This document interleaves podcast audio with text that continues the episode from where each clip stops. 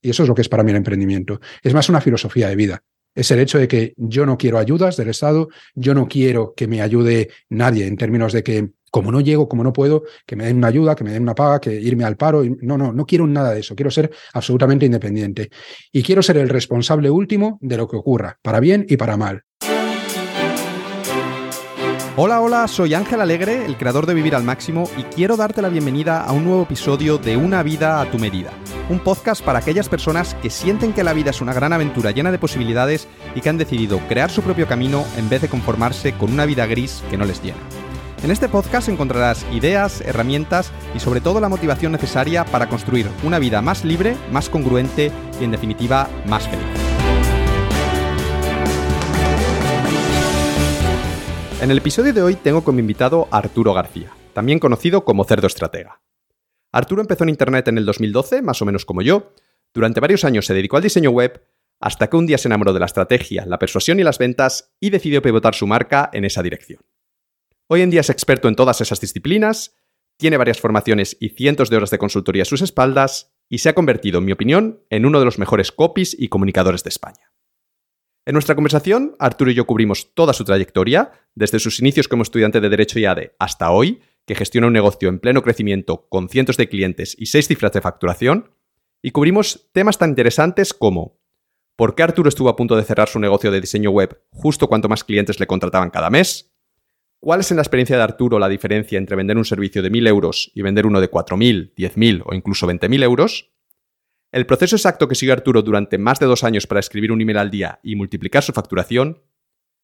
¿Qué hizo Arturo para cambiar su posicionamiento de diseñador web a experto en estrategia digital y ventas sin poner en riesgo su negocio?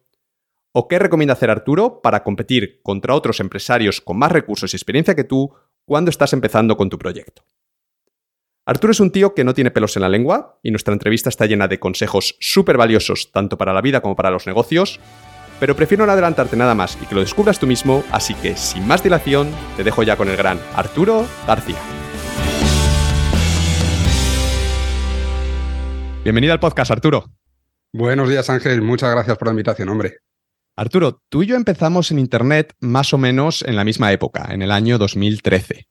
Yo siempre he conocido tu proyecto y creo que incluso alguna vez hubo alguien de mi equipo que llegó a hablar contigo porque queríamos recomendar uno de tus cursos a mi audiencia.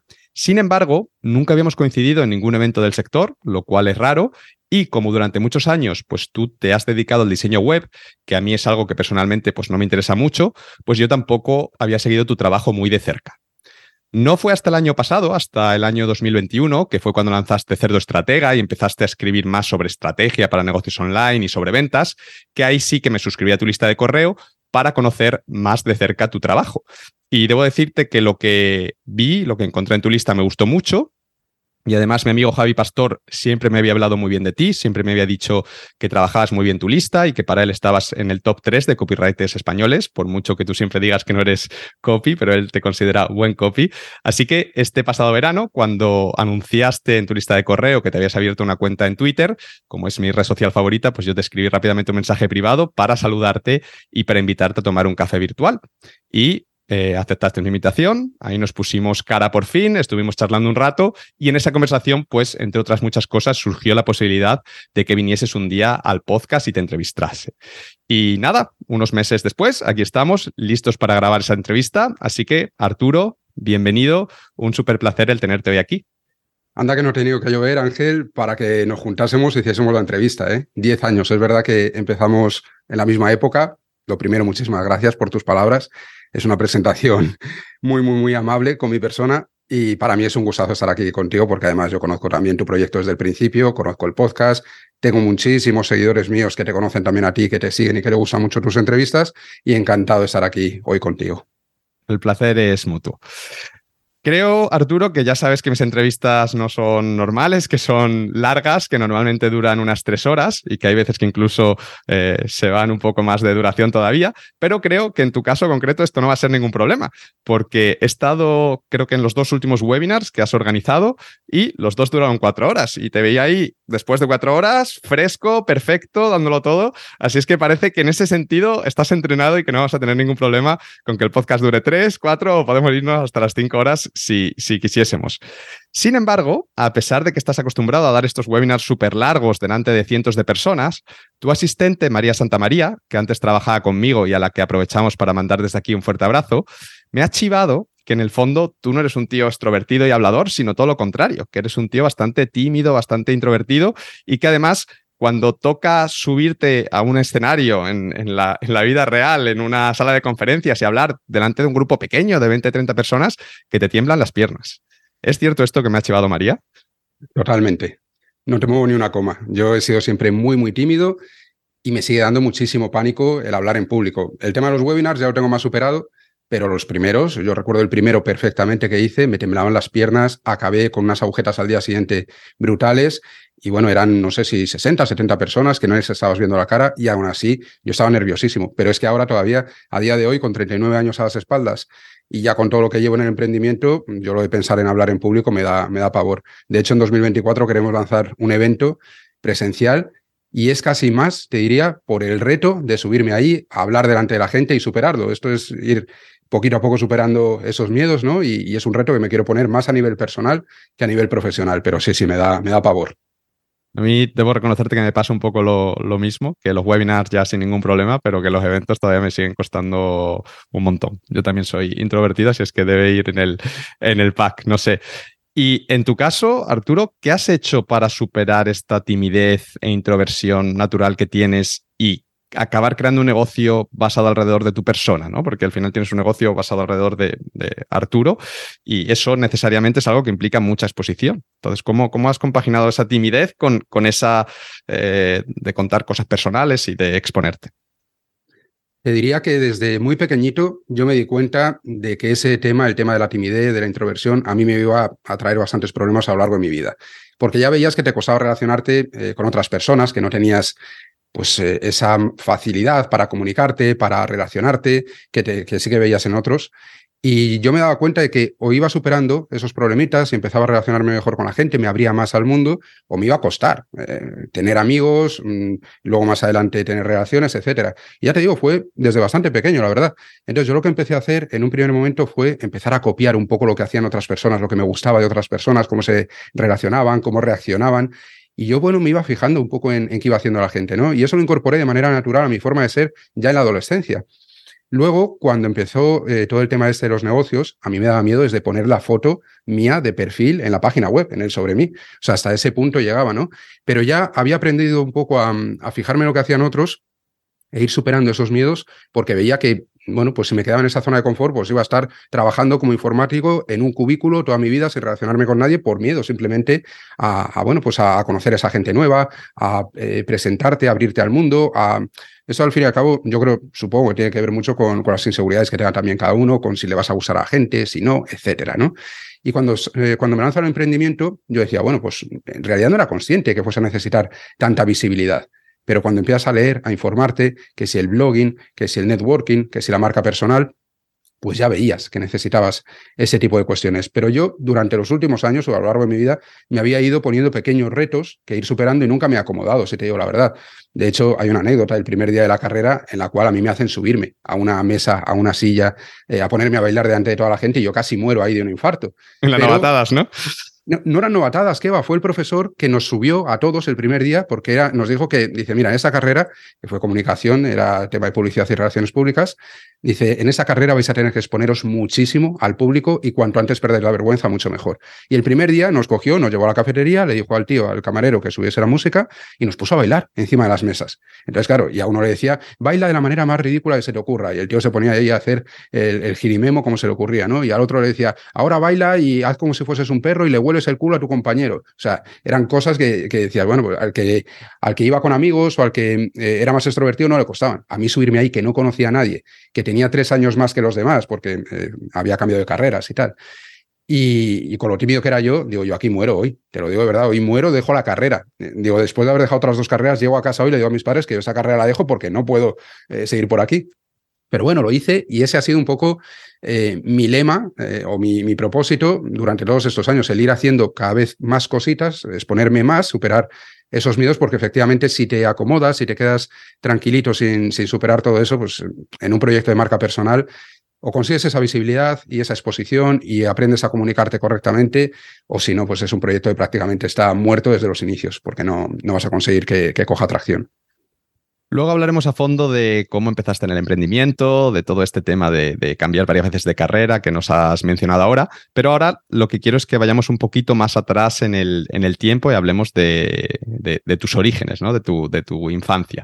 Tú eres del 83, eres de Salamanca ciudad, vas allí al colegio, también al instituto, y justo cuando acabas de empezar la ESO, con tan solo 13 años, a tu padre le tienen que hacer una operación seria del cerebro. Y después de esa operación, tu padre no vuelve a ser el mismo y tú como hijo mayor que eres, te ves obligado a asumir un papel mucho más protagonista dentro de tu familia y asumir muchas más responsabilidades dentro de la casa de las que suele tener un niño de esa edad. ¿Qué efecto dirías tú que tuvo ese incidente en tu juventud y en la persona que eres hoy en día? ¿Cómo te ha marcado? Bueno, yo creo que mm, eh, la enfermedad de mi padre nos ha marcado a todos en mi familia durante toda la vida y en todas las decisiones. Y a mí a día de hoy me sigue, me sigue marcando. El tema es que mi padre tiene epilepsia y la tiene desde que él tenía 17 años. Te quiero decir que yo siempre lo he conocido con esa enfermedad. Y, eh, cuando yo tenía 13 años es verdad mm, que, hay un momento en el cual tienen que operar de un tumor cerebral y, la cosa pues se complica más todavía. Pero nosotros estamos acostumbrados a vivir con miedo porque mi padre pues cuando le daban ataques epilépticos se caía al suelo, se pegaba unos trompazos terribles y él ha perdido eh, el oído y ha perdido el olfato y se ha pegado, bueno, ya te digo, se ha roto todos los huesos habidos y por haber. Entonces nosotros cada vez que oíamos un golpe salíamos corriendo todos. Esa tensión, esos nervios, ese miedo. Yo las horas que he pasado en el hospital no las sabe nadie entonces, eh, todo eso te tiene que marcar, inevitablemente, es que no, no te queda otra. En un primer momento, a mí me marcó, pues, dando un paso adelante en mi vida, eh, quiero decir, a nivel de madurez, porque mi madre no podía contar con mi padre para muchas cosas. Entonces, eh, bueno, pues las decisiones las tomábamos casi que entre ella y yo, decisiones relacionadas con la familia, con mi hermano, etcétera, y, y yo ahí, pues, como que maduré muy rápidamente. ¿Qué ocurre? Que mm, después, a lo largo de la vida, yo creo que cada persona tiene sus momentos y cada etapa sirve para unas cosas y yo maduré demasiado rápido y luego, por ejemplo, cuando tenía 20 años, cuando me fui a la carrera, tuve una especie de efecto rebote que me, me despendolé un montón, ¿no? Y, perdí un poco el rumbo. Entonces, bueno, pues eh, me influyó en aquel primer momento, cuando yo tenía 13 años, me influyó luego cuando tenía 20. Luego me influyó a la hora de ser padre también, porque, por ejemplo, ten en cuenta que mi padre ha hecho todo lo posible eh, por darnos lo mejor, pero tiene sus limitaciones. Es que físicamente él no puede darte más cosas, ¿no? A nivel emocional, a nivel eh, de conocimientos. Y yo ahora, con la madurez, con eh, teniendo hijos, sabiendo lo que sé ahora, mm, veo que he echado en falta la figura de un padre, pues más, eh, digamos, con más carácter o que me hubiese enseñado eh, otra serie de cosas, ¿no? Que hubiese podido estar más ahí en, mis aprendizajes. Entonces, yo quiero hacer eso para mis hijos, quiero estar ahí. Y por eso mis hijos son mi prioridad, por eso mi familia es mi prioridad, porque siempre lo ha sido. Y, y por eso trabajo siempre en torno a esas ideas, ¿no? En torno a las ideas de la familia. ¿Qué influencia tiene eso en un negocio? Pues que muchas veces anteponen a la familia al negocio. Que habrá gente que le parezca estupendo, pero también es verdad que muchas veces el negocio sale sacrificado y, que todo el mundo tiene una jornada laboral de ocho horas. Yo, como le digo a mi mujer, digo, tú cuando te vas a, trabajar ocho horas a tu trabajo, nadie te molesta, nadie te dice que te vayas a hacer X cosas, eh, nadie te reclama para nada. Y los freelance, los autónomos, los emprendedores, parece que tenemos todo el tiempo del mundo y que podemos dejar de hacer nuestro trabajo en cualquier momento y que tenemos más flexibilidad. Y es así. Pero quieras que no, si tienes que eh, cuidar más a la familia o tienes que hacer más cosas con la familia, muchas veces tiendes a, eh, sacar el tiempo del trabajo, por ejemplo. Y luego está, el tema también de, mm, digamos, del desapego. Yo soy una persona que tiene muchísimo apego a su familia y a sus orígenes, a su ciudad, a Salamanca, pero porque mi familia está aquí. Entonces eso me ha impedido eh, viajar más, me ha impedido hacer algunas acciones comerciales que me habrían apetecido, pero que nunca he llegado a hacer. Yo, por ejemplo, no me fui nunca de Erasmus. Eh, yo cuando leía tu blog y decía, wow, madre mía, cómo viaja Ángel, que está en este sitio, que está en el otro, qué vida lleva, qué guay. Me imagino que mucha gente de tu audiencia será parecido y yo pues eh, no he tenido ese valor, digamos, no voy a decir la posibilidad, porque eso sí que lo tuve, pero no he tenido el valor de salir de casa y volar más por mi cuenta. Aunque me dieron toda la libertad del mundo, pero yo sentía que tenía que estar ahí arraigado a mi casa, ¿no? Y que, me necesitaban en casa. Pero es que tengo 39 años, tengo hijos y sigo teniendo la sensación de que soy necesario en mi casa, a nivel de mis padres. Entonces eso te condiciona mucho. Yo ya te digo, tengo 39 años y todavía, eh, pues toda esa situación eh, yo la llevo arrastrando toda la vida. Terminas el instituto allí en Salamanca con buenas notas, porque nos has dicho que esto de tu padre, uno de los efectos que tuvo fue el que eras un chico responsable y que estudiaba y se tomaba en serio los, los estudios. Y cuando llega la hora de elegir mm, qué hacer después del instituto, decides estudiar la doble titulación de Derecho y ADE, que creo que además por esa época es cuando empezó y que estaba bastante de moda. ¿Por qué eliges esa, esa carrera en concreto? Yo cuando tengo 16 años y me dan a elegir el bachillerato, me cojo el bachillerato que no tiene eh, ciencias, que no tiene matemáticas, porque se me daba fatal, pero no porque yo supiese qué carrera iba a hacer después, porque en realidad yo no tenía ni idea de qué iba a estudiar después, no había nada que me, que me gustase especialmente. Y llegó el día en el cual me dan eh, las notas de selectividad y, y yo tengo que decidir qué carrera hago. Y yo no lo sabía todavía. Entonces, mi familia me había comido mucho la cabeza con que hiciese derecho. Derecho, derecho, derecho, porque tenemos una rama de la familia que, bueno, pues que tiene bastantes eh, miembros trabajando en, ese tipo de profesiones. Así que, em, bueno, pues un poco influido por la familia y porque a mí me gustaba ya el tema de la economía, de la empresa y todo esto, yo decía, bueno, pues ADE, pero ADE igual tiene muchas matemáticas, no sé qué, y la gente me presionaba, me presionaba, no, Arturo tiene que ser abogado, Arturo va a llegar al Tribunal Supremo como no sé qué, no va a llegar a juez como no sé cuál, como miembros de la familia que tenemos, ¿sabes? Y no sé siempre cómo que era lo que se esperaba de mí. Y yo tampoco no tenía ninguna otra preferencia. Dije, bueno, y como efectivamente había ido con buenas notas y tal, y pues me voy a meter aquí en, en esa doble titulación, que era el primer año, ¿vale? Era el primer año que, se hacía aquí en Salamanca. Y me di cuenta el día uno que nos reunimos para, para hacerlo, que la había cagado. El día uno, porque nos juntaron a los, no sé si éramos 12 o 14 que habíamos solicitado esa doble titulación. Y lo primero que dijo el tío fue, eh, bueno, la ventaja que tenemos, eh, el, problema de esta carrera es que va a ser muy dura, porque vais a, comeros dos carreras que son duras por separado eh, de golpe. Pero la ventaja que tenemos es que sois todos muy buenos estudiantes y con muchas ganas de trabajar y mucha capacidad de trabajo, porque si no, no estaríais aquí.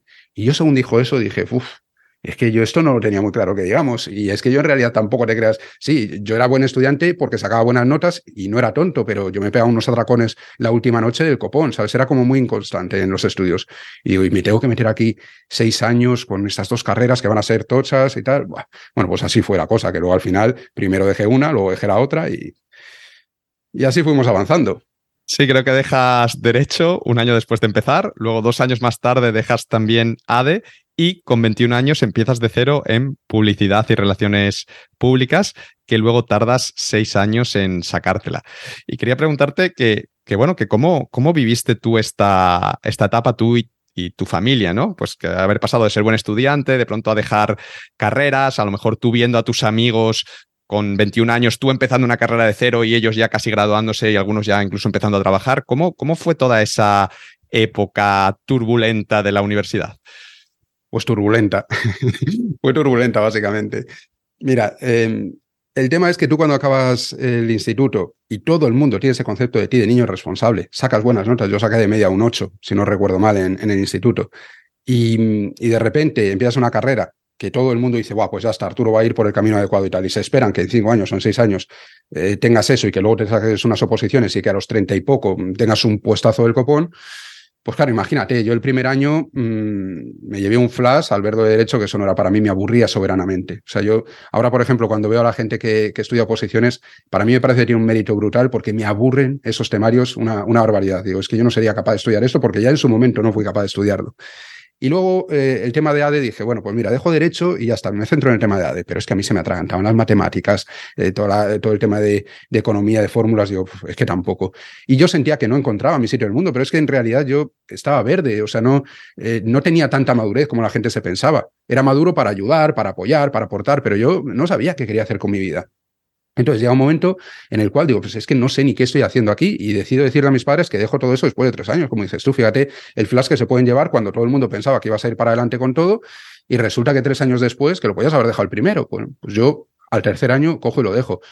Y me planteé ahí, pero ya me planteé con, con un plan B. Yo ya había mirado alternativas de lo que quería estudiar y tal, y les dije, mira, yo lo que quiero hacer es esto, lo hay en la Ponti, es de, es de pago, es una carrera cara, eh, pero yo voy a trabajar mientras la hago y tal, y, la, quiero pagar yo porque mm, quiero hacerlo yo, no quiero que me la paguéis vosotros, quiero, quiero hacerlo yo. Entonces yo empecé, bueno, pues ellos mm, lo aceptaron, por supuesto, siempre me han apoyado muchísimo en ese sentido, me han dejado hacer lo que yo quisiera, me apoyaron a pesar del flash, y el que no entendió nunca, por ejemplo, fue mi abuelo, que decía, bueno, yo iba a tener un nieto eh, economista, juez o lo que sea, y ahora, ¿qué dices que haces? Yo cada vez que luego me veía haciendo prácticas o me veía luego trabajando, ya cuando había acabado la carrera, y se me asomaba y entraba en la habitación y tal, y se me asomaba y decía, ¿qué? ¿Ya estás haciendo dibujitos otra vez?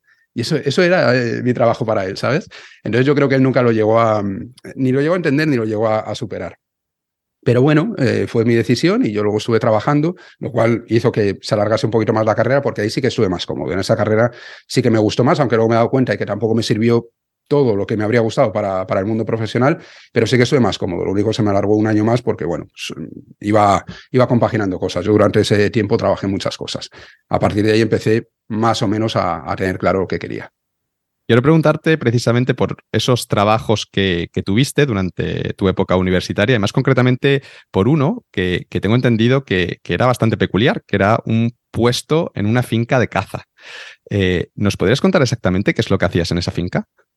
Sí, eh, mira, yo durante la carrera pues eh, trabajé en una churrería, trabajé descargando camiones en Decaldón y este fue el trabajo estrella, el que dices tú, en, en una finca de caza, en una orgánica, que venían clientes extranjeros a cazar ahí, clientes de mucha pasta, y mi puesto era de, asistente de dirección. Entonces, había un asistente de dirección por la mañana y otro por la tarde. Yo era el de por la tarde.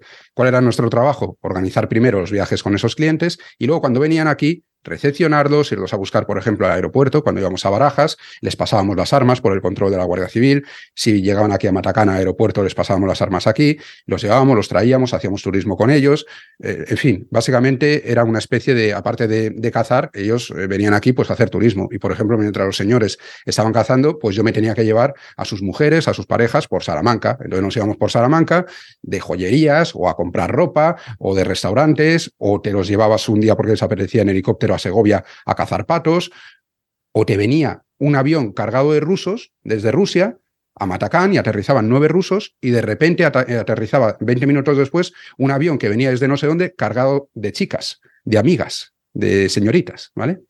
Y las traían desde distintos países. O sea, las juntaban en un solo país, a lo mejor las habían juntado, eh, pues, eh, ¿qué te voy a decir? En París, en el aeropuerto de París, pero a lo mejor una venía de Inglaterra, la otra venía de Francia, la otra venía de Italia, y juntaban a una serie de chicas y se iban todos a la finca. O sea, eso era un picadero de lujo que flipas, ¿sabes? Y ahí teníamos clientes muy top. Por ahí pasó el cliente de Master, o sea, el presidente de Mastercard, pasó Guntis Ravis, que era el, el que tenía las concesiones de la OTAN, de la, de la construcción de bases, carreteras y no sé qué y tal, de la OTAN en los países del este. Y este hombre, por ejemplo, traía como invitado al presidente de Letonia. O sea, este pagaba todo y traía al presidente de Letonia. Y bueno, pues eh, venía eso, gente muy tocha, sobre todo los rusos eran los más potentes de todos. Y venían ahí, bueno, pues, yo he visto ahí gastarse 50.000 euros en un solo día matando animales. O sea, te quiero decir, eh, venados, perdices y tal. O sea, eran, eran salvajadas lo que hacían. Bebían una burrada, comían una burrada. Y tú, pues básicamente lo que tenías que hacer era entretenerles, tratarlos bien, llevarlos, traerlos, etcétera. Era, era un trabajo peculiar. ¿Qué fue lo que más te sorprendió de estas personas tan ricas y poderosas con las que tuviste la oportunidad de convivir? ¿Hubo algo que a lo mejor tu imagen de, este tipo de gente era de una manera y cuando conviviste con ellos de una manera cercana en el día a día, pues cambió por completo y dijiste, coño, no son así, son de esta otra manera? Pues seguramente hubo dos o tres cosas que me llamaron especialmente la atención. La primera es que todos tenían una cara B que no era la pública en su intimidad, eh, todos eran de una manera muy diferente a, la formalidad que veías, ¿no? En, o en los medios o en, sus tratos comerciales y demás. Cuando se despendolaban y se quitaban la corbata y, se tomaban tres cervezas, eh, se veía las personas que había detrás, ¿no? Y, eso te chocaba bastante porque, bueno, pues no te, no te esperas ver a, ciertas personas de cierta manera. Otra cosa que me chocaba mucho es que había muchos, muchos, muchos que venían de cero. Es decir, que no eran familias de, ricas ni, que les viniese de cuna el, tema, sino que habían tenido ideas. Mira, ahí por ejemplo estaban, venían de vez en cuando los propietarios de Calzados Maripaz, los hermanos Aguadé. Y, y, esa gente, pues eran, bueno, pues les dejaron, no sé si eran dos zapaterías sus padres, y luego ellos las hicieron crecer hasta tener decenas de zapaterías, primero en Andalucía, luego se, se fueron, eh, bueno, pues diversificando por toda España y tal. Y, los veías que eran gente muy llana, muy normal, ¿sabes? Que no había tenido más posibilidades que otras personas. Y luego, una tercera cosa que me llamó mucho la atención también era la información que manejaban sobre el mercado, sobre la economía, sobre lo que iba a venir. Nosotros, mm, cuando, cuando estábamos en la crisis de, eh, que vino después de 2008, que en España nos impactó en 2011, 2012, se estaba diciendo en los medios que, bueno, que en el año ya 2013, 2014 estaría resuelto el tema, ¿no? Que, que más o menos saldríamos de la crisis y ya está. Ahí en la finca, cada persona que te venía de estas de poder te decía 2018, 2018, 2018. Todos manejaban esa, esa fecha, que si lo piensas después, ha sido cuando verdaderamente empezamos a salir de, la crisis. Eh, veníamos arrastrándola y fue cuando se empezó a salir de aquella crisis. Y tenían mucha información del mercado, de cómo iban a ir las cosas, y yo, por las cosas que van diciendo, luego se han ido cumpliendo prácticamente a rajatabla. Y esas tres cosas, pues cuando eres un mierdecilla de veintipocos años y tal, pues te impacta, ¿no? El, el ver de ser hablar, las conversaciones que tienen, cómo, cómo manejan el dinero, qué cantidades de dinero manejan, con qué naturalidad. Es, es, bastante impactante, la verdad. Arturo, terminas publicidad y relaciones públicas en el año 2010, con 27 años, y haces lo que suele hacer la gente en estos casos, que es terminas la carrera y te pones a echar currículums para intentar encontrar trabajo de lo tuyo, que en tu caso era encontrar trabajo en alguna agencia de publicidad. ¿Qué tal va esa búsqueda? Bueno, pues yo lo que me encuentro, según salgo de la carrera, es que mm, en ese momento que ya estábamos con el tema de la crisis, estaban cerrando muchísimas empresas de publicidad, agencias de marketing y demás. Y a mí lo que me estaban pidiendo, en general, no tenía mucho que ver con lo que hacíamos o con lo que habíamos visto en la carrera, porque la carrera lo que ves son pues los medios tradicionales, la radio, la prensa, la televisión. Sí que tocábamos algo de diseño gráfico, pero yo cuando iba a las entrevistas ya se estaba moviendo mucho el tema de Internet que yo era un tema que no tenía, porque yo nunca he sido una persona especialmente tecnológica y no era un tema que tenía yo mucho interés, lo que tuviese que ver con Internet. Yo me veía más como un profesional pues, más tradicional, de trabajar pues eso, en una agencia haciendo el copy o haciendo los anuncios de impresión gráfica, por ejemplo, es como yo me veía.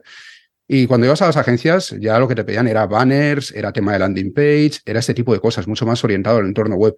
Y casi siempre me iban preguntando si tenía conocimientos eh, técnicos, algunas veces me preguntaban por WordPress, otras veces si sabía HTML, si podría maquetar un banner con una animación, ese tipo de cosas.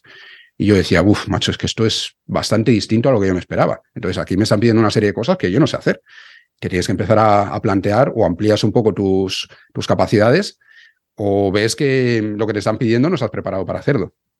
O sea, que te tiraban porque te faltaban esos conocimientos técnicos que no te habían dado en la carrera.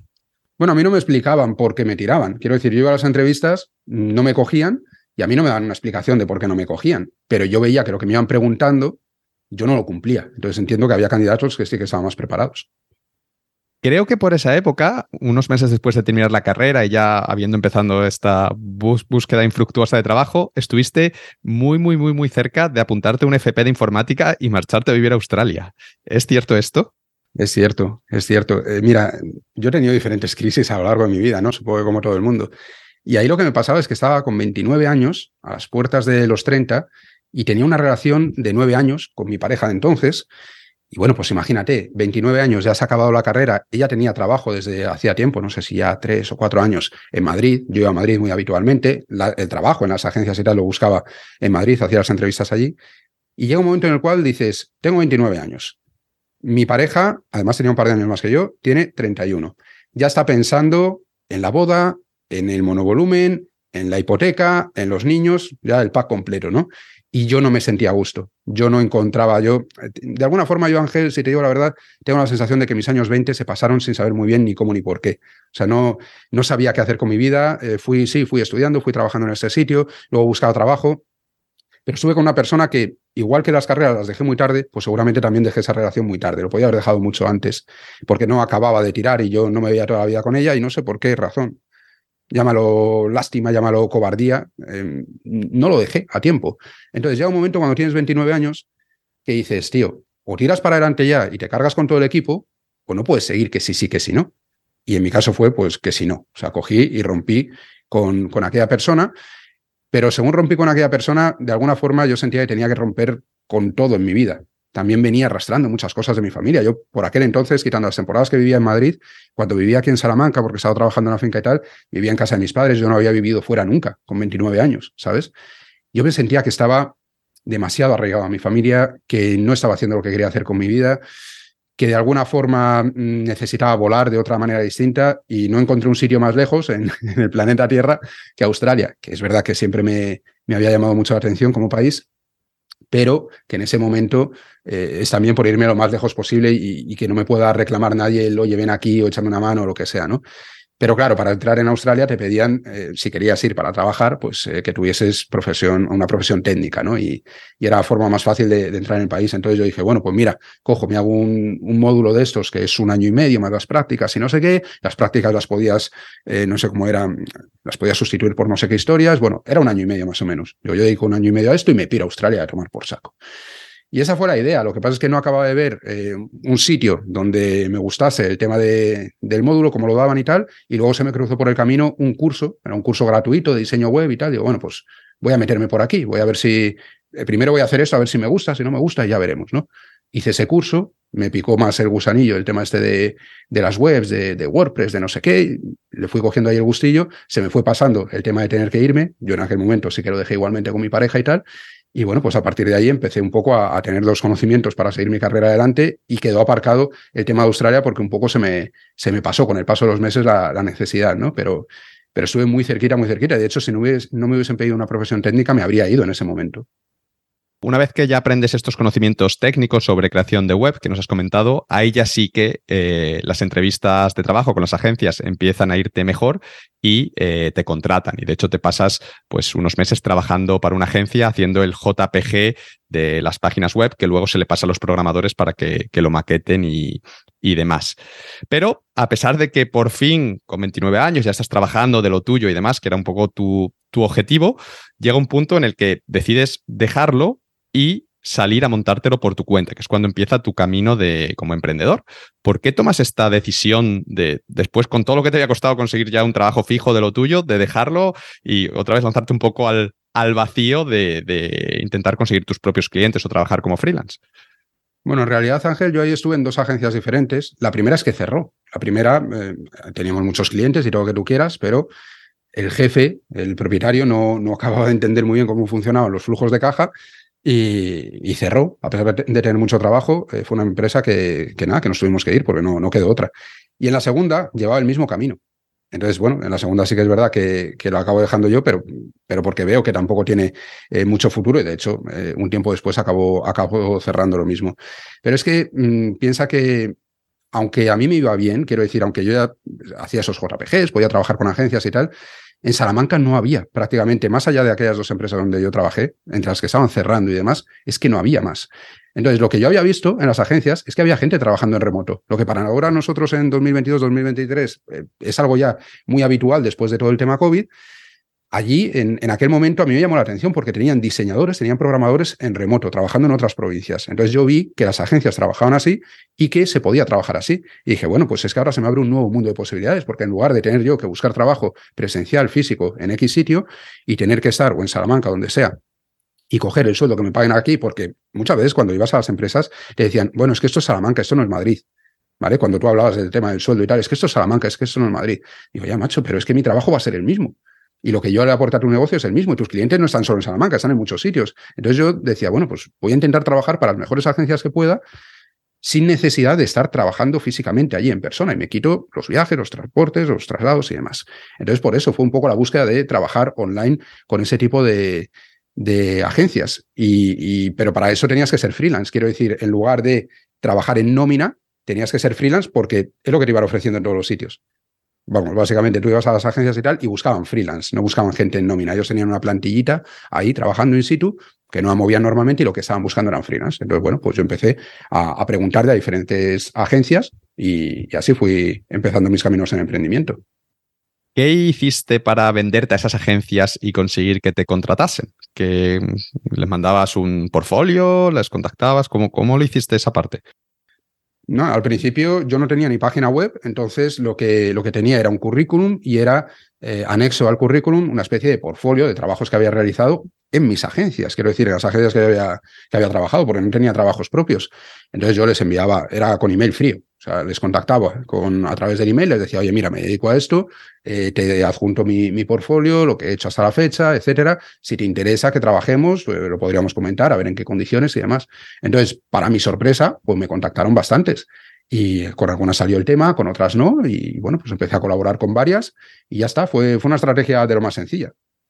Empiezas a colaborar con varias agencias de manera regular, pero tu experiencia no acaba de ser del todo buena porque sí, puedes trabajar en remoto y todo eso que has comentado antes, esas ventajas, pero en la parte de trabajo, pues había meses que te llegaban muchos trabajos, que había muchas agencias que te contactaban a la vez y otros muy poco, ¿no? Y eso era bastante estresante para ti. Luego había cada agencia, que este es un problema que, que yo veo muy claro, que cada agencia trabaja con sus plantillas y con sus plugins, entonces tú tienes que aprendértelas, cómo funcionan todas, que eso al final te quita tiempo, que es tiempo no pagado. Y además veías que era un modelo bastante inestable, ¿no? Que en cualquier momento, pues podían cambiarte a ti, poner a otro, a otro freelance sin, sin avisar.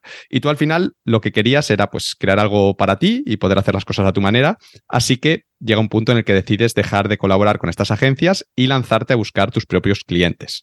Eh, los primeros llegan, pues lo típico, a través del boca a boca, ¿no? Antiguos compañeros de trabajo, un amigo de, tu padre que tiene un pequeño negocio, pero enseguida te das cuenta de que necesitas pues, un sistema de captación de clientes más estable y es ahí, eh, por finales de 2013, como decíamos en la introducción, cuando empiezas en Internet y montas tu web personal, que es arturogarcía.com y que sigue existiendo a día de hoy. Y quiero preguntarte por esa web. Eh, cuando la creaste en sus inicios, ¿qué vendías? ¿Cuál era tu estrategia para captar clientes con esa web y qué tal te funcionaba? Pues piensa que en esa web inicialmente, aunque yo ya estaba haciendo páginas web, mi objetivo o mi propósito, lo que yo no dejaba de perder de vista, era todo el tema del diseño gráfico, de la creatividad publicitaria, porque al final era lo que yo había estudiado y era lo que yo quería hacer. El tema de las páginas web fue un poco bueno, una cuestión de necesidad, de oportunidad, de, ver que eso es lo que me estaban demandando, pero yo no lancé esa página como diseñador web freelance. Quiero decir, mi objetivo fundamental en los inicios no era ser diseñador web. De hecho, yo tenía eh, servicios de eh, diseño de logotipos, eh, tema publicitario, banners y tal. Estaba más orientado al tema gráfico. Y luego también había una parte de tema web pero yo quería ir buscando eh, ese, camino original por el cual había empezado. Lo que pasa es que mm, cuando empiezas a lanzar el blog como estrategia de captación, yo iba tocando diferentes palos y lo que va posicionando mejor es todo el tema de páginas web. Y rápidamente me doy cuenta de que eso me trae eh, más tráfico y más clientes. Yo, por ejemplo, todavía a día de hoy hay una entrada que está por ahí posicionada en Google sobre diseño de logotipos, cómo diseñar un logo, que ha estado durante ocho años en posición número uno para cómo diseñar un logo, que me traía muchísimo tráfico, pero no me traía clientes. Traía tráfico, pero era gente que quería pues, hacer su propio logotipo, ¿no? Y yo decía, pues esta, pues esta entrada me gusta a mí que esté posicionada, pero no me traía trabajo. Y sin embargo, otras entradas más relacionadas con el ecosistema web sí que me traían trabajo. Entonces ahí cada vez más me voy tirando hacia el diseño web, ya empiezo a modificar los contenidos del blog hacia el diseño web y a mediados de 2014, eh, después de haber lanzado el blog, em, es que yo ya tenía más trabajo, el que podía absorber todo con tema de páginas web. Es decir, había en el mercado una demanda muchísimo más grande de tema web que de otros eh, asuntos. Hacia ahí lanzo yo el tema del blog y luego ya pues la página se va acomodando a, a esa realidad que me encuentro, ¿no? Y decir, bueno, pues vamos con las páginas web, porque es donde realmente puedes sacar aquí partido de todo esto. Y a partir, pues eso, 2013, 2014, prácticamente ya la página se, se centra únicamente en diseño web con WordPress. Ya no aparece nada de diseño de logotipos, no aparece nada em, de, otras disciplinas relacionadas con el marketing. O sea que, pero en los inicios estaba pensada para, para conseguir clientes de, de diseño gráfico más que de diseño web. Y la idea era conseguirlos con tráfico orgánico, ¿no? Tú escribías artículos gratuitos y que confiando que esos artículos se posicionasen y de ahí llegase gente que luego entrase en tu web y contratase tus servicios, ¿no? Esa era un poco la idea. La idea, Ángel, era que me llegasen como fuera, porque yo al principio no sabía lo que era el SEO, no sabía lo que era el blogging, no sabía nada, nada. Entonces, yo al principio pensaba que iba a publicar mi página web en Internet y que me iban a llegar los clientes cuando buscasen diseñador gráfico, diseñador web, que yo iba a estar ahí en la primera página. Punto y se acabó. Yo era, no tenía ni idea. Y luego ya cuando empiezas a aprender, sí, la idea era eh, crear un blog para atraer tráfico orgánico y a través de ahí pues conseguir clientes. Bueno, el caso es que, como nos has contado, que te va muy bien, ¿no? Que te pones a escribir esos artículos, a pesar de no saber muy bien qué estabas haciendo, pero algunos de ellos se posicionan y cada vez te empiezan a llegar más clientes de diseño web por ahí y además sin tener que, hacer tú nada ni, pagar un duro, que es un poco el sueño de cualquier freelance. Y además, según va pasando el tiempo, pues ya empiezas a tener tu portfolio, a tener una cierta reputación, así es que vas subiendo progresivamente tus precios. Creo que la primera web la vendiste por 400 euros o algo así eh, y vas subiendo esos precios progresivamente hasta 1.300 euros por web. Sin embargo, a pesar que desde fuera, pues la gente que nos está escuchando dice, joder, qué bien le iba Arturo, el tío clientes todas las semanas sin, sin gastar dinero en captar a sus clientes, 1.300 por web, pues estaba montado en el dólar, le iba genial, pero tú por dentro una crisis cada vez peor hasta el punto de que en 2015 eh, casi eh, tienes que cerrar el negocio porque estaba en juego tu salud, tu relación y, y todo. ¿Qué fue lo que pasó? Si te iba, no sé, todo perfecto. Es que eso de que te iba todo perfecto es tan relativo. Desde fuera puede parecer eso, e incluso desde dentro, si tú mirabas la foto completa, decías, coño, pero ¿por qué estoy así de mal, no? Si, si tengo todo esto. Pero todo tiene su explicación. Mira, tú has comentado que em, aparecían las primeras posiciones de Google, que te llegaban eh, clientes sin tener que pagar ni un duro, que es el sueño de cualquier freelance. Y yo eso lo pensaba en aquel momento, pero es que no es así. El SEO tiene muchos problemas, Google, el tráfico de recibes de Google tiene muchos problemas, porque depende de qué tráfico te envíe, depende de qué estés posicionando. Te llega un tipo de cliente que a lo mejor no es el más adecuado para tu proyecto. Y eso te genera muchos problemas en el día a día, porque si tú lo que tienes son clientes que no entienden cómo funciona todo el tema de la página web, que tienes que educarlos bastante por el camino en el sentido de informar desde cómo funciona todo, los contenidos que te tienen que generar, em, no saben a lo mejor de diseño y entonces eh, son muy tiquismiquis con cosas que no tienen ninguna importancia y luego no te dan feedback o pasan por alto cosas que tú necesitas para poder avanzar. Todo eso hace que la relación con el cliente se complique, ¿no? Y una de las razones por las cuales eh, yo tenía problemas es porque el tráfico que me llegaba no era el adecuado. Era el tipo de cliente, ¿vale? Que no era el adecuado, no era el, tipo de cliente que luego después sí que conseguí tener y que te facilitaba mucho las cosas. Pero el problema es que cuando tú vives en un pico de trabajo constante, que era lo que me ocurría a mí, para que te hagas una idea, en aquel momento nosotros recibíamos hasta 90 solicitudes de presupuesto al mes. Era una barbaridad. Entraban todos los días dos, tres eh, solicitudes de presupuesto. Yo podía atender como freelance, podía atender cuatro páginas al mes como mucho y ya iba desbordado. Pero claro, intentabas coger todo el trabajo que podías, porque también hay que tener en cuenta que vienes a nivel de mentalidad de una situación de escasez, de no tener trabajo. Entonces, cuando empiezas a despegar, lo que no quieres es tirar todas esas oportunidades y lo querías coger todo. Mm, en 2015, a mediados, nace mi hija. Y yo quería dejar todo listo para que cuando viniese mi hija, pues ya pudiese ser un poquito más tranquilo y ayudar a, su madre y disfrutar de la niña los primeros meses y demás.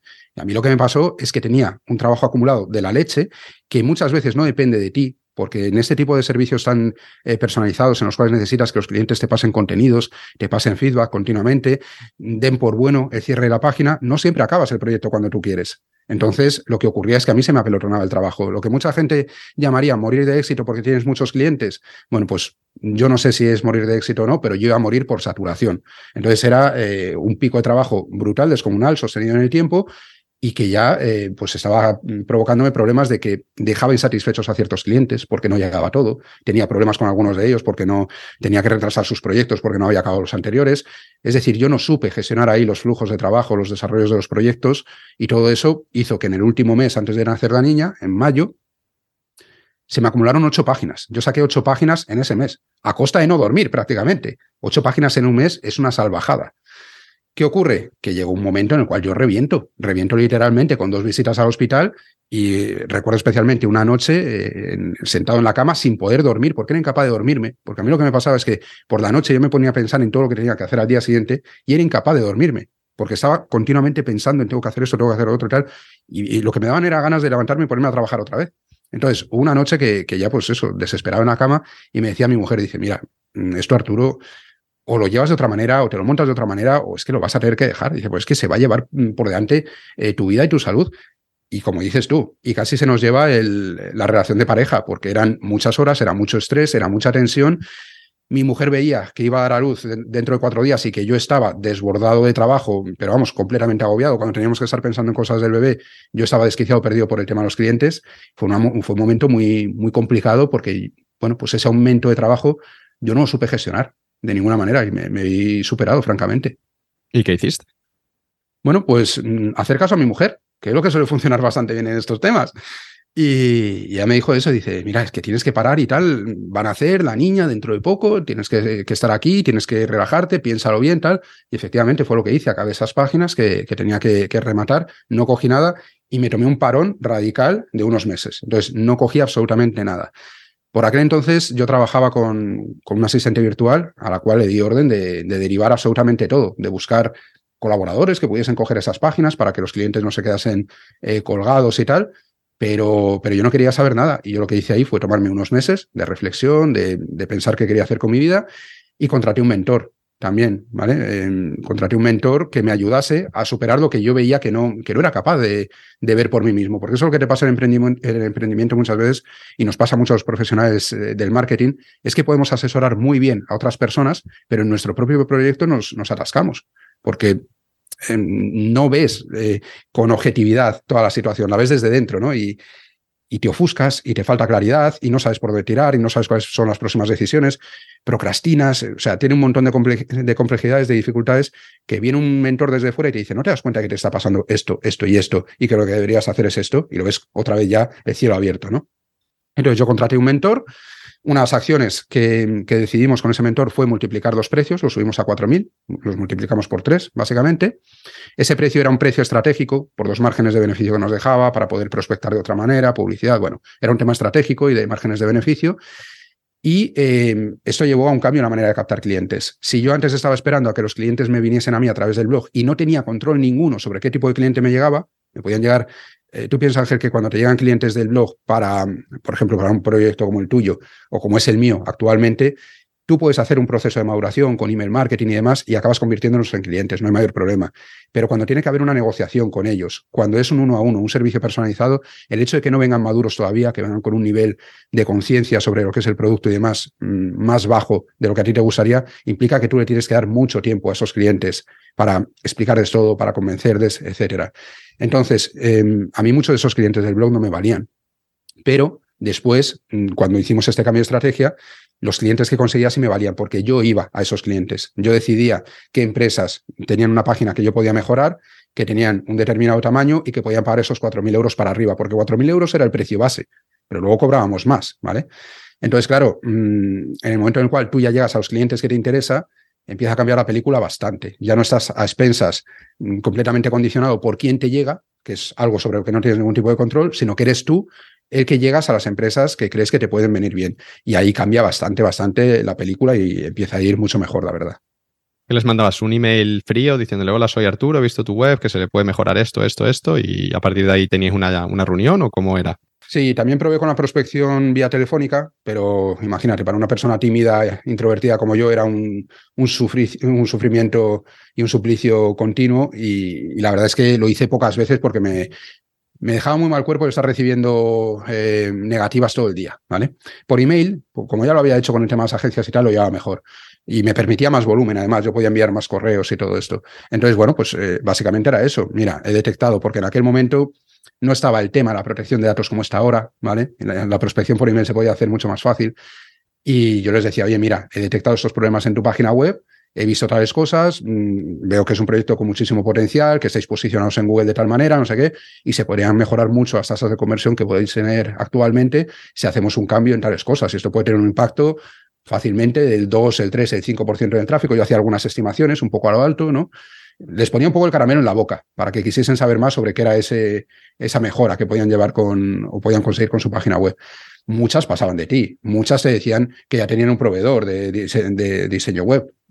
Pero otras te decían, bueno, pues mira, vamos a hablarlo, nos comentas, a ver qué hay ahí, qué, nos puedes ofrecer, y lo vemos. Y lo bueno es que yo necesitaba muchos menos clientes, con lo cual a mí me salía mm, uno o dos al mes y ya ganaba más que antes. O sea, que es que mm, me salía mucho más cómodo porque tú piensas que en un mes si tú haces esa estrategia de estar enviando correos y a lo mejor envías 10 al día, por decirte algo, que en un mes has enviado 100, 150, 200 correos. Es que con que te den uno o dos proyectos de todo eso, ya está, ya lo tienes hecho. Entonces era, salían los números mucho más fácil. Yo por eso cuando veo a mis pobrecitos diseñadores freelance cobrando 500 euros o, cobrando 800 euros, que es lo que cobraba yo en, muchos momentos de mi carrera, digo, es que es imposible, tío, porque necesitas un volumen de clientes para que te salgan los números que no vas a conseguir porque tendrías que dedicar más tiempo al marketing que lo que dedicas a, a trabajar tus servicios y en realidad no estás dedicando ese tiempo y no estás consiguiendo ese volumen de clientes. Entonces, eh, la venta de servicios y en este en este modelo de negocio y en esta profesión concretamente tienes que ir a margen de beneficio siempre. Yo se lo explico por activa y por pasiva y a partir de ahí encuentras esa, esa rentabilidad que necesitas. Quiero preguntarte por la diferencia entre vender servicios a 1.300 euros y a 4.000 euros o incluso a 20.000 euros, que creo que ha sido el precio máximo que has llegado más adelante a cobrar por una web. ¿Cómo cambia el proceso y sobre todo la psicología de la venta según vas aumentando el precio de lo que vendes? Es decir, ¿qué cosas son importantes o tienen que ocurrir cuando vendes a 4.000 euros o a 20.000 euros que a lo mejor cuando vendes más barato pues no son importantes o, dan igual? Para mí hay dos cosas eh, fundamentales. Muchas veces la gente se centra en que tienes que crear un producto mucho mejor para llegar a determinados clientes. No es así. El problema nunca está en el producto o rara vez está en el producto. El problema es que el cliente cambia por completo. Son dos tipos de clientes muy, muy, muy diferentes.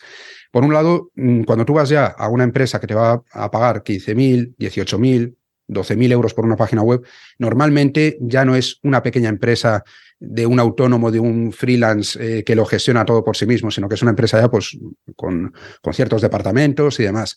¿Qué ocurre? Que si hay algún departamento relacionado con el marketing, con, todo lo que tenga que ver pues, con la página web, redes sociales y demás, aunque solo sea una persona que esté encargada de ese departamento más comercial. Lo que ocurre es que esa persona no es el propietario del negocio, no es la persona que pone el dinero y tiene unas prioridades distintas a las que tiene el que te contrata a página de 1300, que es fontanero, que es eh, coach, que es psicólogo, que sí es el propietario del negocio. Entonces, el dinero sale de sitios diferentes. En un caso, en el caso de los pequeñitos, sale de su propio bolsillo, en el caso de los grandes, sale del dinero de la empresa.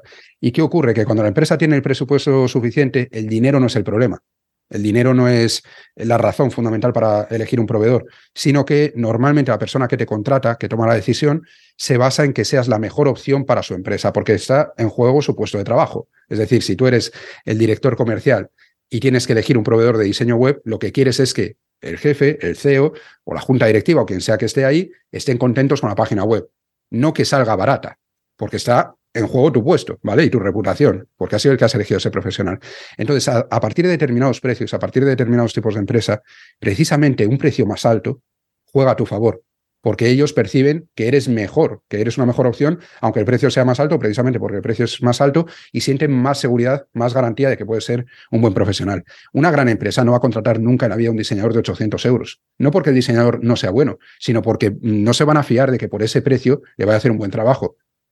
Y van a ir siempre a buscar proveedores mucho más caros. Entonces tienes que entender esa primera diferencia entre el tipo de cliente, porque el producto al final que le entregas, como te digo, es básicamente el mismo. La diferencia fundamental es en el cliente, cuáles son sus prioridades, de qué manera se comporta, y tiene, eso lo tienes que entender muy bien. Y luego hay una cuestión de autoridad, eh, que eso ya depende más de ti. ¿Cómo vas tú a negociar a esas reuniones? Normalmente el freelance pequeñito que está empezando, cuando va a una reunión con un cliente más grande, se hace caca encima y se huele. Es decir, tenemos miedo a ese rechazo, tenemos miedo a que mm, se note que no llevamos mucho tiempo en el mercado o que eh, como es nuestro primer cliente grande, mm, vamos a ir con todas las dudas de a ver si la voy a cagar, a ver si lo voy a hacer mal. Y todo eso, para un tío, para una empresa que está acostumbrada a contratar proveedores, eso se percibe. Tú ves en una primera conversación el que está preparado, el que tiene tablas, el que sabe negociar, etcétera, y el que no, y el que está muy verde todavía. Entonces, el problema es que cuando tú vas verde a ese tipo de negociaciones, la persona que está enfrente de ti, que sabe mucho más que tú del tema, lo percibe rápidamente y tu autoridad se queda por el suelo. Entonces, muchas veces yo cuando veo a los diseñadores que dicen, no es que el portfolio es muy importante y tal, mentira, tú vete con el mejor portfolio del mundo a un cliente de ese tipo y eh, negocia con él y que te vea mm, dubitativo te va a descartar inmediatamente. Él lo que quiere es un, eh, un, solucionador de problemas. Él lo que quiere es una persona que tenga el control total de esa página web durante el desarrollo y que por el lado de la empresa no se tengan que preocupar de, absolutamente nada. Y para eso tú tienes que ganártelos en esas primeras comunicaciones y tienes que llevar la sartén por el mango en esas primeras comunicaciones. Por lo tanto, ya no es tan importante tu capacidad como diseñador, que eso, pues bueno, en realidad hasta que no trabajen contigo no van a saber si eres mejor o peor, como tus capacidades de negociación, de comunicación, de venta. Y bueno, pues ahí es donde falla mucha gente, pero es lo que tienes que hacer para llegar a ese tipo de clientes. Te he escuchado, Arturo, decir en alguna entrevista que durante esta época, digamos, en la que, para superar la crisis de aumentar los precios y demás, que tuviste que reestructurar muchas cosas a nivel mental. ¿A qué problemas de mentalidad te refieres y cómo los solucionaste? Bueno, eh, tenemos al mítico, famosísimo síndrome del impostor. Imagínate que un tío como yo, que viene a estudiar una carrera eh, relacionada con publicidad, que no tiene una experiencia técnica ni un eh, ni una formación técnica, se pone a hacer páginas web. Entonces yo sabía que yo fallaba en ese apartado. Y aunque yo iba estudiando, iba practicando y tal, pero nunca fue muy fuerte. Y es que tampoco me apetecía que se convirtiese en mi fuerte, no era una cosa que a mí me gustase. Entonces, ¿qué ocurre? Que tú estás siempre con la inseguridad de que esa parte no la dominas. Entonces ahí tienes una primera barrera mental. Vienes de no tener nada, de no tener clientes y de estar cobrando 400 euros, como bien dices, como bien dijiste antes, fue lo primero que cobré yo por una, por una web que además era una casa rural que le incluía el logotipo y la fotografía de la, de la página web por 400 euros que es que, y estaba en León, no estaba en Salamanca. Digo, si es que me voy a ir hasta ahí, me voy a gastar en la comida y el, y el viaje eh, prácticamente lo que me van a pagar. Pero, eh, bueno, pues eran los primeros clientes y tú lo que querías era trabajar y coger clientes y ya está. Pero vienes con esos precios, ¿no? Y además estás oyendo continuamente en foros de Internet, en blogs, en, en grupos de Facebook. No, es que el cliente no está dispuesto a pagar más de 600 euros por un WordPress y todo eso te lo vas creyendo, lo interiorizas como una realidad del mercado. Pero eso solo es una realidad del mercado de esas personas, es una realidad de su situación, no de lo que hay en el mercado. En el mercado también había páginas web de 20.000 y de, y de 200.000 y de 500.000 euros, ¿vale? Pero tú tienes la idea esa de que, bueno, pues unos cientos de euros es lo que me va a pagar a mí la gente. Cuando tú tienes que pensar en multiplicar ese precio y, irte a los 4.000 euros, por ejemplo, es un cambio muy grande, porque yo en 1.300 pensaba que estaba cobrando bien y lo tienes que multiplicar todavía por tres y tienes que cambiar toda tu manera de prospectar y tienes que superar esa eh, vergüenza, ese miedo, eh, esa, timidez que hablábamos antes para ponerte a dar la cara y, molestar, entre comillas, porque ese era un poco el concepto que tenía yo de la venta inicialmente, molestar a la gente llamándoles, escribiéndoles, etcétera, para ofrecerles un producto que no iban a estar dispuestos a, pagarme. Entonces, toda esa película que tenía yo montada en mi cabeza hacía que me costase mucho creerme que esa fuese la solución a mis problemas. En el emprendimiento yo creo, Ángel, que puedes tomar decisiones de dos maneras distintas. Las puedes tomar porque crees que eso es lo mejor para tu negocio o las puedes tomar desde el miedo. Y yo lo que veo es que hay muchísimos emprendedores que las toman desde el miedo. Es decir, esto no me gusta, esto no lo hago. Aquí me van a rechazar, pues esto paso. Eh, me siento inseguro, pues me sigo formando en lugar de salir a vender. Y todo eso son decisiones basadas en el miedo, porque en realidad no es lo que tendrías que estar haciendo, pero es lo que a ti de alguna forma te da más seguridad, te hace sentir más cómodo o te hace sentir más respaldado, si quieres. Entonces, yo en aquel momento, o durante mucho tiempo, estuve tomando decisiones basadas en el miedo, más que no que tenía que hacer por mi negocio. Y es un cambio de mentalidad muy grande en el sentido de decir, esto es lo que tienes que hacer, esta es la solución para tu negocio, y vas a tener que hacer cosas que no te apetecen absolutamente nada, y lo vas a pasar mal, pero es que es lo que tienes que hacer. Entonces, para mí, a nivel de configuración mental de mis creencias sobre la profesión, sobre mí mismo y demás, pues tuvieron que, tuve que hacer unos cambios ahí muy importantes. Y que al final los hiciste porque como hayas pagado un tío no sé cuántos mil euros para hacerlo, pues al final los haces, ¿no? Claro, es que al final, mira, yo cuando veo a gente que contrata un mentor y no les hace caso, digo, tío, pero ¿para qué? O sea, si yo, si yo contrato a un mentor es para, para hacer exactamente lo que él me diga. Porque evidentemente, a mi manera, que ya lo he intentado antes, no ha funcionado. Si estoy en manos de un mentor es precisamente para que me diga otra manera distinta de hacerlo. Y ya vas con la cuenta de que seguramente te va a decir que hagas cosas que, que se salen de tu zona de confort, lógicamente. Vale, pues mm, yo cogí, hice a rajatabla lo que, lo que me había dicho y dije, bueno, pues para adelante, porque recuerda dónde venía. Yo venía de una crisis muy gorda. No es que yo dijese, bueno, quiero ganar más pasta y como quiero ganar más pasta, voy a contratar a un mentor y voy a hacer no sé cuál. No, es que yo estaba en un momento en el cual o esto lo cierras o lo cambias radicalmente. Y si vas a cambiar radicalmente, no es hacer unos pequeños ajustes, es cambiarlo radicalmente. Y ese cambio radical, pues se llevó por delante muchas de, mis falsas creencias y tuve que, yo creo que ha sido la época de mi vida que más miedo se he superado de golpe. O sea, tuve que hacer un cambio mental con respecto a la profesión como no he tenido que hacer nunca.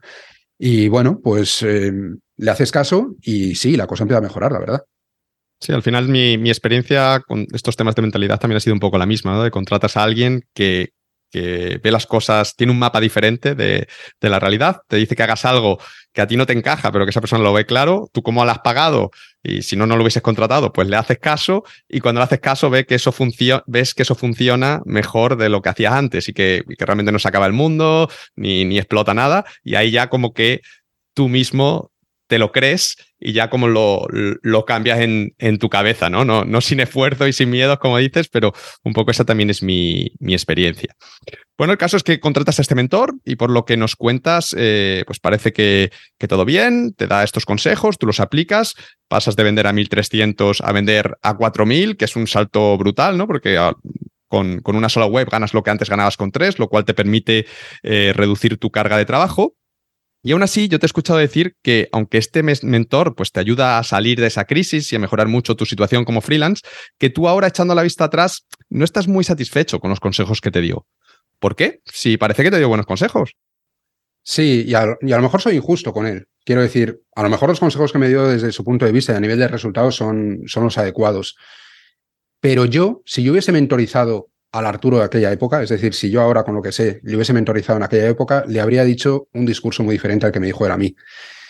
Y por eso creo que yo ahí perdí básicamente un par de años en, mi emprendimiento. ¿A qué me refiero? Yo ya en aquella época, cuando tengo aquella crisis, estaba pensando en la posibilidad de escalar el modelo de negocio a través de formación. Piensa, yo tenía un blog, tenía una newsletter, tenía una buena lista de suscriptores y yo estaba vendiendo servicios. Cuando tú tienes ya una audiencia más grande que lo que tú puedes eh, abarcar con los servicios, una de dos, o empiezas a escalar em, contratando gente o empiezas a escalar, por ejemplo, a través de la formación. Entonces yo tenía la idea de la formación en la cabeza. Pero claro, mm, cuando llegué al mentor y le dije, mira, estaba pensando en esto, pasar a la formación, hacer esas cosas y tal, como solución al problema que tenía, ¿no? Porque yo decía, bueno, pues el problema que tengo es de que mm, no llego, eh, tengo mucho tiempo, tengo que estar yo siempre con los clientes y tal, voy a buscar, voy a cambiar hacia un modelo más escalable. Y su consejo, vamos, lo que él me dijo fue, dice, ni de coña, tú lo que tienes que hacer, tú tienes ahí eh, un, un potencial inmenso, tienes unos recursos fundamentales, un posicionamiento en el mercado que tienes que aprovechar. Entonces, lo que no puedes es desaprovechar todo ese posicionamiento de Google como diseñador web y todo ese posicionamiento que ya tienes en el mercado, que llevas trabajando los últimos tres años, como, mm, pues, pues eso, a nivel de autoridad, eh, a nivel de reputación dentro del mercado. Entonces, lo que él me dijo fue, lo que tienes que aprovechar, o sea, lo que tenemos que hacer es conseguir aprovechar todo eso que tú tienes, pero hacerlo de una manera que no te queme. Entonces, bueno, pues yo decidí ir por ahí, ¿vale? Y en mi cabeza sonó perfecto aquel, aquel plan, pero descartó por completo el tema de la formación, ¿vale? Y yo ya le planteé algunos problemas, algunas dudas que tenía yo con el tema del diseño web, porque yo veía que había problemas en la profesión a la hora de sacarla adelante, que me parecía una, una profesión compleja, porque es, son servicios uno a uno, muy personalizados, eh, que mezclan la parte técnica con la parte de diseño. Mm, que muchas veces el cliente no tiene los conocimientos tampoco relacionados con el ecosistema web como para entender, eh, pues eso, qué es lo importante y qué es lo que no. Entonces es una profesión que es muy complicada, sinceramente. Ángel, yo cuando luego montamos la Academia para Diseñadores Web Profesionales, la monté por eso, porque yo veía que era muy difícil sacar adelante ese tipo de negocio por las complejidades que tiene ese, esa profesión en concreto. Y yo todas esas dificultades se las compartí en su momento, pero las ninguneó. Eh, o sea, su cabeza era, tienes este posicionamiento, tienes esta autoridad, entonces tienes que aprovecharlo y tienes que tirar por ahí. De alguna forma, lo que yo pienso ahora es, no pensó en lo que yo quería hacer, no escuchó mm, que yo quería girar mi negocio hacia otro modelo distinto, no se dio cuenta de que yo no estaba motivado por el diseño web, que no era mi zona de genialidad, porque yo no era programador, porque yo no tenía esa experiencia técnica, porque yo venía rebotado y había, había entrado en el diseño web como una solución temporal, digamos, a, un problema de que no me contrataban. Y todo eso yo se lo expliqué, lógicamente, al principio, pero todo eso lo ninguneó y eh, se quedó con la idea de que como yo ya tenía eso, tenía que seguir por ahí. Y esto, seguro que mucha gente de tu audiencia, y tú mismo, mm, habéis vivido esa sensación de que yo no quiero hacer esto, ¿vale? Esto es lo que tengo, esto es lo que he estudiado, este es mi puesto de trabajo, pero es que no es lo que quiero, es que quiero hacer otra cosa distinta.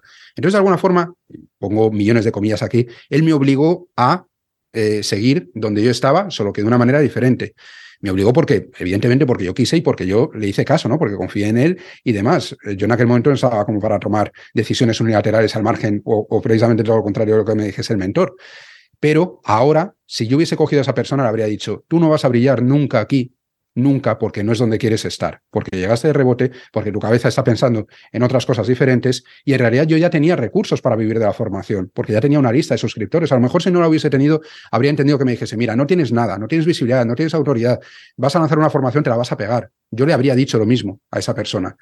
Pero viendo mi situación, yo como mentor ahora, cuando mentorizo a, a mis clientes, le habría dicho, tío, haz un primer lanzamiento de una formación, a ver cómo sale.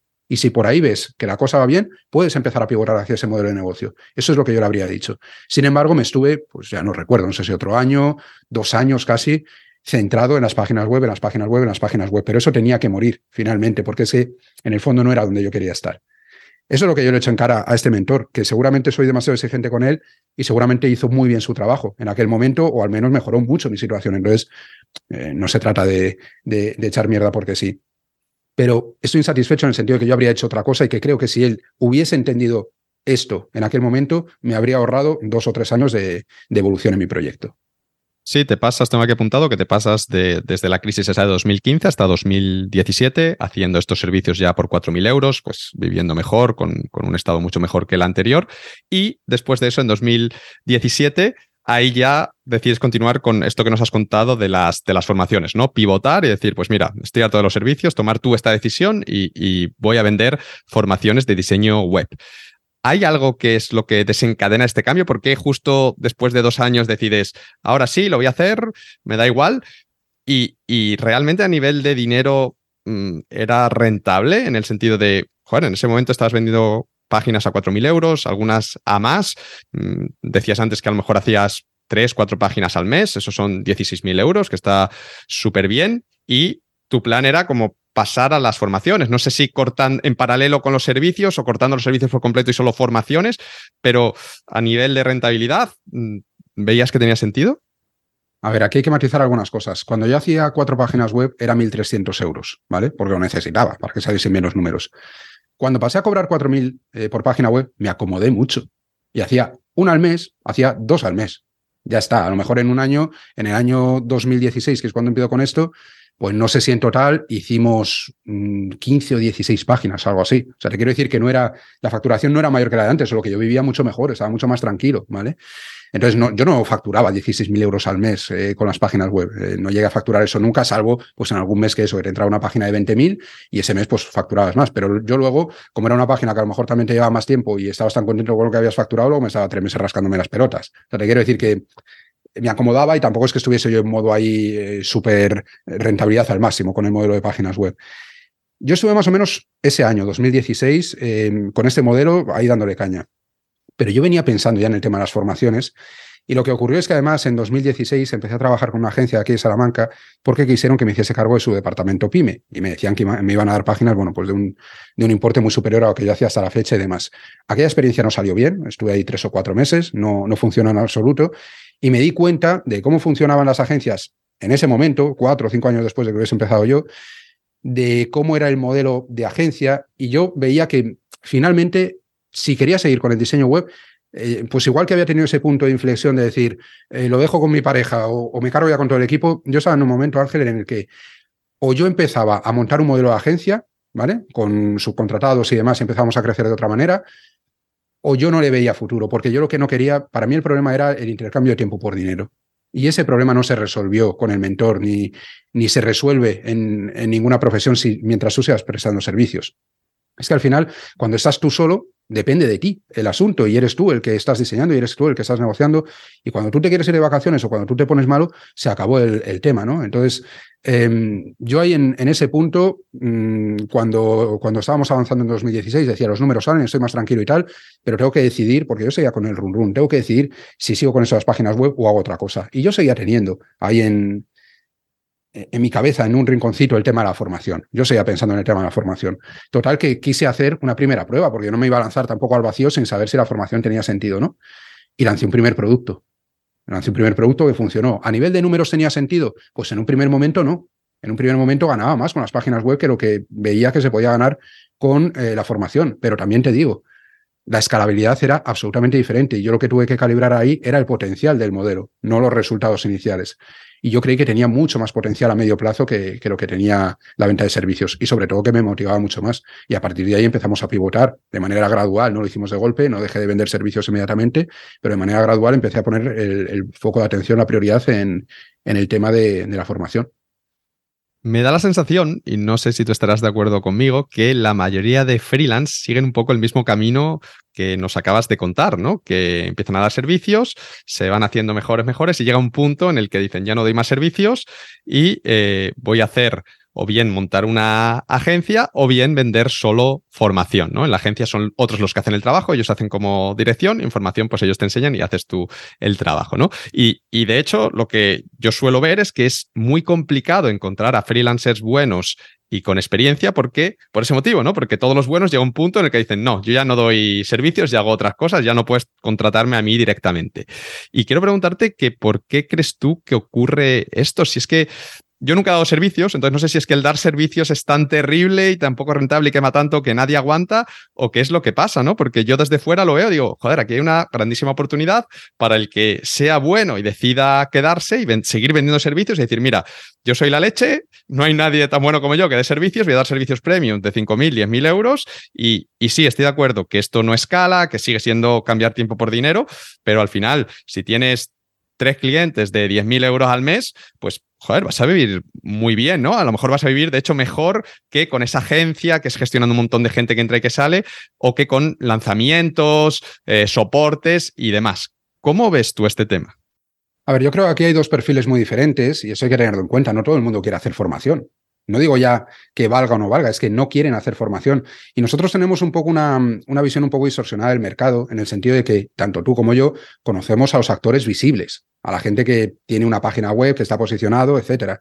Y ese que tiene una visibilidad, lo que le ocurre es que como tiene visibilidad, puede crear una audiencia en torno a él y puede cambiar el modelo de negocio si quiere hacer la formación. Pero yo tengo un montón de clientes, eh, diseñadores web, emprendedores, que trabajan en la sombra. Quiero decir que no tienen una página web, que no tienen un proyecto visible y que efectivamente se dedican a la venta de servicios, operan al margen de lo que es la visibilidad en Internet y les va muy bien y ganan mucha pasta. A lo mejor lo que tienen son campañas de publicidad montadas a una landing page, negociación y hablan con, con los clientes y consiguen eh, muy buenos clientes y viven muy bien, pero no tienen esa visibilidad en redes sociales, no están... Eh, tú cuando le preguntas a alguien, oye, los mejores diseñadores españoles, siempre la gente se va a Google pues los, que aparecen en las primeras páginas de Google, pero ojo que no, que esos son los que más visibilidad tienen a nivel de Google o a nivel de redes sociales, no tienen por qué ser los mejores ni los que más eh, pasta ganan. Entonces hay que entender un poco esta diferencia porque hay mucha gente que efectivamente está trabajando a nivel offline o a nivel un poco en la sombra, les va muy bien y no tienen ningún tipo de interés en el mundo digital o en el mundo de Internet, del marketing digital, ni tampoco en pasar a venta de formación ni nada por el estilo.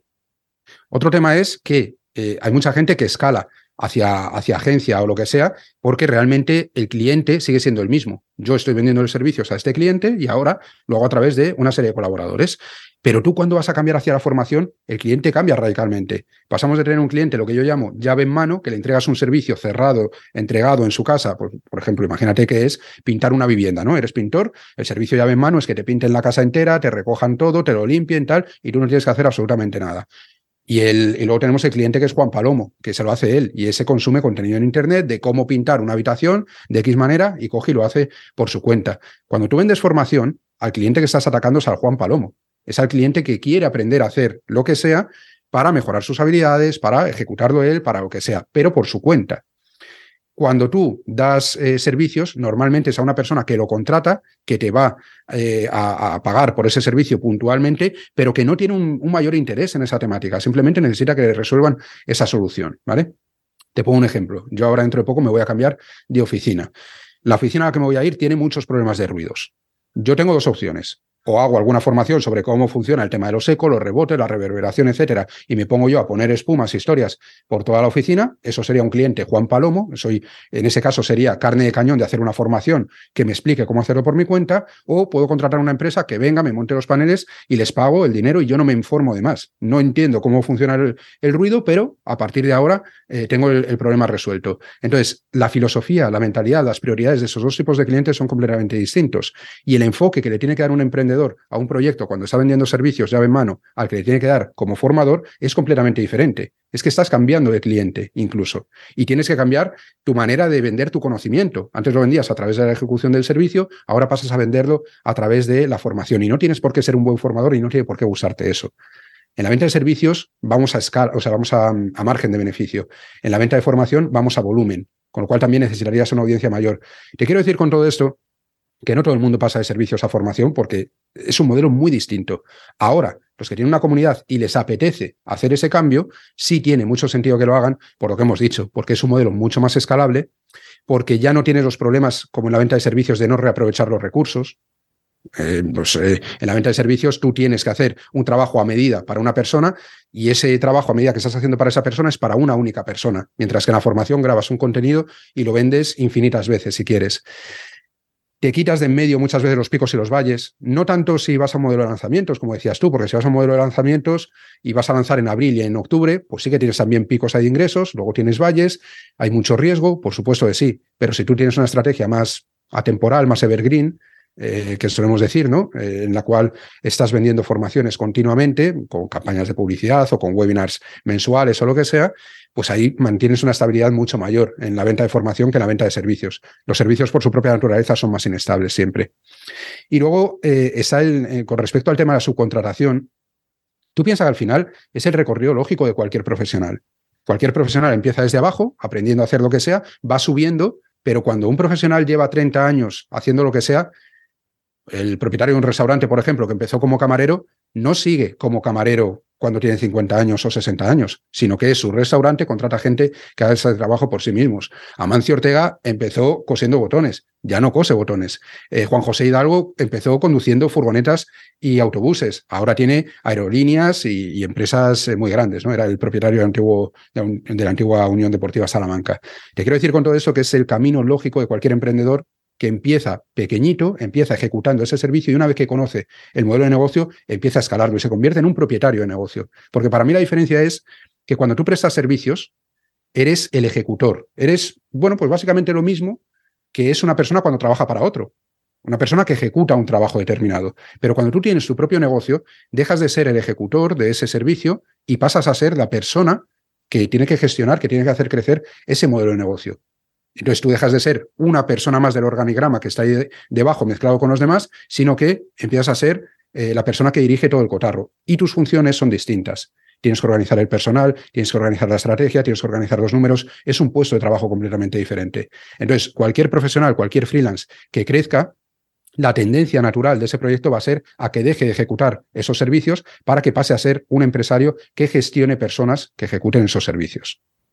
Esto que has dicho de los freelance en la sombra, que al final es cierto que tenemos ese sesgo, me, ha hecho reflexionar. Tiene, tiene, mucho sentido, nunca lo había pensado así, tiene, tiene mucho sentido. estas personas que son invisibles a los ojos de la mayoría, normalmente, ¿cómo consiguen sus clientes? ¿No tienen web? ¿Es todo prospección fría? ¿O cuál es un poco tu, tu experiencia? Del que decide seguir como freelance, ya como ese puesto freelance premium, a lo mejor trabajando con empresas que le pagan bien, pero que a nivel internet es, no es visible o muy poco visible.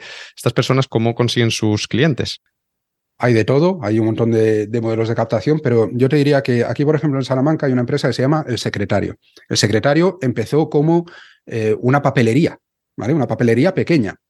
Ahora hacen de todo. Cuando digo de todo es contabilidad para ayuntamientos rurales, por ejemplo. Eh, venta de eh, equipamiento deportivo para ayuntamientos, este tipo de cosas. ¿Por qué? Porque ellos cuando empiezan eh, con el tema de la papelería, empiezan a trabajar con empresas y las empresas les compran por lo típico, los folios, las impresoras, los cartuchos de tinta, todas esas cosas. Mobiliario, empezaron luego con un tema de mobiliario, muebles, sillas y demás. Y según van avanzando, empiezan a eh, meter la cabeza también en ayuntamientos que necesitaban, pues eso, material para sus, sus, ayuntamientos. Pero es que luego después ven que los ayuntamientos reciben una serie de subvenciones para gastarse en material deportivo y el, el secretario empieza a comprar mesas de ping-pong y a vendérselas a los ayuntamientos, ¿vale? Entonces ellos van ampliando el modelo de negocio y se sigue llamando el secretario y el logotipo es algo así como un cuaderno con una pluma o un boli o algo así, pero tienen decenas de empleados y su trabajo es ahora ya, sobre todo, trabajar con ayuntamientos. Tú vas ahí y dices, bueno, pues aquí me compro yo cuatro cuadernos y un boli, pero lo que hay por detrás flipas en colores. ¿Qué pasa? ¿Cómo consiguen ellos clientes? La gente en los ayuntamientos ya saben cómo funcionan. Y cada vez que tienen un problema, normalmente ellos trabajan precisamente con secretarios de pueblos, ¿vale? Que son los que toman las decisiones de, de qué se gasta la pasta y todo esto. Y lo que quieren, igual que ocurre con las grandes empresas, lo que quiere ese puesto intermedio no es el producto más barato quiere un proveedor que no le dé problemas. Y si el secretario funciona, él le sigue contratando. Entonces llevan 20 años trabajando con ayuntamientos que continuamente todo lo que se gestiona eh, a través de ese, ayuntamiento se lo van a contratar a ellos y la gente lo va hablando, lógicamente. Oye, vosotros, tal cosa nos está pasando y tal, ¿y quién nos lleva la contabilidad a vosotros? Pues el secretario. Entonces ellos han ido creciendo a través del boca a boca.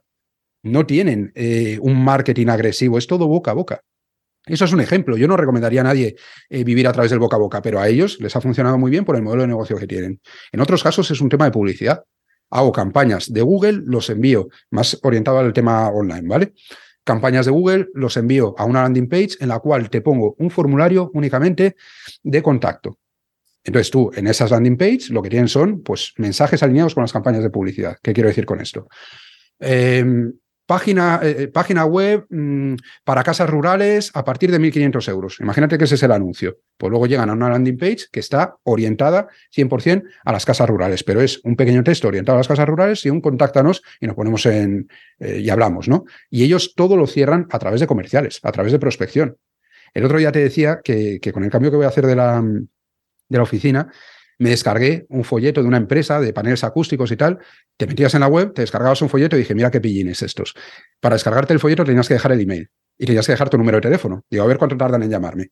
Me, dio curiosidad la, estrategia, ¿no? Y entonces digo, bueno, pues meto los datos, me descargo el folleto y tal. Efectivamente, a los pocos días me llama un comercial y me dice que, bueno, que qué necesidad tenía y tal. Y le cuento un poco, vale, pues te voy a poner en contacto con un delegado de la zona para que te lo vaya a ver y demás.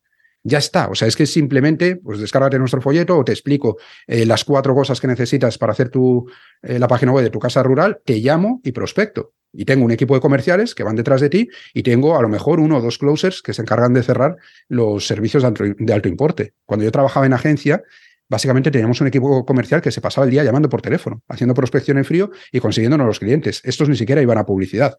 Era todo prospección en frío. Entonces, las opciones son infinitas, hasta el punto de que aquí en Salamanca también hay una, una empresa, son dos chavales, empezaron siendo dos chavales, que desarrollaron una solución para clínicas de fisioterapia, eh, tema de organización de pacientes, de calendario, de citas y todas estas cosas. Bueno, pues ellos desarrollaron la, solución y ellos al principio hacían también el trabajo de prospección, el mantenimiento, el soporte, todo. Pero luego lo primero que contrataron fueron dos comerciales.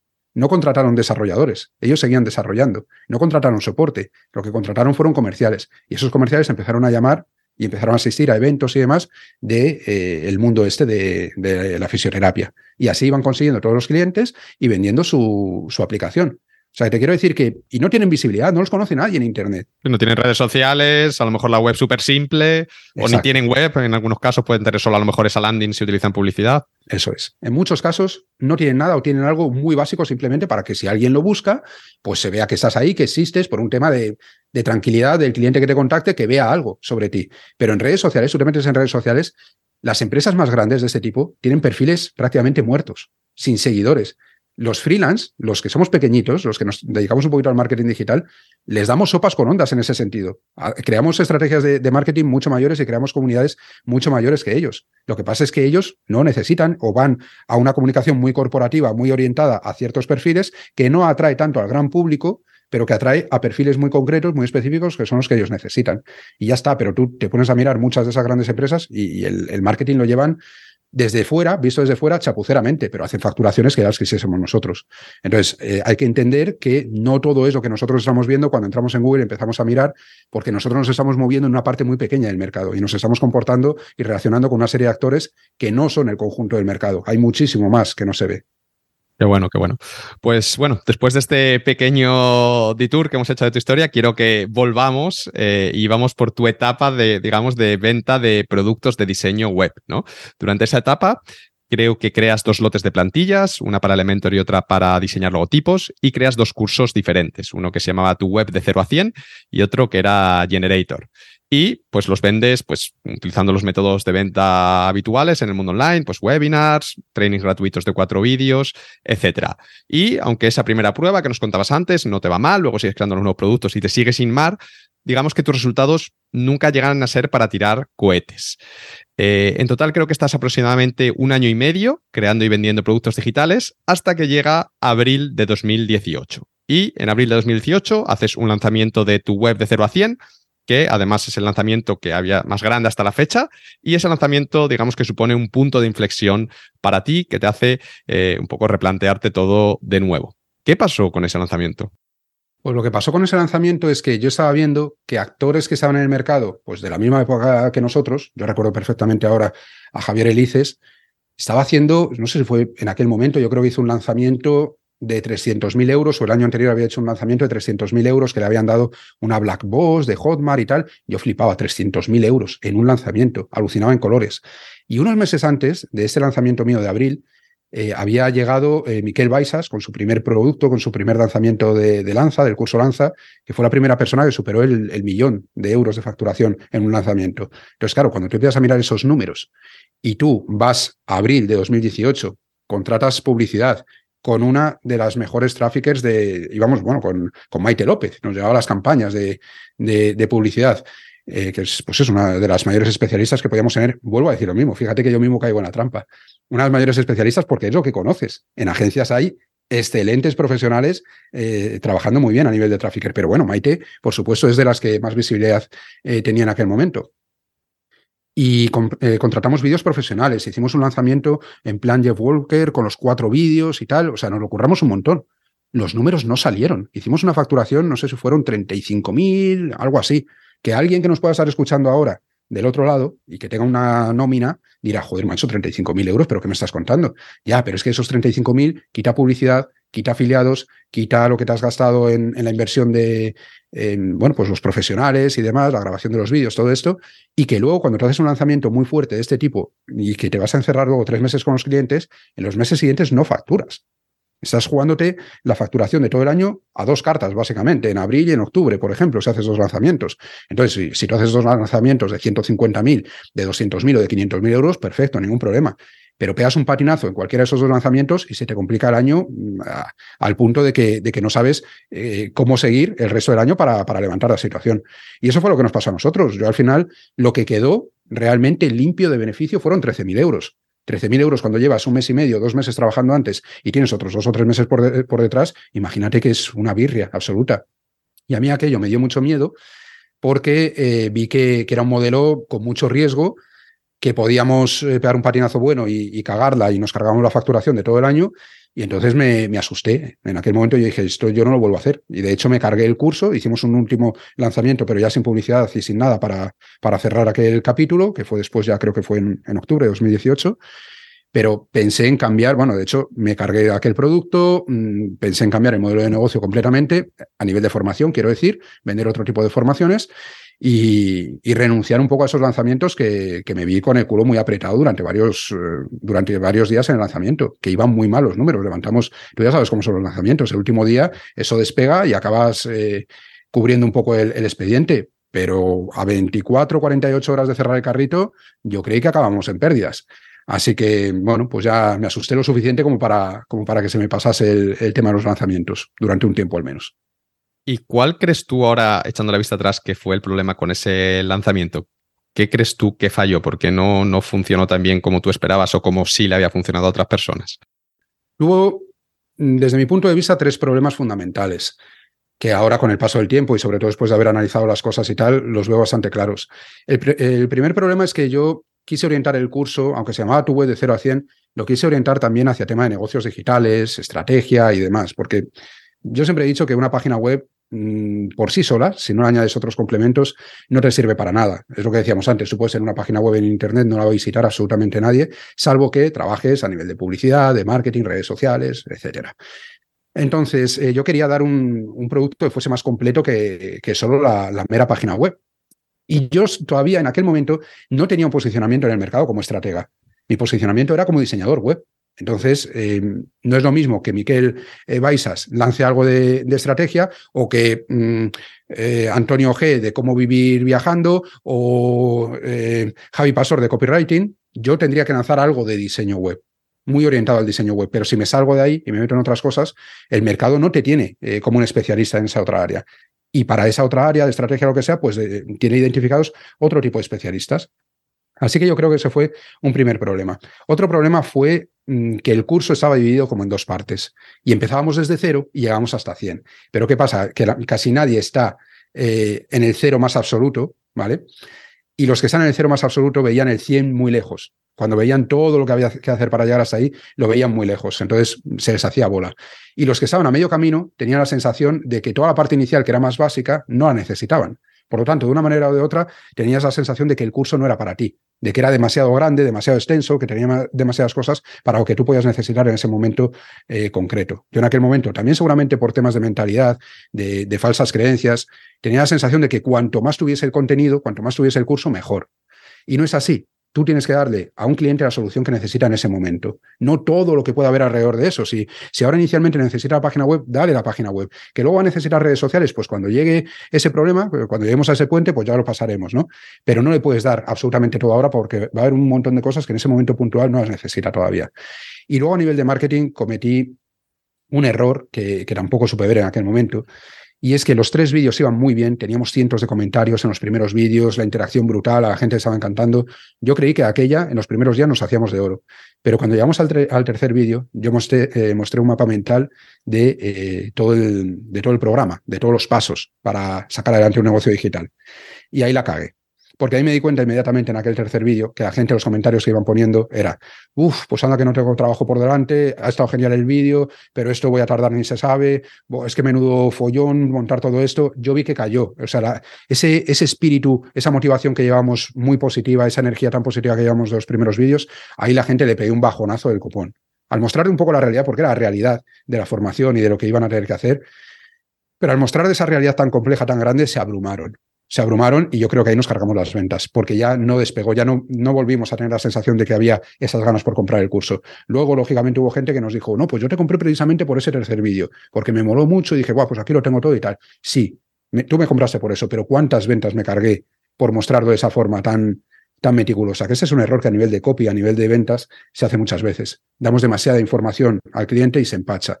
Tú al cliente le tienes que saber explicar cómo va a funcionar la solución, pero no necesariamente tiene por qué saber todos los eh, requisitos técnicos, todo lo que, eh, cada punto, cada epígrafe que vas a tocar, porque todo eso al final a una persona que lo está viendo desde fuera, pues le causa, pues, pues eso, la sensación de que es muchísimo, muchísimo, y al final pues ni, ni te lo acaba comprando, ni en muchos casos llegan a entender lo que les estás diciendo. Y ahí la cagamos, la cagamos muy bien, de hecho. Entonces, bueno, pues eh, de todos los errores vas aprendiendo, pero juntas esas tres cosas y, y la cosa pues no salió como tendría que haber salido. Entonces pinchas en este lanzamiento y a raíz de esa experiencia decides mm, sacar la goma de borrar y rediseñar tu negocio desde cero con un nuevo plan a dos años vista. Eh, ¿Cuál era ese plan? ¿Qué, era lo siguiente después de las formaciones? ¿En qué consistía ese Arturo García 2.0? Hay un paso intermedio aquí. O sea, yo cuando, cuando me hago un plan a dos años vista es en 2019, ¿vale? Pero, pero, em, antes de eso, antes de decir, bueno, voy a resetear todo el modelo de negocio y voy a cambiar a lo que estoy haciendo ahora mismo, yo sigo todavía con formaciones y lanzamos una formación para diseñadores web profesionales, ¿vale? A finales de 2018 y demás. O sea que todavía. Claro, es el cambio a la membresía, ¿no? Es lo que. Claro, claro. Vale, para, para corregir el problema de, tener, de, de jugártelo todo a una carta, dices, pues vamos a dejar en vez de lanzamientos, pasar una membresía. Correcto, eso es. O sea, yo había visto el problema de esos picos de los dos lanzamientos al año y me fui al lado contrario, de una membresía que sea estable, predecible, eh, que pueda yo saber más o menos cuánto vamos a facturar el próximo mes. Y eso ocurre en 2018. Cerramos este, en octubre cerramos ese eh, curso de tu web de 0 a 100 y lanzamos dos meses después, en diciembre de 2018, la beta de diseñadores web pro, que fue mi primera membresía, que sigue operativa a día de hoy. Y ahí, pues, eh, bueno, pues el objetivo es eso, atraer a diseñadores web profesionales, ayudarles con su profesión, eh, desde un punto de vista más estratégico que de herramientas y otras cuestiones.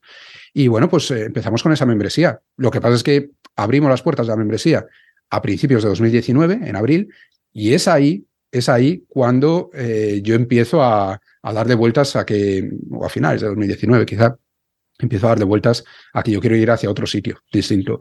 Y ahí es cuando diseño un plan a dos años vista, ¿vale? Para pivotar completamente mi marca. Y eso ahí sí es un, es un cambio muy heavy en, mi proyecto porque cambia completamente el modelo de negocio e incluso el posicionamiento en el mercado. Vale, vale. Ahora llegaremos ahí. Quiero preguntarte primero por esto de diseñadores web pro, ¿no? Que es un gran cambio, no es un cambio de modelo de negocio, aunque sigues haciendo dentro del mismo nicho, pero ya eh, diseñadores web pro, ya te va saliendo un poco la vena de estratega digital, ¿no? Que ya es sí para diseñadores, pero temas de negocios y, es un modelo de negocio completamente diferente. Eh, ¿Cómo fue este producto? ¿A qué precio lo lanzas? Cómo lo lanzas y, qué tal va. ¿Fue mejor que el lanzamiento anterior del curso? Infinitamente mejor. Eh, piensa, no, no tanto en números, ¿vale? Porque tú piensas que nosotros en 2018 a finales lanzamos una, una beta con un grupo de alumnos, 20 alumnos, a los, cuales les vendemos el acceso por 500 euros, ¿vale? A cada uno de ellos. Entonces hacemos ahí 10.000 euros de facturación porque cerramos ahí, quiero decir, había más demanda de ese producto, sin existir el producto, yo lo digo. Digo, vamos a crear esa membresía y vais a ser mis conejillos de indias. No sabéis ni lo que hay de contenido. Ahora vais a tener ventajas de por vida por comprar ese producto ahora. Entonces, bueno, entraron esas 20 personas, esos primeros conejillos de indias. En abril de 2019 lanzamos la academia, la abrimos, y hacemos una facturación de 25.000 euros aproximadamente. Pero claro, 25.000 euros con una membresía que salió a la venta en 19 euros al mes o en un plan anual de 199. ¿Qué quiero decir con esto? Que vendimos muchísimo más, pero muchísimo más que lo que habíamos vendido, por ejemplo, de, eh, en, los lanzamientos anteriores. Y también hay que tener en cuenta que em, dentro de lo que es mi lista de suscriptores, aproximadamente el 35% son diseñadores web. O sea, la mayor parte de mi lista no son diseñadores web. Entonces yo estaba atacando a, un segmento de mi lista que no era el conjunto completo. Y ahí lo que ocurrió fue que de repente, pues no recuerdo los números exactamente ahora, pero no sé si metimos 250 alumnos o algo así al principio, cuando en los lanzamientos previos habíamos metido 35, 60, 70 clientes para tu web de 0 a 100. Entonces metimos muchos más alumnos de golpe Hicimos un buen pico de facturación ahí porque no metimos nada en publicidad, fue solo lanzamiento interno a mi lista, no metimos afiliados, no metimos ningún gasto extra y nos quedó muchísimo más margen de beneficio que lo que nos había quedado previamente, con, con la ventaja además de que era recurrente. A los meses siguientes, hombre, no ibas a hacer ya 20.000 al mes porque todos los planes anuales ya no se, no estaban, ya no se cobraban, ¿no? Pero sí que esas 100 o 150 personas que estaban de recurrente, pues ya te daban una estabilidad de 3.000 euros de base mínimo eh, al mes, ¿no? Y ahí el trabajo que, tenías que hacer era de levantar esos números y de meter cada vez más gente y evitar que se te fueran. Y ahí fuimos subiendo el, MRR, que es la métrica que utilizamos para las membresías, que es básicamente pues, la recurrencia mensual, ¿no? Que, que estás haciendo, pues llegamos a tener en los mejores momentos de la academia unos 10.000 euros de, de recurrente más o menos, que luego por supuesto vendíamos al margen también otros productos, pero ya eran 10.000 euros estables que te estaban dando. Y claro, eso ya era un respiro muy importante, porque todos los gastos del negocio te los cubría, básicamente la membresía, luego del negocio incluyendo mi sueldo, quiero decir, a mayores ya, si metíamos picos de lo que sea, pues muy bien, pero eh, ya vivías de una manera mucho más tranquila. Entonces eh, eh, lanzas la membresía a finales de 2018 la fase beta, luego eh, en 2019 ya la abres al público. Esto va muy bien, es un paso adelante en la buena dirección. Además, ya vas enseñando la patita, ¿no? De que quieres un poco centrarte más en, en, temas de, estrategia y demás. Pero nos has dicho que el verdadero cambio en tu negocio llega un poco más tarde, ¿no? Llega en ese 2019, que es cuando descubres y te enamoras del copywriting y tú realmente aprendes a vender en Internet. Y quiero preguntarte un poco por esto. Quiero preguntarte en primer lugar que cómo llegas tú al copywriting y, por qué surge ese flechazo a primera vista, ¿no? ¿Qué fue lo que tuviste del copywriting que te enamoró tanto desde el primer momento? Pues mira, si en mi carrera hubiesen hecho bien su trabajo en las asignaturas de redacción persuasiva, yo me habría enamorado del copywriting cuando tenía veintipocos años y no habría empezado mi carrera como diseñador gráfico, sino directamente como copywriter, ¿vale? Lo que ocurre es que en las universidades, pues a veces los profesores que tienes están muy desconectados de la realidad del mercado y muchas veces tienen libros que se que lanzan ellos mismos, ¿no? Sobre deontología de la comunicación, em, ética y comunicación en el siglo XXI y este tipo de historias, y te hacen comerte sus mierdas de temarios teóricas mm, sobre conceptos de persuasión que no llegan a ningún lado y no te presentan a grandes eh, copywriters, a grandes publicistas de la historia. Yo en aquellas asignaturas solo me, dieron un libro de David Ogilvy, que es uno de los padres de la publicidad eh, moderna. Solo me dieron un libro de, ese hombre. No había ningún otro gran autor, los demás eran libros eh, propios o libros muy teóricos. Entonces yo no me enganché a la persuasión en la carrera, ¿vale? Y no me dieron a conocer a esos autores en la carrera. Y con ese desconocimiento del mundo del copy, eh, porque todo el tema de la publicidad en la carrera se veía desde otro punto de vista diferente, todo el tema del copy, yo era un gran desconocedor de, qué era el copy, en qué consistía el copy. Cuando empiezo a conocer el copy es cuando empezamos nosotros los proyectos y aparece, pues la primera persona que le oigo hablar de copy es a Maider Tomasena, ¿vale? En, español. Y luego, por supuesto, viene Javi Pastor también y bueno, pues empieza a popularizarse mucho más lo que es la, disciplina del copywriting. Pero parece que ha empezado entonces. O sea, a nivel general, la gente tenía la sensación de que eso del copy era algo nuevo, porque había llegado aquí y se empezaba a hablar del copy en los años 2013, 2014, 2015. Pero el copy, tal y como lo conocemos a día de hoy, existe desde principios del siglo pasado.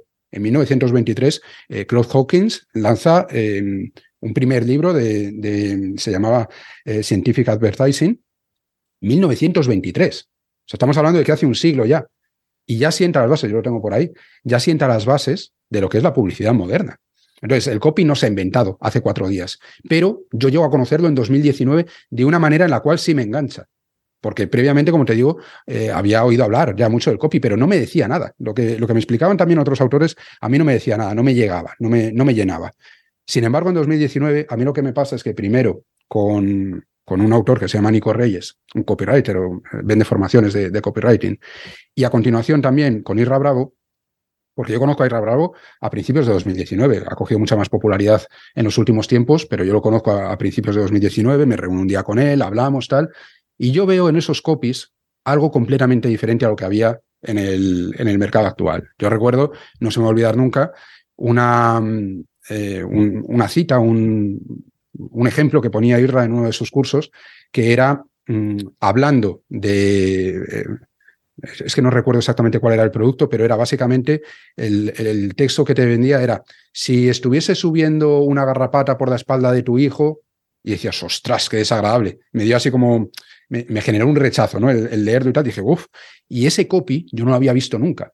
El copy que había visto hasta la fecha era muy dulce, muy edulcorado, muy enamora y seduce a tus clientes. Y yo de repente veo que se puede hacer copy de una manera mucho más visceral, mucho más, digamos, eh, emocional, eh, sentimental, en la cual, porque las emociones no solo ponerte a llorar, la emoción sentimental, de, sino, eh, pues eso, el que te dé una reacción, el que digas, joder, macho, qué, qué rechazo me genera esto, o qué incómodo me he sentido en este momento, o qué subidón de motivación me ha dado esto. Y yo veía que esas personas eran capaces de hacer con las palabras lo que, mm, lo que yo no creía que fuese capaz. Es decir, eran capaces de persuadirte a unos niveles brutales porque tú mismo estabas leyendo eso y decías, joder, qué bueno es esto. Entonces, claro, yo en ese momento empecé a investigar más allá de estos primeros autores que conocí y me voy para atrás en el tiempo y empiezo a investigar a los David Ogilvy, a, bueno, por supuesto, eh, actualmente a los Brian Kurz, eh, a, todos los grandes, mm, a, eh, a, Rob Bly, toda esa gente que mm, fueron grandes copywriters en su momento que tuvieron las agencias de publicidad, un poco al modelo este de Mad Men, de la serie de Mad Men, ¿no? Que ves ahí de las agencias de publicidad de los años 60 y 70. Bueno, pues ese modelo, ¿no? Y claro, yo ahí veo que la publicidad, el copy persuasivo, Mm, ha sido un gran desconocido en nuestro mercado y que hay un mundo ahí de persuasión impresionante, ¿sabes? Que dices, eh, Cialdini, por ejemplo, mm, también con sus libros de persuasión y, demás, dices, pero madre mía, si es que esto es la bomba, esto es lo que yo necesito para vender a mis clientes, para comunicarles a mis clientes el valor de mis productos de una manera que nunca había contemplado. Y yo allí me explotaba la cabeza y ese es un proceso que hace mucha gente, por cierto descubre a estos grandes autores o descubre eh, este copywriting eh, más profundo, más complejo, que está mucho más basado en la psicología del cliente que en las propias palabras. Y ahí me enamoro, pero brutalmente, del copy, de la persuasión, porque mezcla también estrategia, porque mezcla psicología. Y digo, guau, esto es la bomba. Y digo, digo, es que esto es lo que tendría que haber hecho yo. Si me lo hubiesen enseñado bien, esto es lo que tendría que haber hecho yo. Y esa idea me empieza a rondar la cabeza en 2019. Pero claro, volvemos a lo mismo, tienes un posicionamiento en el diseño web, acabas de lanzar una academia para diseñadores web profesionales. ¿Cómo vas a pivotar toda tu marca hacia un mundo que, eso, que ahora sí sería completamente desconocido? Porque sería un cambio en mi, en mi eh, presentación en el mercado, quiero decir, en mi posicionamiento de mercado, en, mi marca personal. ¿Cómo puedo hacer yo esto? Y digo, me voy a dar dos años y voy a pivotar todo eh, toda mi comunicación hacia la estrategia, hacia el copywriting, hacia las ventas y si a finales de 2021 yo veo que sigo con esas ganas, que no es un tema pasajero que me ha dado un subidón y ya está, sino que sigo con ese interés, lo ejecuto, pero voy a ir ya tirando hacia ese lado. A mí eso no se me pasó, Ángel. No se me pasó. Yo me enganché ahí, ahí no había vuelta atrás. Eso es de estas cosas que se te pasan por la cabeza una vez, pero que sabes que ya no va a haber vuelta atrás y yo empezaba en Trello, en mi aplicación de Trello, a volcar ideas, a volcar conocimientos, a leer libros de copywriting. Tengo un montón de ellos, de esos los grandes autores que dices, pues es que los leería, aunque no me dedicase a nada de eso, los leería por, por, por ocio, por pasión, porque me encanta, ¿no? Y dije yo, es que voy a tener que tirar por aquí. Porque veía que todo lo que venía haciendo de, de diseño web, pues había sido una etapa que me había dado de comer, que me había dado muchas alegrías, pero que de alguna forma yo había estado siempre ahí, pues por una cuestión más circunstancial que otra cosa. Y aquí, por primera vez, en el tema del copy y la estrategia de las ventas, digo, este es mi sitio, aquí es donde yo me siento cómodo, aquí es donde puedo brillar, es donde puedo dar el máximo posible. Miedo, riesgo por el cambio, mil historias, pero es ahí cuando yo defino el plan a, dos años vista y finalmente pues acabé ejecutándolo hace un año ahora aproximadamente bueno, entonces la idea ya surge en 2019. La, idea de lo que viene después nace en 2019 y era ya un plan premeditado de decir, voy a probar y a ver qué pasa y si sale bien, tiro por aquí. A mí había una cosa que me daba mucho miedo.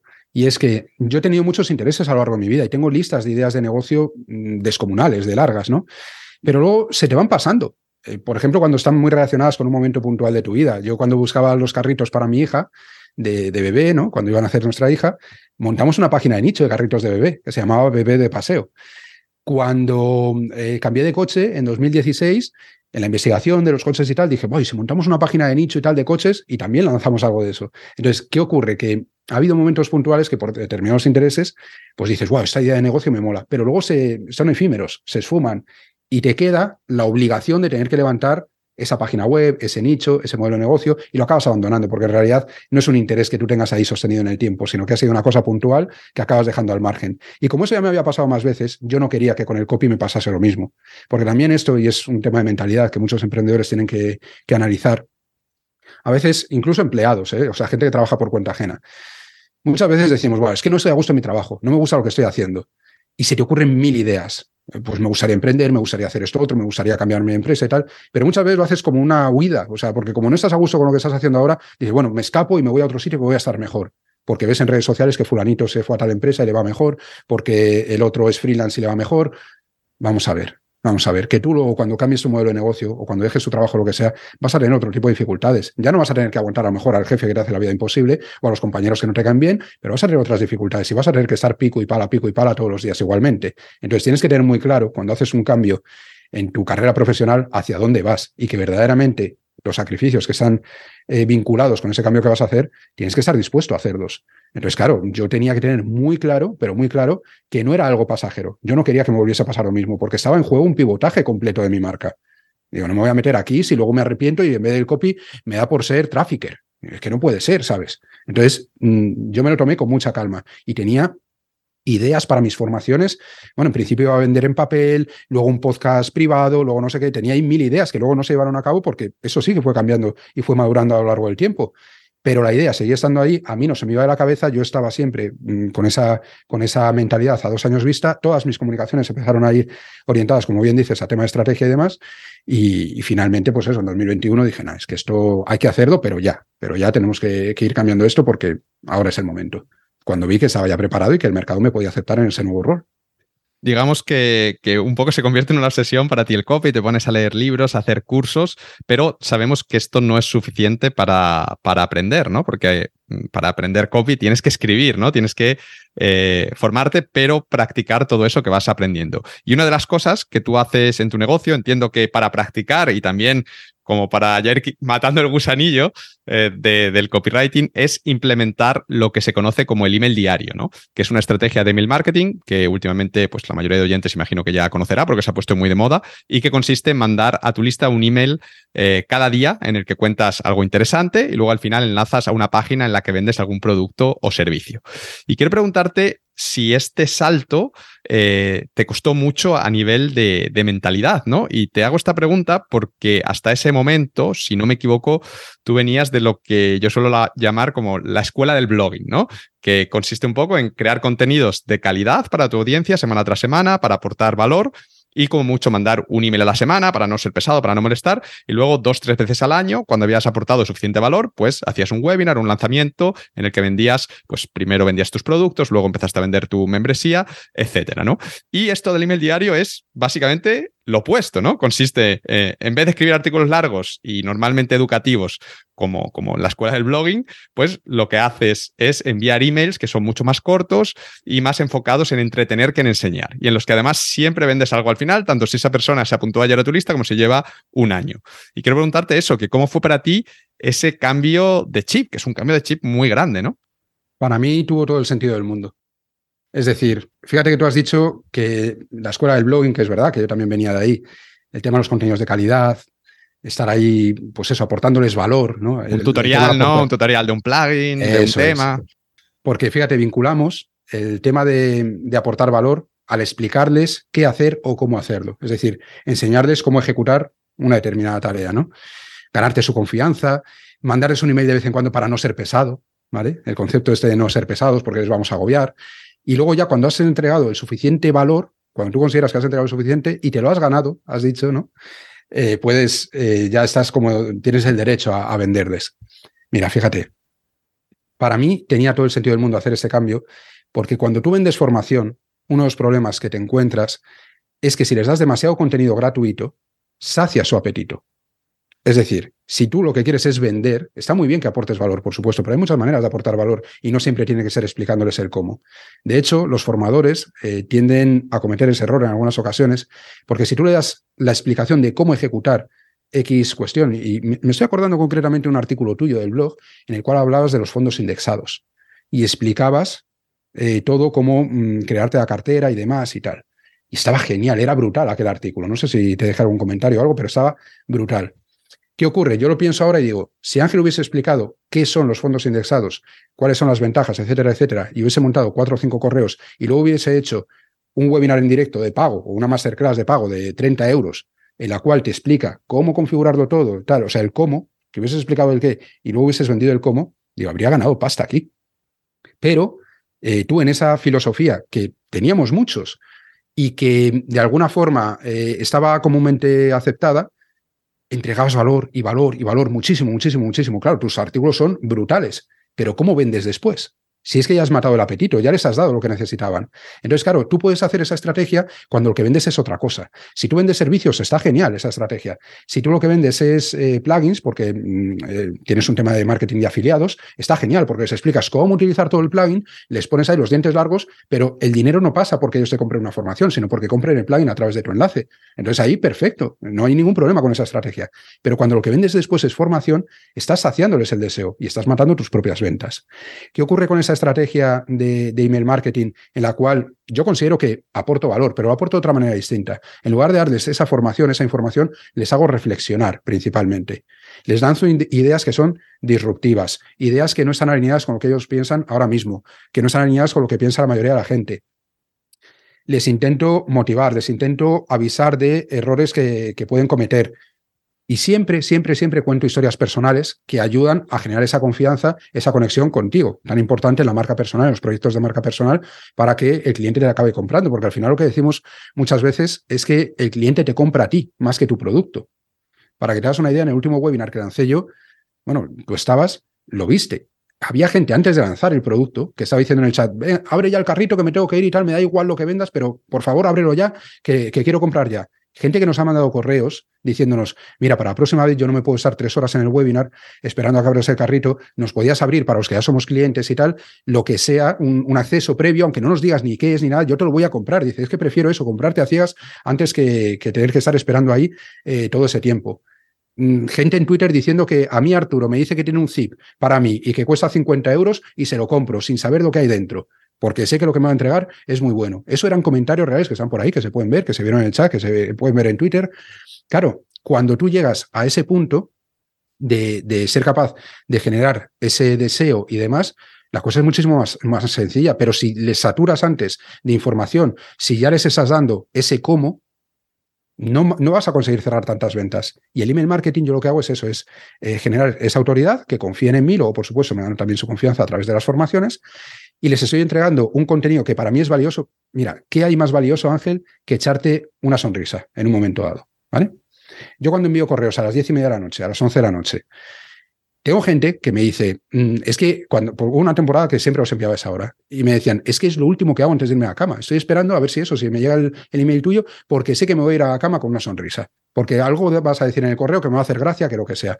Y cuando te propones hacerme reír, me, vamos, me troncho de la risa. Joder, ¿eso no es valioso? ¿Sabes? Que la persona se quede con esa sensación agradable después de leerte.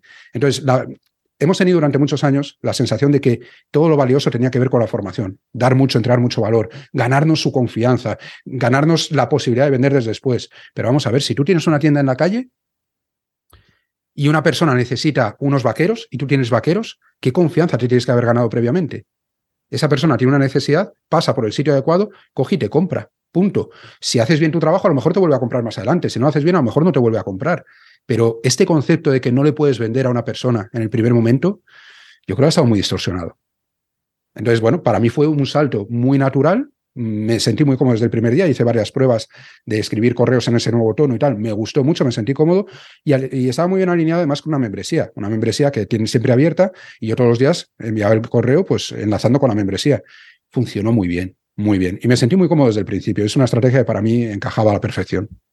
A ver, con esto de aportar valor, lo, típico que, te, que, se pone es la metáfora de una relación, ¿no? Y te dicen, pues, sobre todo con el tema de, vender, ¿no? Te dicen, pues mira, igual que tú a una chica eh, que acabas de conocer en una discoteca o en unas clases de, yoga, pues no le pides desde el primer momento que se case contigo, que se vaya a vivir contigo, porque va a pensar que eres un psicópata y va a salir corriendo, pues tampoco a un suscriptor que acaba de llegar a tu lista y que todavía pues no te conoce mucho, pues no le puedes vender, ¿no? Al final primero tienes que dejar que te conozca, demostrarle que eres buena gente, que tienes todo de frente, que sabes de lo que hablas y, este sería un poco, digamos, el papel de esos contenidos gratuitos de valor o educativos. Y luego, cuando te has ganado tu confianza, entonces ya le vendes, ¿no? Entonces, ¿qué falla en esta metáfora? ¿Hay algo que, que, estemos obviando, pasando por alto y que digas, mira, que esto, esto aquí no, no es así, ¿no? Porque al final tú la escuchas desde fuera, o por lo menos yo en su momento, años atrás, cuando la escuché, pues la escuché y dije, hostia, esto, esto es verdad, claro, ¿cómo, cómo vas a un tío que acaba, que no sabe ni quién eres? Mm, eh, tratar de venderle algo, ¿no? Pues primero habrá que... Esa metáfora nos la hemos comido con patatas todos durante un montón de años y está equivocada en la parte de que no le puedes pedir a una persona que acabas de conocer que se case contigo, que se vaya a vivir contigo, vale, estamos de acuerdo. Pero es que tú no le pides a un cliente que se case contigo para toda la vida, ni que se vaya a vivir contigo. Le estás pidiendo un polvo de una noche, ¿vale? Tú sí puedes irte a una discoteca y sin que te conozcan mucho, solo por lo que has eh, tenido en ese rato, en esa hora de conversación o lo que sea, que te acabes yendo a la cama con una persona. Eso es lo que tú estás eh, intentando conseguir con el cliente en la primera venta. En una primera venta tú no le pides que te compre todos los productos que tienes en, tu cartera, no le pides que seas su único proveedor de por vida.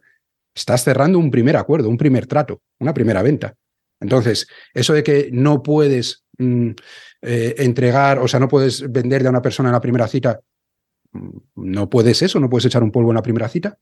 Para mí, hemos confundido el tema de que eh, si no les entregas mucho antes, no les puedes pedir un gran compromiso después. Pero es que no es un gran compromiso, es una primera venta.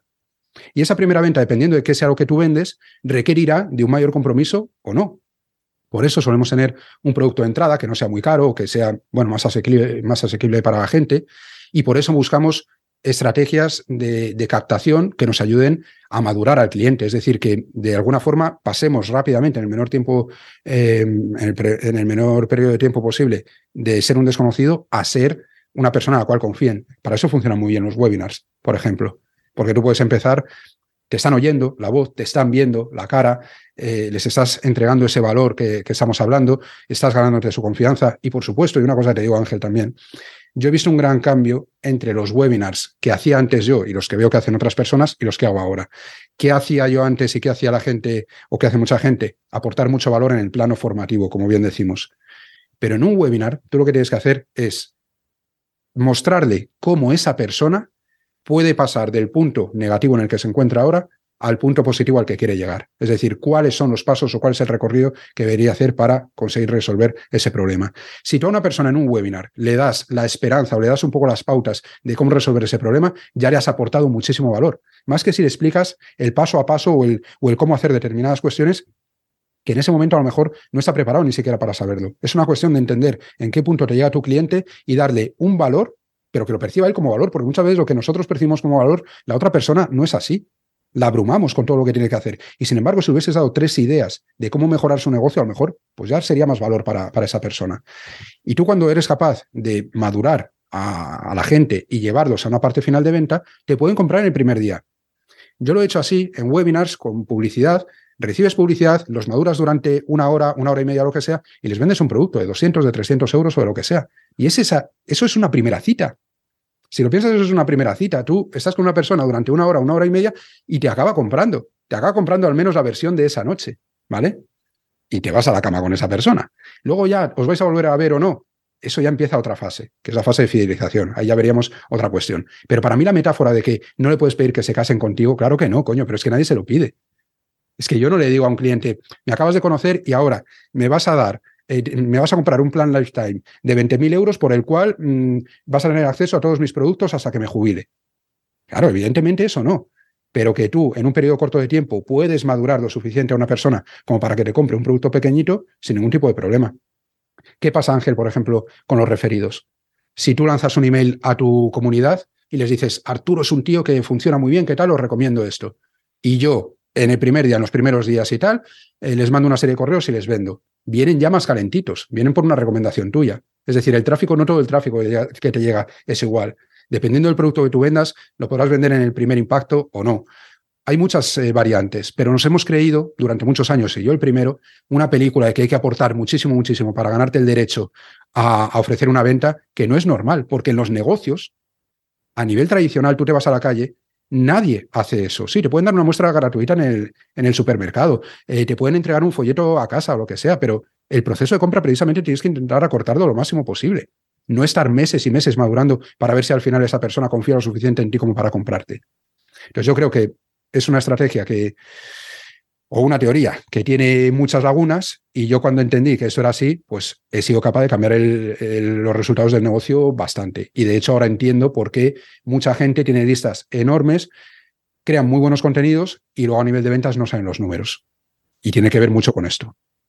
Entonces, más que algo que te costase, fue lo contrario, ¿no? Fue como, ahora ya encaja todo, ¿no? Esto tiene sentido, ¿cómo no me había dado cuenta antes de esto? Voy a hacerlo ya. Exacto. Es que para mí fue como, como verlo muy claro. Como una revelación, como una revelación. Eso es.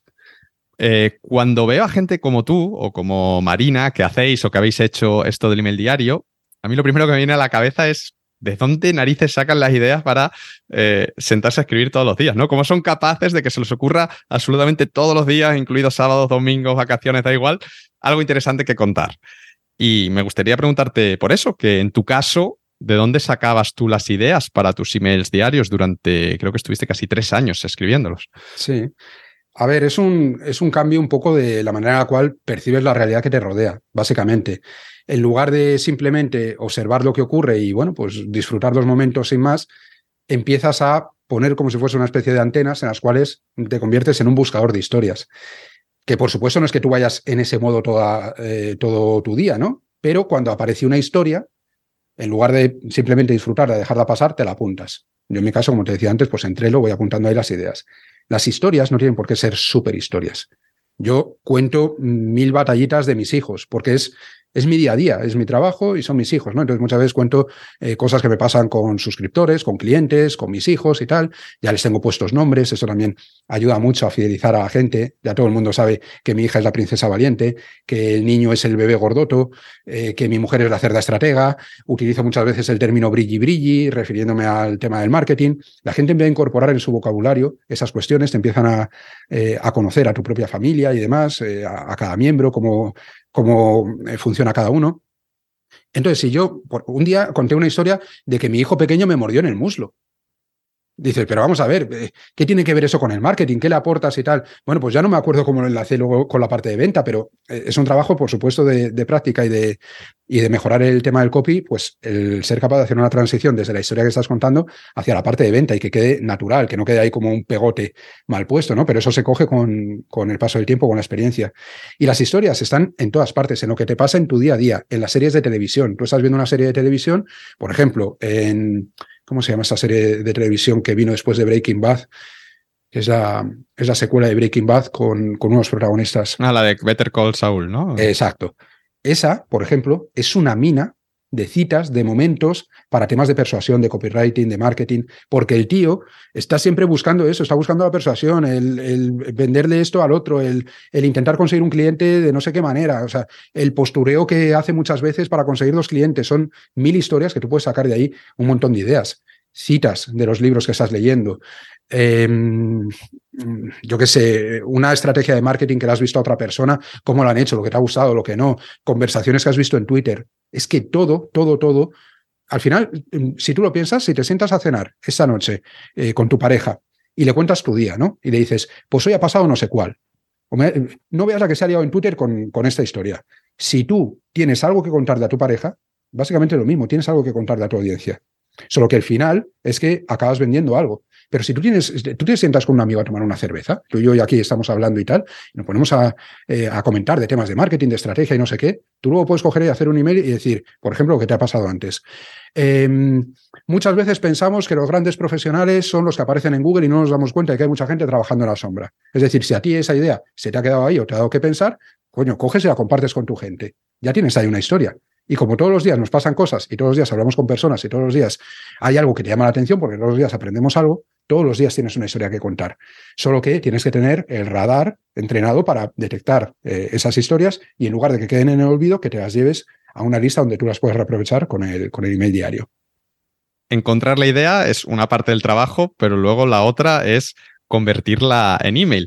Y, esto a mí me parece un arte, ¿no? Porque estos emails no pueden ser emails cualquiera, ¿no? Al final tienen que ser emails que la gente quiera abrir y leer cada día, ¿no? Lo que tú contabas de, que eso es lo ideal, ¿no? Esos suscriptores que están esperando que llegue tu correo porque lo mandan siempre a la misma hora y es como parte de su día, ¿no? Y los, lo están deseando como el que ve una serie o el que, el que ve algo en la tele, que las noticias o lo que sea, ¿no?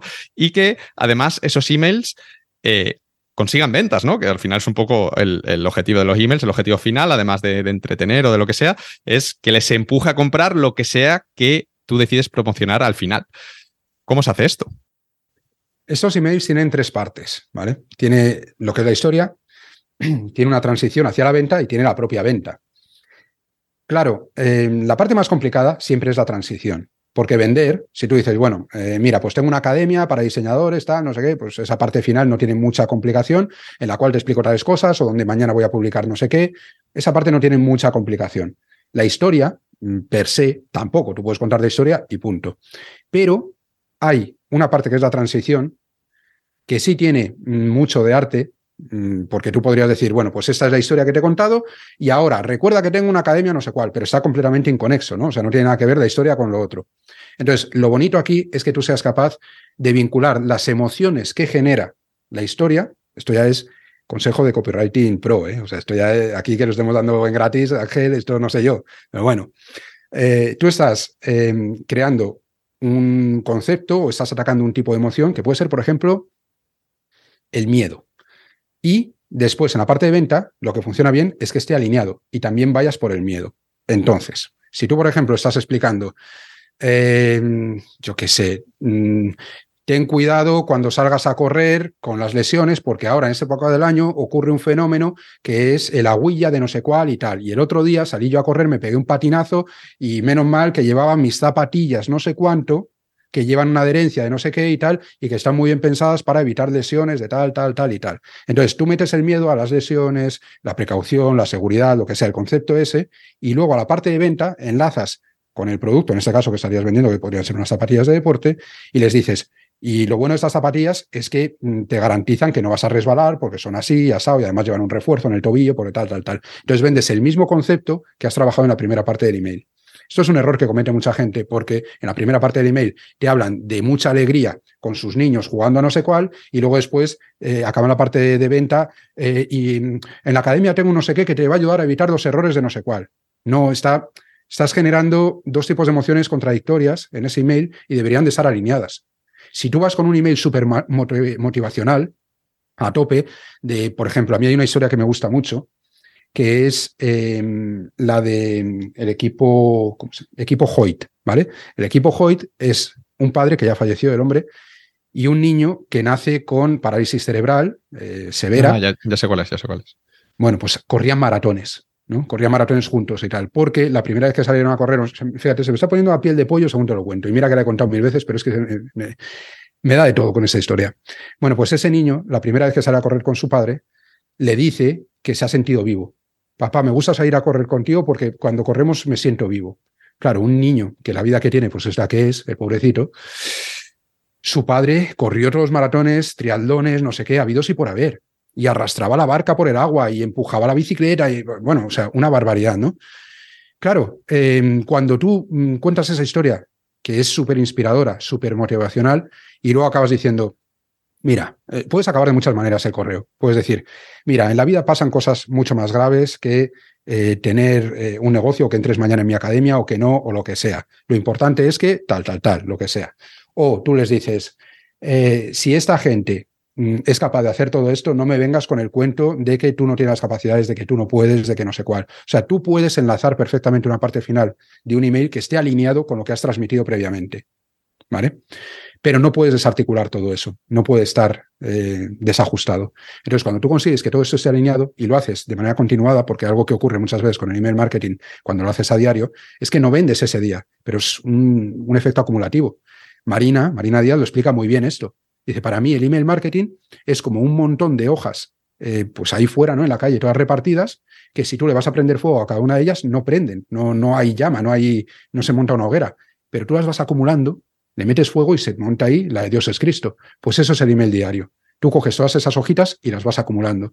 Y cada una de esas hojas podríamos decir que son impactos, son emails que tú le envías a tus clientes. Y uno solo no le hace, no le hace comprar.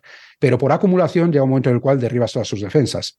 ¿Por qué? Porque si lo haces bien, si lo haces estratégicamente, vas a estar tocando en esos emails puntos de dolor, deseos ocultos, estás rebatiendo objeciones y a lo mejor hace dos días me tocaste un punto de dolor que me ha dejado mm, tocado.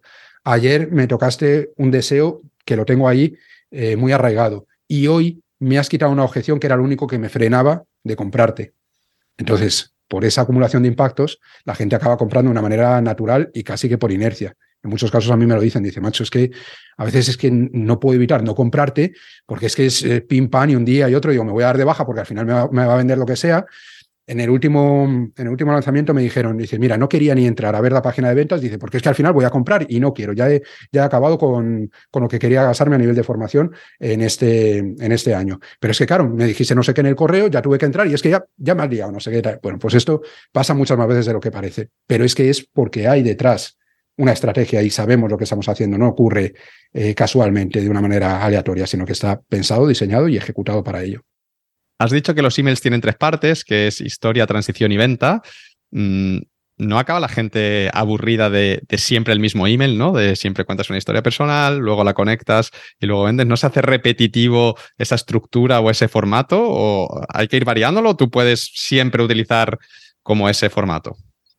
El formato no tiene, problemas, mm, sobre todo porque eh, algo que es que me, estoy arrepintiendo de dar tanto contenido del que tú llamas de valor en esta, en esta sesión. Es que esto, esto que te voy a decir ahora, mira, para que una persona, te voy a dar un truquito, también pro, para que la gente acabe leyendo todos los correos. Y es que utilice siempre postdatas, ¿vale? Siempre.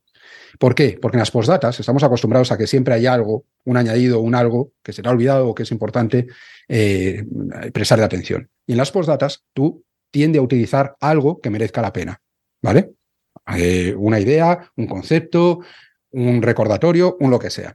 Lo importante es que mm, tu audiencia se acostumbre a leer esas postdatas. Cuando la persona está acostumbrada a leer la postdata, lee todo el correo, va hacia abajo, no se lee la postdata, o sea, no baja la postdata y luego lee el resto del correo, ¿vale? Va a leer todo el correo, pero sabiendo que hay una postdata. Es decir, siempre va a haber una parte al final que quiere leer. Una vez que te han abierto, te pueden abrir o, no abrirte el correo, pero una vez que te lo han abierto, se lo van a leer. Porque han tenido ya la intención de, ver ese contenido y van a empezar a leer. Son correos de 400, 500, 600 palabras, tampoco es que sean súper largos. Entonces te quiero decir que mm, van a hacer ese recorrido. Sobre todo porque hay un gancho al final que aunque ellos no se den cuenta, tú lo has puesto ahí durante un montón de correos y su mente sabe que al final de ese correo hay algo que tienen que, que leer, ¿vale? Entonces tú estás utilizando ahí un ancla al final del correo que van a revisarlo todo entero, se lo van a, recorrer entero para llegar a ese punto final en el cual ellos saben que algo hay ahí. Por lo tanto, el formato da lo mismo, porque siempre, em, para empezar, que lo que les importa es la historia principalmente, el, asunto que tú les has puesto ahí, van a ir también a ese ancla final y eh, lo que sí hay que hacer, y esto es muy importante, es que hay que variar el, un poco el, el objetivo que tú buscas con cada correo. Es decir, no pueden ser todos de risa, no pueden ser todos de meter miedo, no pueden ser todos mm, formativos. Tú puedes vender un, puedes enviar un correo en el cual das una clave muy importante, muy interesante sobre una estrategia X. Yo he mandado correos en los cuales explico paso a paso cómo haría yo una estrategia de email marketing para una tienda de muebles. Eso normalmente iría en una formación de pago, pero de vez en cuando meto un contenido de esos para generar esa autoridad, para que también vean que hay contenido, pues que para las personas que ven o que entienden el contenido valioso como la formación, pues de vez en cuando les doy alguna píldora de ese tipo. Pero no puedes estar todo el día haciéndoles reír, ni todo el día haciéndoles llorar, porque al final sí que se convierte todos los días en lo mismo. Pero si tú vas variando las historias y vas cambiando un poco el tema, la estructura del email es lo de, menos. Lo importante es que las historias, sobre todo, vayan variando. Y que hoy te saque una sonrisa, hoy te enseñe algo, mañana te deje con un cuerpo así atravesado, lo que sea, ¿vale? Pero eh, la variedad tiene que estar en otro sitio, no tanto en la estructura del email. Y ya te hago la última pregunta de, valor, que es que qué proceso seguías tú, eh, y no sé si sigues eh, siguiendo el mismo, lo has ido variando, pero durante esa época que estuviste tres años escribiendo email diario, ¿cuál era el proceso que al final seguías tú para escribir esos emails? Eh, ¿Tú te sentabas y lo escribías lo que te venía a la mente? ¿Tenías como una base de datos de ideas y decías, o, o, partías de la emoción y decías, quiero generar esta emoción porque quiero vender esto, entonces voy a contar esta historia que me va a ayudar a generar esta emoción, un poco cómo, cómo era ese, ese proceso que tú seguías. la gente lo que tiende a hacer es que mm, encuentran una historia o ven una historia y la cuentan. Y luego ya empiezan a pensar en cómo lo van a enlazar con la venta. Yo empiezo por el final, o sea, yo empiezo por la venta. Yo digo, ¿qué quiero vender hoy? ¿O cómo lo quiero vender? Pues como bien dices, a través de qué emoción, ¿no? Entonces, eh, yo tengo un listado enorme, ahora mismo de 600 y pico ideas para, para emails, ahí apuntadas. Entonces, lo que hago es que eh, primero digo, vale, ¿qué voy a vender? Voy a vender, eh, yo qué sé, cerdo estratega, el curso de no sé cuál, y hoy lo quiero hacer a través de mm, el miedo a cometer un error con tu copywriting, con la estrategia, con las ventas. Pero vamos, básicamente a través del miedo, ¿no? O sea, voy a, voy a vender este producto a través del miedo. Y lo que hago después es buscar una historia que pueda enlazar con el miedo. Entonces, en lugar de empezar por la historia, lo que hago es buscar una historia que dé sentido a lo que quiero vender, porque para mí el objetivo del correo realmente es vender. Entonces, lo que hago es buscar una historia que tenga sentido con eso. ¿Qué quiero inspirar? Pues, ¿qué quiero, por ejemplo, inspirar? Pues mm, busco em, eh, algo que vender dentro de mi producto que sea inspirador, ¿vale? Que lo voy a lanzar al final. Y a lo mejor de historia utilizo esta del equipo Hoyt, que decíamos. O de Helen Keller, la mujer esta que nació ciega, o, o, bueno, se quedó ciega y sorda y muda muy pequeñita y aún así aprendió a escribir, a leer, a comunicarse y no sé qué más historias. Entonces tú coges y dices, bueno, pues tengo una lección en mi academia, por ejemplo, que habla de mm, eh, cómo motivarte en momentos en los cuales lo ves todo negro porque no captas clientes. ¿Vale? Por ejemplo, imagínate que esa es la, la, temática de esa lección. Yo cojo y digo, vale, pues hoy voy a vender mi academia a través de esa lección. Vale. Entonces necesito algo inspirador, algo motivacional. Y cojo una historia que sea motivadora, que sea inspiracional. Entonces ya llevas a través de la inspiración en un momento de venirse arriba el cliente decir, joder, qué subidón, qué guapo y tal. Y además tengo una academia, piensa que tengo una academia en la cual hay una lección, solo esa lección, que si tú tiendes a atascarte con tus clientes y a veces te sientes de bajón y a veces no sabes cómo superar esos momentos que tal y no sé qué, te va a venir de lujo porque es mm, oro puro para eh, entender cómo funciona tu mente en tales momentos y cómo llevarla a un estado en el cual superes cualquier eh, tipo de dificultad, igual que hacía Helen Keller o igual que hacía el equipo Hoyt o lo que sea. Entonces, estás primero pensando en qué parte del producto vas a vender porque dentro de un producto hay un montón de puntos de valor. ¿Vale? Cuando hacemos las balas, por ejemplo, una carta de ventas, estamos extrayendo un montón de puntos de valor de, de la formación. Bueno, pues coges una de esas balas, uno de esos conceptos, eso es lo que voy a vender hoy, a través de qué emoción, y a partir de ahí busco una historia que tenga sentido con esto. Y yo lo hago así, un poco hacia atrás, digamos, un poco quizá de manera contraintuitiva para otras personas, pero es la forma que mejor he encontrado yo para que tenga sentido el correo. ¿Cuánto te llevaba escribir un email de principio a fin aproximadamente? Pues depende. Yo, por ejemplo, a Marina le he oído decir que ya tarda 20 minutos, yo no tardo 20 minutos. Yo normalmente estoy entre 40 minutos y una hora, depende. No suelo pasar la hora, ¿eh? normalmente 40, 45, por ahí. Pero es que, claro, tú lo escribes, eh, tienes una parte primera que dice, bueno, pues voy a vender esto y voy a tal. Entonces ahí tienes cinco minutitos en los cuales decides qué vas a escribir. Luego lo escribes, luego le das un repaso Luego también hay que subirlo a la plataforma, lo que sea, para, para enviarlo, porque eso yo, en mi caso lo hago yo. Nosotros no tenemos una lista de ahí de emails acumulados y que luego sea María lo que, la que lo sube y tal. Lo hago yo porque en muchos casos cambio de idea sobre la marcha y en ese día, por la razón que sea, decido enviar otra cosa distinta. Entonces, eso lo hago yo. Bueno, pues al final en el, en el acumulado completo, pues eso, 45 minutos, una hora como mucho, más de eso no. Hemos dicho que en total estás casi tres años, desde principios de 2019 hasta finales de 2021, mandando un email cada día. Y quiero preguntarte que, qué efecto tiene esto en los resultados de tu negocio. ¿Realmente se nota? Brutal. Brutal. Un efecto brutal. Porque al final eh, vendías todos los días la academia, todos los días eh, conseguíamos generar ventas, pero es que además es sobre todo por eso que te decía antes de que comentaba Marina del efecto de acumulación, del efecto ese hojarasca, ¿no? Es que tú cuando estás presente todos los días en, en, la, en la bandeja de entrada de esa persona, cuando sienten de alguna forma que te conocen, ¿no? Porque estás continuamente, pues eso, entregándoles eh, historias sobre tu vida, sobre eh, tus mm, motivaciones, sobre tus miedos, sobre todo lo que te rodea. Es que al final, cuando vas a un momento de venta, has hecho todo ese trabajo que decíamos antes de aportarles todo ese valor. O sea, tú mm, piensas que todo el concepto de, de, blogging, de estar aportando valor, un contenido cada semana y tal, y que te conozcan y que todo el mundo diga, wow, qué buenos son los contenidos de Ángel, yo con el email lo que consigo es que digan, Buah, es que lo que saque Arturo lo voy a comprar. Básicamente es eso. Entonces, tanto en una membresía en la cual estás vendiendo a diario, como cuando yo llego a un momento en el cual lanzo un nuevo producto o les invito a un webinar o lo que sea, mis tasas de conversión son radicalmente superiores a lo que estás oyendo por ahí en Internet.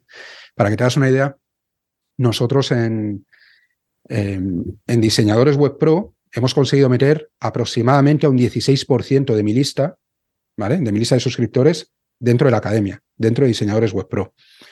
¿Eso qué quiere decir? Pues si normalmente te están diciendo que las tasas de conversión de suscriptor a cliente en Internet están entre un 1, un 2%, un 5% ya es la bomba, ya se supone que eres la caña de España, nosotros hemos metido a un 16%.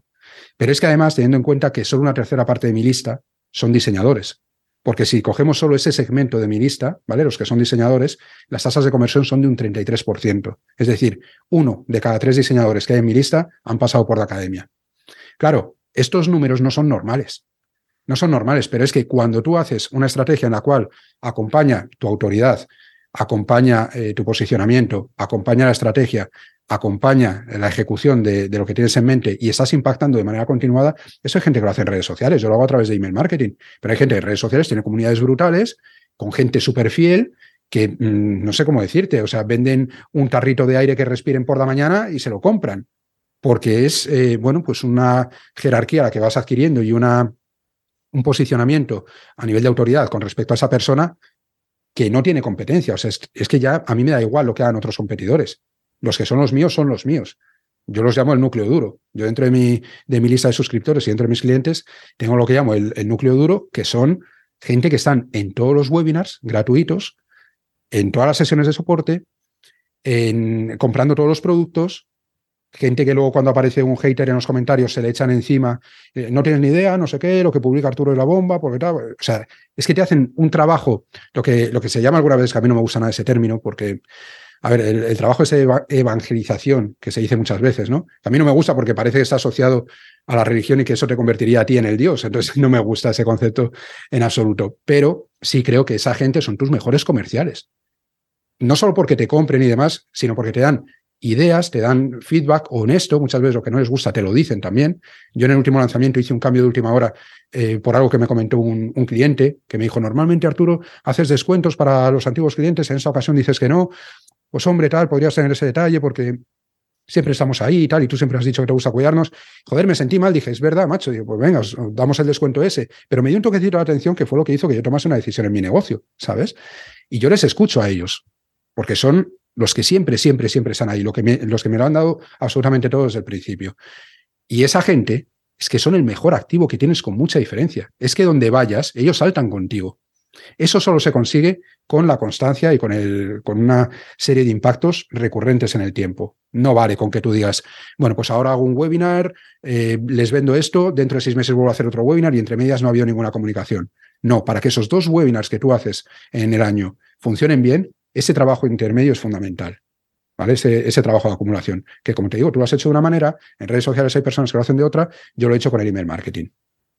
Entendido. A mí más que la, metáfora esta de la hojarasca, me gusta la, de, la del que le, para romper una roca le da martillazos y hay un martillazo, el 27, que es el que rompe la roca, ¿no? Pero realmente no ha sido el 27 el que ha roto la roca, ¿no? Sino que es el efecto acumulativo de todos los martillazos. El 27 es en el momento en el que se, se resquebraja, ¿no? Pero no, no ha sido justo ese martillazo concreto. Sin los otros 26 anteriores, ese último martillazo no lo hubiese roto.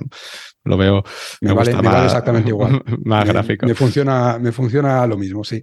Guay, pues vamos a tu, a tu historia. Entonces nos has dicho que empiezas a implementar esto del, del, email diario en 2019 con la membresía, que además encajan perfectamente, y a partir de ahí tu negocio despega y empiezas, de hecho, en el último webinar ponías una gráfica de tu facturación a lo largo del tiempo, desde que empezaste a emprender, y donde empiezas a ganar dinero de verdad es a partir de 2020 y gracias en parte a que ya tienes toda esta estrategia del email diario y también otras mejoras que vas haciendo en, en todo el negocio a nivel de copy y de estrategia, pues según vas aprendiendo tú a, a vender y que hacen que se disparen las ventas de, la membresía para diseñadores.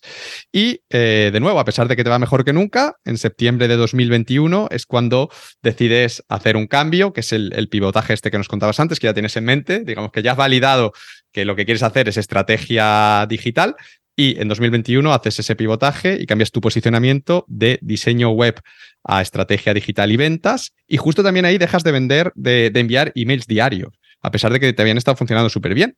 Eh, cuéntame un poco sobre, sobre esta decisión y sobre el momento del, pivotaje, ¿no?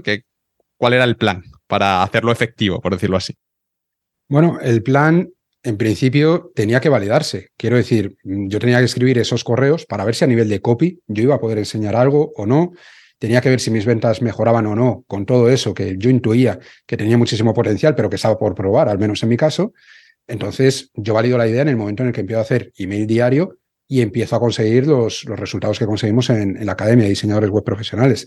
También cuando aplico copy a los webinars que hago y se disparan también las ventas, empiezo a validar eh, todas esas ideas. Entonces, me veo en condiciones de empezar a enseñar lo que, lo que yo mismo pues, he estado ejecutando en, en mi proyecto. El tema del pivotaje, pues ya estaba ahí desde 2019. O sea, mi idea era cambiar hacia Cerdo Estratega, ¿no? Hacia ese nuevo proyecto más relacionado con la estrategia del copy y las ventas. Simplemente este momento fue la ejecución de, del cambio. ¿Y qué ocurre con el tema del email diario? Pues mira, después de tanto tiempo escribiendo email diario y sobre todo teniendo en cuenta que solo vendíamos una cosa, eso es algo importante también que la gente tiene que tener en cuenta. No es lo mismo hacer email diario para vender mm, cinco productos que tienes en tu cartera, que vas cambiando y tal, y parece que se hace más ameno, que el hecho de estar vendiendo solo una cosa. Si estás vendiendo siempre la academia, a mí llega un momento en el cual ya se me hacía cansado el estar siempre vendiendo el mismo producto y tener que pensar en, cómo enlazar, sobre todo porque sabía que no era para el conjunto más grande de mi lista, era para una parte más pequeña. Yo me tiré así varios años. Entonces llega un punto en el cual dices, uff, ahora me está empezando a costar. En, en aquellas navidades, cuando yo dejo de escribir el, el, email diario, me está empezando a costar. Ya me está costando sacar las ideas, me está costando sacar la motivación para vender esto. Y yo funciono mucho por motivación. Quiero decir, cuando tengo algo que vender, ahora, por ejemplo, si voy a hacer un lanzamiento de lo que sea, yo vendo, o sea, yo vendo con unas ganas y escribo con unas ganas que flipas. Pero cuando lo que estás haciendo es ese trabajo de juntar hojarasca, pero no tienes nada que vender, o lo que estás vendiendo ya lo tienes muy agotado, lo que sea, a mí me cuesta mucho porque no le veo un resultado. Que sé que sí, que te he explicado antes cuál es el, el papel, ¿no? De, de, ir juntando esa hojarasca o esos martillazos a la roca. Pero me cuesta más, me cuesta más, porque no tengo nada que vender. Entonces estoy ahí acumulando, acumulando, acumulando, pero no tengo nada que vender y, como que pierdo motivación. Entonces, por eso dejé de hacer el email diario. Yo, bueno, yo voy a seguir escribiendo con frecuencia a mi, a mi lista, pero voy a hacer en los momentos mmm, que considere se junta también con un momento en el cual tenemos que meter tiempo en otras acciones, porque como estamos haciendo ese pivotaje, piensa que al final pues incorporas nuevas cosas que no estabas haciendo y tienes de alguna forma que, sacar el hueco y decido quitar pues parte de, del email que estaba haciendo. Entonces, bueno, se juntan ahí varios factores y, sí, y durante una temporada no envío email diario. Ahora, cuando soy de venta, pues sí que vuelvo a recuperarlo y tal, pero eh, lo hago ya de una manera mucho más, menos constante que lo que hacía antes. Antes era sin fallar en un solo día y ahora me, puedo, me permito estar a escribir sin, a lo mejor una semana o diez días en ocasiones sin ningún problema. La nueva marca que lanzas se llama Cerdo Estratega y lo que ofreces inicialmente en un webinar que haces de presentación es una membresía también que cuesta 10 euros al mes y que va dirigida a pequeños emprendedores que quieren aprender sobre estrategia y ventas. ¿De dónde viene este nombre tan curioso de Cerdo Estratega y qué tal va este lanzamiento? Es decir, ¿qué, ¿qué tal va? Esa es la verdadera validación del cambio de posicionamiento, ¿no? No fue un problema el que lanzases de pronto un producto sobre ventas a una audiencia que, que bueno, pues tenía una gran parte de diseñadores web, que era lo que venía de antes. Mira, inicialmente es una membresía de 10 euros. Aquí el precio, eh, yo creo que nosotros queríamos ir a volumen. Yo veía que tenía mucho potencial al ser un mercado más grande que el del diseño web creía que podíamos ir a volumen, pero yo nunca he sido especialmente bueno captando, eh, captando grandes audiencias. Siempre he tenido una lista que en su momento más eh, de mayor auge tuvo 21.000 21 personas, si no recuerdo mal. Luego vino todo el ajuste de la ley de protección de datos y, bajó a 11.000 y tal. Ahora tengo 8.000, por ejemplo.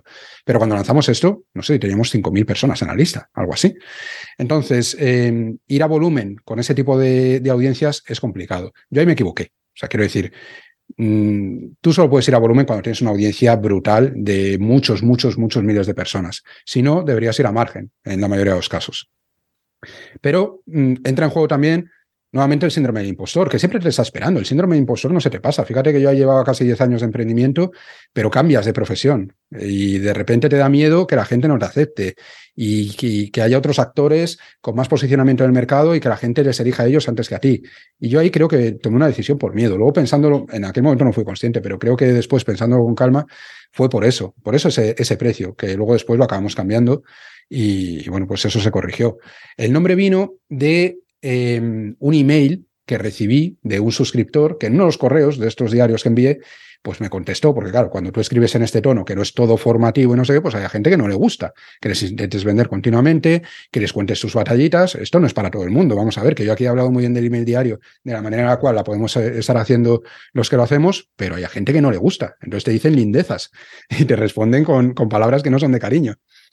Y, uno de ellos me dijo que, que, bueno, porque yo no tenía ni idea de lo que estaba hablando, no recuerdo en qué hablaba en aquel email.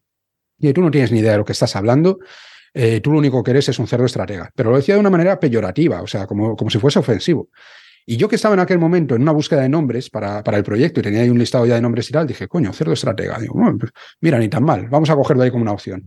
Y luego tiene una segunda parte, la, la historia del nombre, es una pequeña fábula, una historieta, ¿no? De un cerdo y una gallina que quieren montar un restaurante juntos. Y entonces están muy emocionados, muy ilusionados, ya verás, lo vamos a petar con el restaurante, no sé qué, tú y yo juntos, esto va a ser la bomba. Y se pone a, pensar precisamente en el, en el nombre.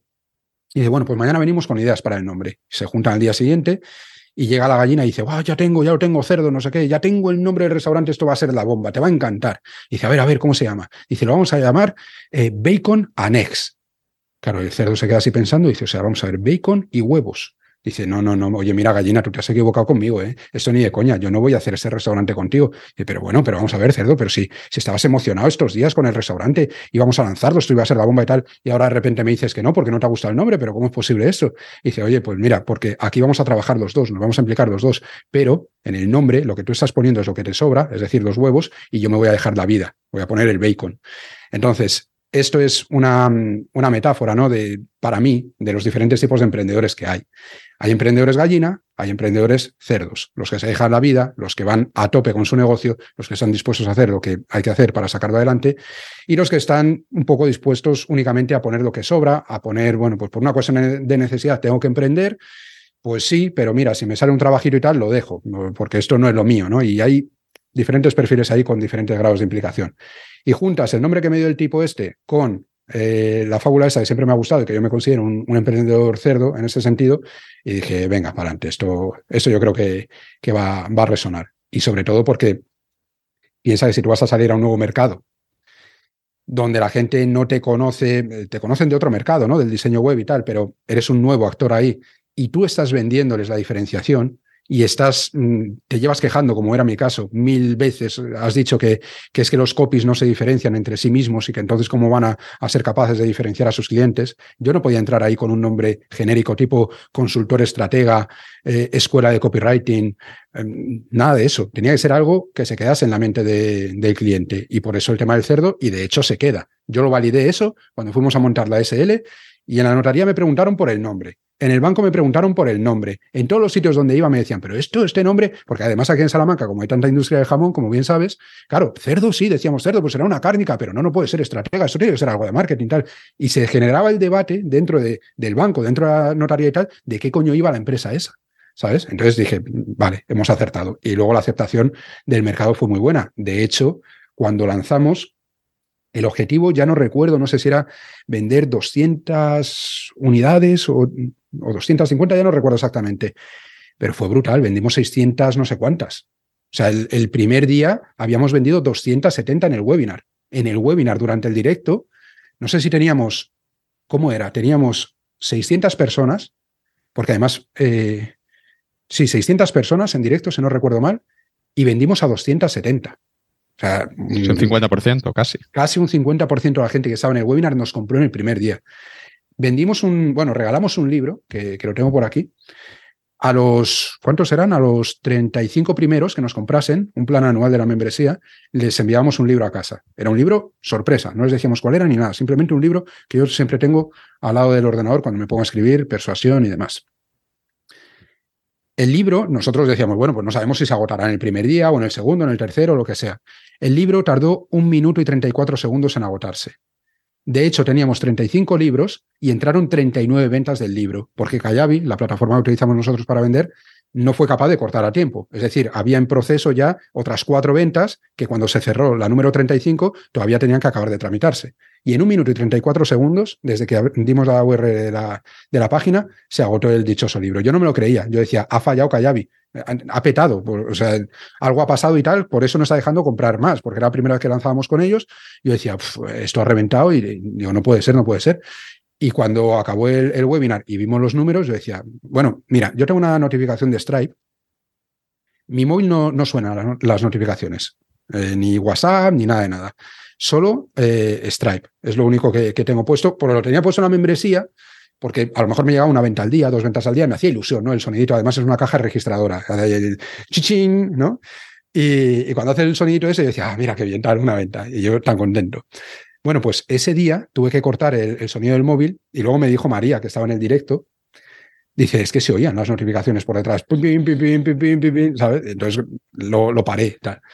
Y, funcionó muy bien, muy bien, súper contento. Luego los números no eran espectaculares en el sentido de que como eran 10 euros, pues claro, le costaba mucho ir aumentando el volumen de facturación, ¿no? A 10 euros, pero los números brutales, la gente encantadísima y bueno, pues desde ese primer día quedó súper validado porque había interés, había ganas y bueno, pues yo me dio una alegría, te puedes imaginar, descomunal. Sí, lo, lo petaste, pero llega unos meses más tarde, junio de 2022 y cierra la membresía, decide cerrarla para siempre. Poco después, después a pesar de ese éxito, ¿qué, qué pasó ahí? Pues lo que pasó es que teníamos dos academias distintas, la de diseñadores web y teníamos esta. Y yo estaba creando contenido para las dos. Y a mí es lo que más energía me, me roba del mundo, el tema de crear contenido.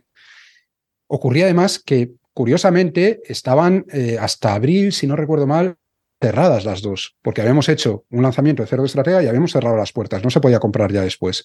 Y en Diseñadores Web Pro, también por una estrategia de urgencia que habíamos hecho, habíamos cerrado. Cuando tú tienes una membresía, existe un concepto que es el de churn, que es el de la tasa de bajas de la gente, que, mm, bueno, pues en la membresía hay gente que se va dando de alta, gente que se va dando de baja. Mientras haya más gente que se va dando de alta, lógicamente los números van a mejor. Pero si la membresía está cerrada, el acceso está cerrado, el churn sí que sigue existiendo. Entonces, es una membresía que está inevitablemente abocada a ir cayendo en los próximos meses, ¿no? Teníamos dos membresías que iban cayendo en el tiempo hasta que no volviésemos a abrir las puertas. Además, creando contenido a tope para las dos. A mí se me fue un poco la pinza con el contenido de Cerdo Estratega. Hacíamos un contenido mensual en vídeo, que llamamos la clase del mes.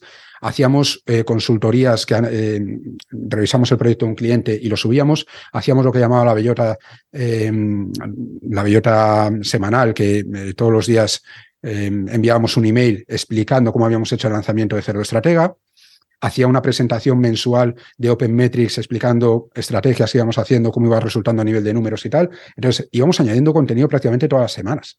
Y es que eh, yo iba fundido, iba fundido. Y hablando con María, decíamos, es que esto no puede ser, algo tenemos que hacer aquí porque es que me, quemo y no, no soy capaz de, llegar más adelante. Entonces decidimos cerrar lo que era la membresía como membresía. Luego, por supuesto, seguimos vendiendo esos cursos y además lo hemos convertido en, en un curso y seguimos creando contenidos para la audiencia de Cerdo Estratega, pero sin la obligación de tener que estar creando contenido continuamente, porque yo veía que que no iba a ser sostenible en el medio plazo porque me iba a acabar quemando ¿no? entre los dos proyectos. Fue una decisión difícil, hubo que explicárselo a la gente que había comprado, sobre todo los planes anuales, eso hay que tenerlo en cuenta. Hay gente que te compra en, en noviembre un plan de todo un año y tú le dices en junio que dejas de añadir nuevos contenidos. Por supuesto, seguirían accediendo a los antiguos y demás, pero eh, hubo que explicárselo, les dimos la posibilidad de o devolverles la parte proporcional del dinero o que siguiesen con nosotros, en fin, les dimos ahí varias opciones. Hubo quien decidió irse, pero la mayoría de la gente dijo, no, no, yo me quedo aquí porque además estás añadiendo tanto contenido, habéis metido tanto contenido que voy por la mitad. Entonces, mm, bueno, pues ya en estos meses me lo voy viendo, no hay ningún problema.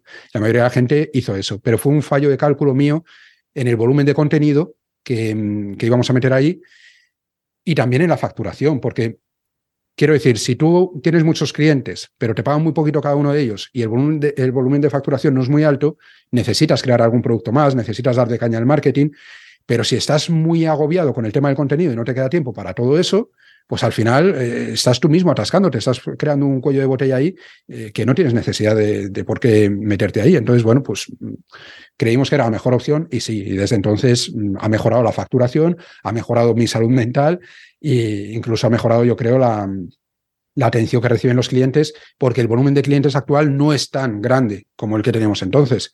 Es que 600 tíos en el soporte ya te hacen un estropicio, ¿sabes?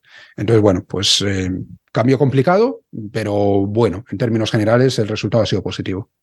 ¿Y por qué no aprovechaste, ya que el problema era que tenías dos membresías y que no te daba la vida para, para crear contenidos para dos membresías, ¿por qué no cerraste diseñadores web pro ya como para liquidar del todo la parte de diseño web que está ahí como, como colgando y decir, pues mira, voy a centrarme en cerdo estratega y cerrando diseñadores web pro, ahí igual sí que me da la vida para hacer cerdo estratega bien y trabajar el marketing y seguir con la membresía que parecía que estaba, que había tenido muy buena aceptación y que había sido un éxito. Mira, una razón fue que nosotros habíamos vendido unos planes lifetime un año antes o algo así, les habíamos garantizado a los clientes que comprasen el plan lifetime eh, que mínimo, mínimo, mínimo la membresía seguiría abierta hasta mediados de 2024. Entonces yo no podía faltar a mi palabra. No, era ya una cuestión de devolverles la pasta proporcional o tal como hacíamos aquí, sino que yo no podía faltar a la palabra de que me has eh, dado un dinero, una cantidad importante. Eh, te he dicho que mínimo te iba a dar tres años y ahora cojo y lo cierro. Además, fue un momento en el cual teníamos que decir, o la cerramos, la de diseñadores web pro, o la actualizamos, porque ya piensa que estamos hablando de que llevaba tres años largos la membresía, iba viendo contenidos que se iban quedando desactualizados y había que darle una vuelta. Y luego hay un factor, eh, y bueno, yo ahí decidí, pues eso, el, mantenerla también por un tema de números, de decir, oye, pues es que eh, Diseñadores Web Pro es la que verdaderamente está pagando el negocio ahora mismo es la que está pagando todo esto, porque Cerdo Estratega en aquel momento inicial todavía no daba lo suficiente como para mantener toda la estructura. La mayor parte de la facturación venía de diseñadores web pro. Y luego después está un tema emocional, sentimental, de vinculación con mis diseñadores, que yo he venido de ahí y sé lo complicada que es esa profesión y veo lo mal que lo pasan muchos de ellos, porque hay muchísimos que son, muchísimos, no, la mayoría, son buenísimos profesionales, son gente muy seria, con muchas ganas de trabajar, que hacen un buen trabajo, pero que no se les da bien el marketing, que no se les da bien las ventas, no se les da bien la estrategia y lo pasan mal para salir adelante. Y yo verdaderamente, aunque esto suene atópico, es que yo quiero ayudar a esas personas a que les vaya mejor. Y no me sentía en absoluto cómodo cerrando una academia en un momento en el cual la profesión está pasando por momentos complicados, hay ciertos cambios de tendencias en la industria y demás, que hacen que, que yo crea que, que, esos diseñadores necesitan esa ayuda.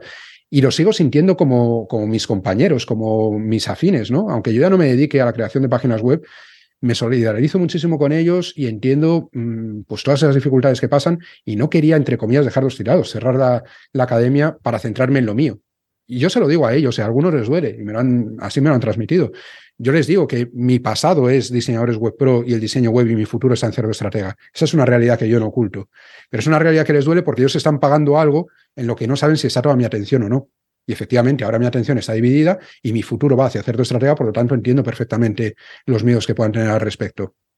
Pero soy muy honesto con ellos y a pesar de ello, les doy el mejor servicio que puedo. En las sesiones de soporte lo doy absolutamente todo les entregamos los mejores contenidos y trato de cuidarlos porque verdaderamente les quiero ayudar, porque desde un punto de vista estratégico, como bien dices, seguramente, a lo mejor en aquel momento no, pero ahora mismo que Cerdo Estratega ya da mucho más de lo que da diseñadores web pro, porque Cerdo Estratega ha crecido mucho este año, pues ahora sí sería un momento en el cual podríamos cerrar eh, diseñadores web pro desde un punto de vista estratégico. Y aún así no lo hacemos porque me sigo debiendo a esa gente y no quiero eh, ni romper mi compromiso con ellos, ni cerrar antes de, de lo que considero que es el, tiempo eh, para ellos, no para mí. Para mí sería un buen momento ahora, pero creo que ellos todavía pueden necesitar esa ayuda al menos durante un año, un par de años más. Y por eso fue, pero fue muy complicada la decisión, te puedes imaginar. Han pasado ya varios meses desde esa decisión de cerrar Cerdo Estratega y tengo curiosidad por saber qué has hecho desde entonces. Eh, estamos a 23 de diciembre de 2022. Mm, ahora mismo, ¿cuál es tu modelo de, negocio? En la parte de diseño, entiendo que solo diseñadores web pro, pero en la parte de cerdo estratega, ¿cuál es el modelo? ¿Qué productos tienes? ¿Cómo los vendes? ¿De dónde vienen los nuevos clientes? ¿Cuántas personas tienes ahora en el equipo? Haznos un poco un, resumen. Vale. Nosotros ahora mismo en el equipo, empezando por el final, em, contratada, o sea, nómina y tal, la única persona que está es María. Luego tengo otra persona que lleva conmigo desde 2016, que normalmente está en el soporte de diseñadores web pro, que es Carlos, que trabaja desde Cádiz y que no está en nómina, pero lleva en el equipo, como te digo, pues eh, todos estos años. Lo que pasa es que, bueno, él tiene también sus proyectos aparte y todo esto. Y luego después lo que tenemos son subcontrataciones. Subcontrataciones para los cursos, por ejemplo. Ahora, eh, a principios de este año, en, aquí en 2023 y tal, vamos a estar eh, dándole caña también a la publicidad, con lo cual incorporaremos a alguien en el apartado de publicidad. Y bueno, pues vamos a hacer, em, ir ampliando el equipo de manera muy controlada, porque yo soy de ir con la mochila ligera, no me quiero cargar, ya lo hice en su día, ¿eh? cuando empezamos a ampliar el tema de las páginas web y tal, ya me cargué de, nóminas, no muchas, pero tres o cuatro nóminas, y ya empezar todos los meses en menos 10.000 euros, entre lo que son las nóminas, los impuestos y demás, ya es una, mochila bastante pesada que no me apetecía llevar. Y entonces yo quiero volar mm, en la medida posible ligero, siempre que pueda, ¿no? Entonces, eso es el equipo ahora y no hay intención de que crezca mucho más, digo la verdad, no, tengo ninguna intención en ese sentido. Luego, tema de estrategia. Nosotros sacamos varios productos de la antigua membresía de Cerdo Estratega.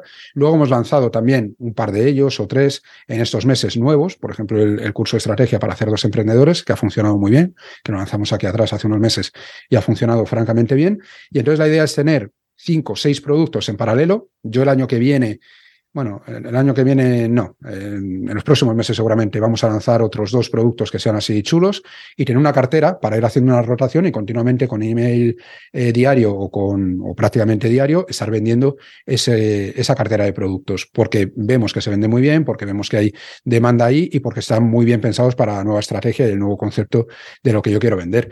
Y eso es lo que hemos estado haciendo, creando esos contenidos y ahora ya en, el, en 2023 la idea es sobre todo empezar a trabajar también el marketing a nivel de captación. Porque como te decía antes, yo percibo, por ejemplo, en tu proyecto que a ti te ha costado más el tema este de persuasión, ¿no? O sea, tú vienes más, pues eso, de esa vieja escuela de yo te aporto valor, te aporto valor, te aporto valor y, acabas comprándome por una cuestión de confianza. Yo he girado más hacia un tema más de persuasión, de copy, de, de estrategia, lo he hecho de otra manera. Pero claro, en una cosa que tú a mí me das 18 mil millones de vueltas es en la captación, a nivel de tráfico, a nivel de lista y demás. Entonces, yo entiendo que para que mi negocio pueda crecer más, sin vender productos de alto ticket o sin meterme en jardines de contratar eh, un montón de gente y tal, necesito una audiencia mayor, porque al final la gente que tengo dentro me compra muy bien. Pero claro, se va agotando, ya tienen los productos, pues tienes que lógicamente ir metiendo sangre nueva. Y nunca he sido muy bueno en eso. Entonces, 2023 va a ser un año para centrarnos a nivel estratégico en esa parte de captación. Genial, pues muchas gracias por el, el resumen del, del, negocio. Yo creo que con esto hemos hecho un repaso súper completo a tu vida y a tu trayectoria profesional, desde esos inicios como estudiante de, de ADE y Derecho hasta hoy, que ya tienes un negocio online súper rentable y eres un referente en el mercado hispano en todo lo que se refiere a estrategia de negocio y ventas. Y hemos hablado de muchas cosas en la entrevista, así que si te parece, para que nos hagamos una idea de cómo es tu vida en la actualidad, ¿Te importaría contarnos a qué dedicas tu tiempo hoy en día, tanto a nivel profesional como personal? Sí, a ver, a nivel profesional, básicamente mi jornada consiste en crear esos contenidos que vamos vendiendo, en venderlos y en darle soporte a los clientes. Es decir, en el fondo, este proyecto mm, está muy centrado en mi persona, en el sentido de que yo soy el que hace el marketing, yo soy el que da los contenidos y yo soy el que da el soporte. No tenemos delegada ninguna de esas áreas. Entonces, pues ahí se me va mucho tiempo, como te puedes imaginar, aunque luego toda la parte, por supuesto, administrativa, de conversaciones para, bueno, pues gestionar colaboraciones y demás lo, lo lleva María y toda la parte luego pues de montar landings y mil historias, pero lo que es el, el grueso ese principal a nivel de contenidos, de, gestión de clientes y demás, lo llevo yo. Entonces ahí es eh, donde tengo volcada toda mi atención. Y a nivel personal te diría que soy una persona que no tiene muchas aficiones y que no, sinceramente, no dedico mucho tiempo, esto es algo que debería cambiar seguramente, pero no me dedico mucho tiempo a mí mismo. A mí me gusta, por ejemplo, jugar al pádel, pero voy a jugar al pádel de guindas a brevas. Me gusta hacer ejercicio, eso sí que estoy intentando hacerlo de manera más habitual, pues todas las semanas, dos, tres veces, pero me cuesta sacar esos momentos porque principalmente me centro en mi familia. Eh, con dos niños en casa y una mujer que también trabaja, lógicamente, pues ya tiene su vida profesional. Y sobre todo que ella, cuando trabaja, trabaja por la tarde. Ella es profesora de inglés en la escuela de idiomas, entonces al final trabaja por la tarde. Pues por las tardes alguien tiene que estar con los niños. Yo trabajo por la mañana y por la tarde normalmente estoy con los niños. Alguna tarde trabajo porque, bueno, también por un tema de, de la gente que tenemos en América Latina, de sesiones de soporte y todo esto, pues algún día por la tarde también trabajo, pero como norma general yo trabajo solo por la mañana. Y el resto del tiempo lo dedico a mis, a mis niños, pero es que dos niños en las edades que tienen, que la niña tiene siete años y el niño tiene tres y medio, camino los cuatro, que están todo el día a matarse, es que ya te digo yo que te dan para ocupar toda la tarde, ¿sabes? Solo estando con ellos. Así que esa es mi vida, es trabajo y familia, trabajo y familia, básicamente. ¿Y cómo te organizas a, a, nivel de horarios y de localización? ¿Tienes una oficina a la que vas? Además, esto me interesa mucho, lo, lo, pregunto por mí, ¿no? Porque ahora, como yo he empezado con el camino de los niños, pues me interesa saber cómo otros se organizan para sacar trabajo adelante, que ha sido como un desafío en los últimos meses. Mira, nosotros compramos la, la casa en la que vivimos a finales de 2014, pagamos la hipoteca y íbamos buscando una casa que tuviese abajo una salita, vamos, una habitación, pues pensando en nuestros mayores y tal, pero también pensando en, poner ahí una oficina. El, búnker, ¿no? Es que sí, para poderte ahí aislar ¿no? y trabajar tú tranquilamente, que no tengas que estar en el salón o en la habitación o lo que sea. Bueno, pues eh, nada, cogimos y, y, pusimos ahí la oficina y tal, la pusimos chula para que pudiésemos trabajar los dos, mi pareja y yo, y nada, todo bien. ¿Qué ocurrió? Que el día que estábamos firmando la hipoteca, el mismo día que fuimos al banco a hacer el, primer pago y tal, y las escrituras y todo el rollo ese, ese día amanece mi mujer con un predictor en la mano y me dice que estamos embarazados, ¿vale? Ese mismo día. Claro, llegamos, te puedes imaginar, a la notaría, pálidos los dos, pues estábamos comprando casa y en nueve meses mm, con una niña que no estaba, o sea, que no íbamos buscando activamente, que bueno, pues si venía, pues vale, pero que no lo estábamos buscando activamente. Entonces fue mm, de sopetón todo. Yo recuerdo que estaba en la, en la notaría, sentados ahí todos en, la mesa, y yo le preguntaba al de la inmobiliaria, digo, oye, Alfonso, aquí en Villamayor, esto de los colegios y tal, que, ¿pero qué dices? ¿Qué dices? Si te estás comprando una casa hoy ya estás pensando en niños, dice, déjate en paz de eso, disfruta de esto, coño, no sé qué, los niños ya para más adelante, no sé qué, dentro de unos años. Nos mirábamos Nuria y yo, digo, si tú supieras. Y, estábamos ahí con la cosa y tal. Bueno, pues claro, teníamos nuestra oficina para trabajar, pero ¿qué pasó? Que nació la niña y ahí no trabajaba ni Perry era imposible, porque la niña, te levantas, la vas a ver, no sé qué, eh, se tira un provechito a ver qué pasa, eh, me ha vomitado, papá, tráeme una toalla, eh, mira a ver si le puedes dar tú ahora la toma, que yo soy reventada, lo típico. Pues claro, mm, yo veía que ahí iba a ser muy complicado. Pero incluso ya te digo que, aunque no hubiese estado la niña, al final yo necesito de alguna forma separar los espacios. Necesito, mm, porque si estoy en casa, me distraigo con todo y estoy en casa y estoy cómodo y pues efectivamente no me importaría trabajar en pijama, no sé cómo decirte, y al final no soy productivo. Me cuesta mucho más concentrarme en el trabajo. Yo tengo una oficina, tengo una oficina que está en el Parque Científico de aquí de Salamanca, pertenece a la universidad, y que está a dos minutos andando de mi casa. Yo vivo en, un adosado fuera de Salamanca y está dos minutos andando. Entonces, es genial porque bastantes viajes tenemos que echar ya a Salamanca con el coche, al colegio de los niños, a no sé qué tal, siempre subiendo y bajando, pero esto lo tengo aquí, lo tengo en, al lado de mi, de mi casa. Y entonces tengo una oficina que, bueno, pues en el momento en el que estamos grabando esto es pequeñita, 14 metros y tal, ahora me voy a mudar a una más grande en el mismo sitio, en el mismo parque científico, y a mí me da la vida. Esto, la, la, oficina grande que me he cogido ahora, me dice mi mujer que yo no me he cogido una oficina, que me he cogido una caveman, ¿no? Una, la, típica cueva de, del hombre. Porque, claro, el otro día se la enseñé a los niños y a ella y fuimos a la oficina, les abrí la puerta la niña flipaba. Hola, papá, que te has comprado esta oficina. Digo, no, cariño. Digo que no me la he comprado, que la he alquilado y tal. Eso lo pago todos los meses. Ay, es enorme. Pues ya me la empezó a, a mueblar ella. Pues mira, aquí puedes poner un escalestri para Martín para cuando sea mayor. Y a mí aquí me puedes poner los juguetes de no sé cuál. Y podemos, mira, si podemos correr. Y empezaron a correr los dos por la sala. Son 55 metros cuadrados, claro. Eh. su madre y yo antes de que ellos naciesen, vivíamos en un piso de 55 metros cuadrados, ¿sabes? Pues claro, mm, y está diáfana completamente. Ahí puedes correr, puedes hacer lo que te dé la gana.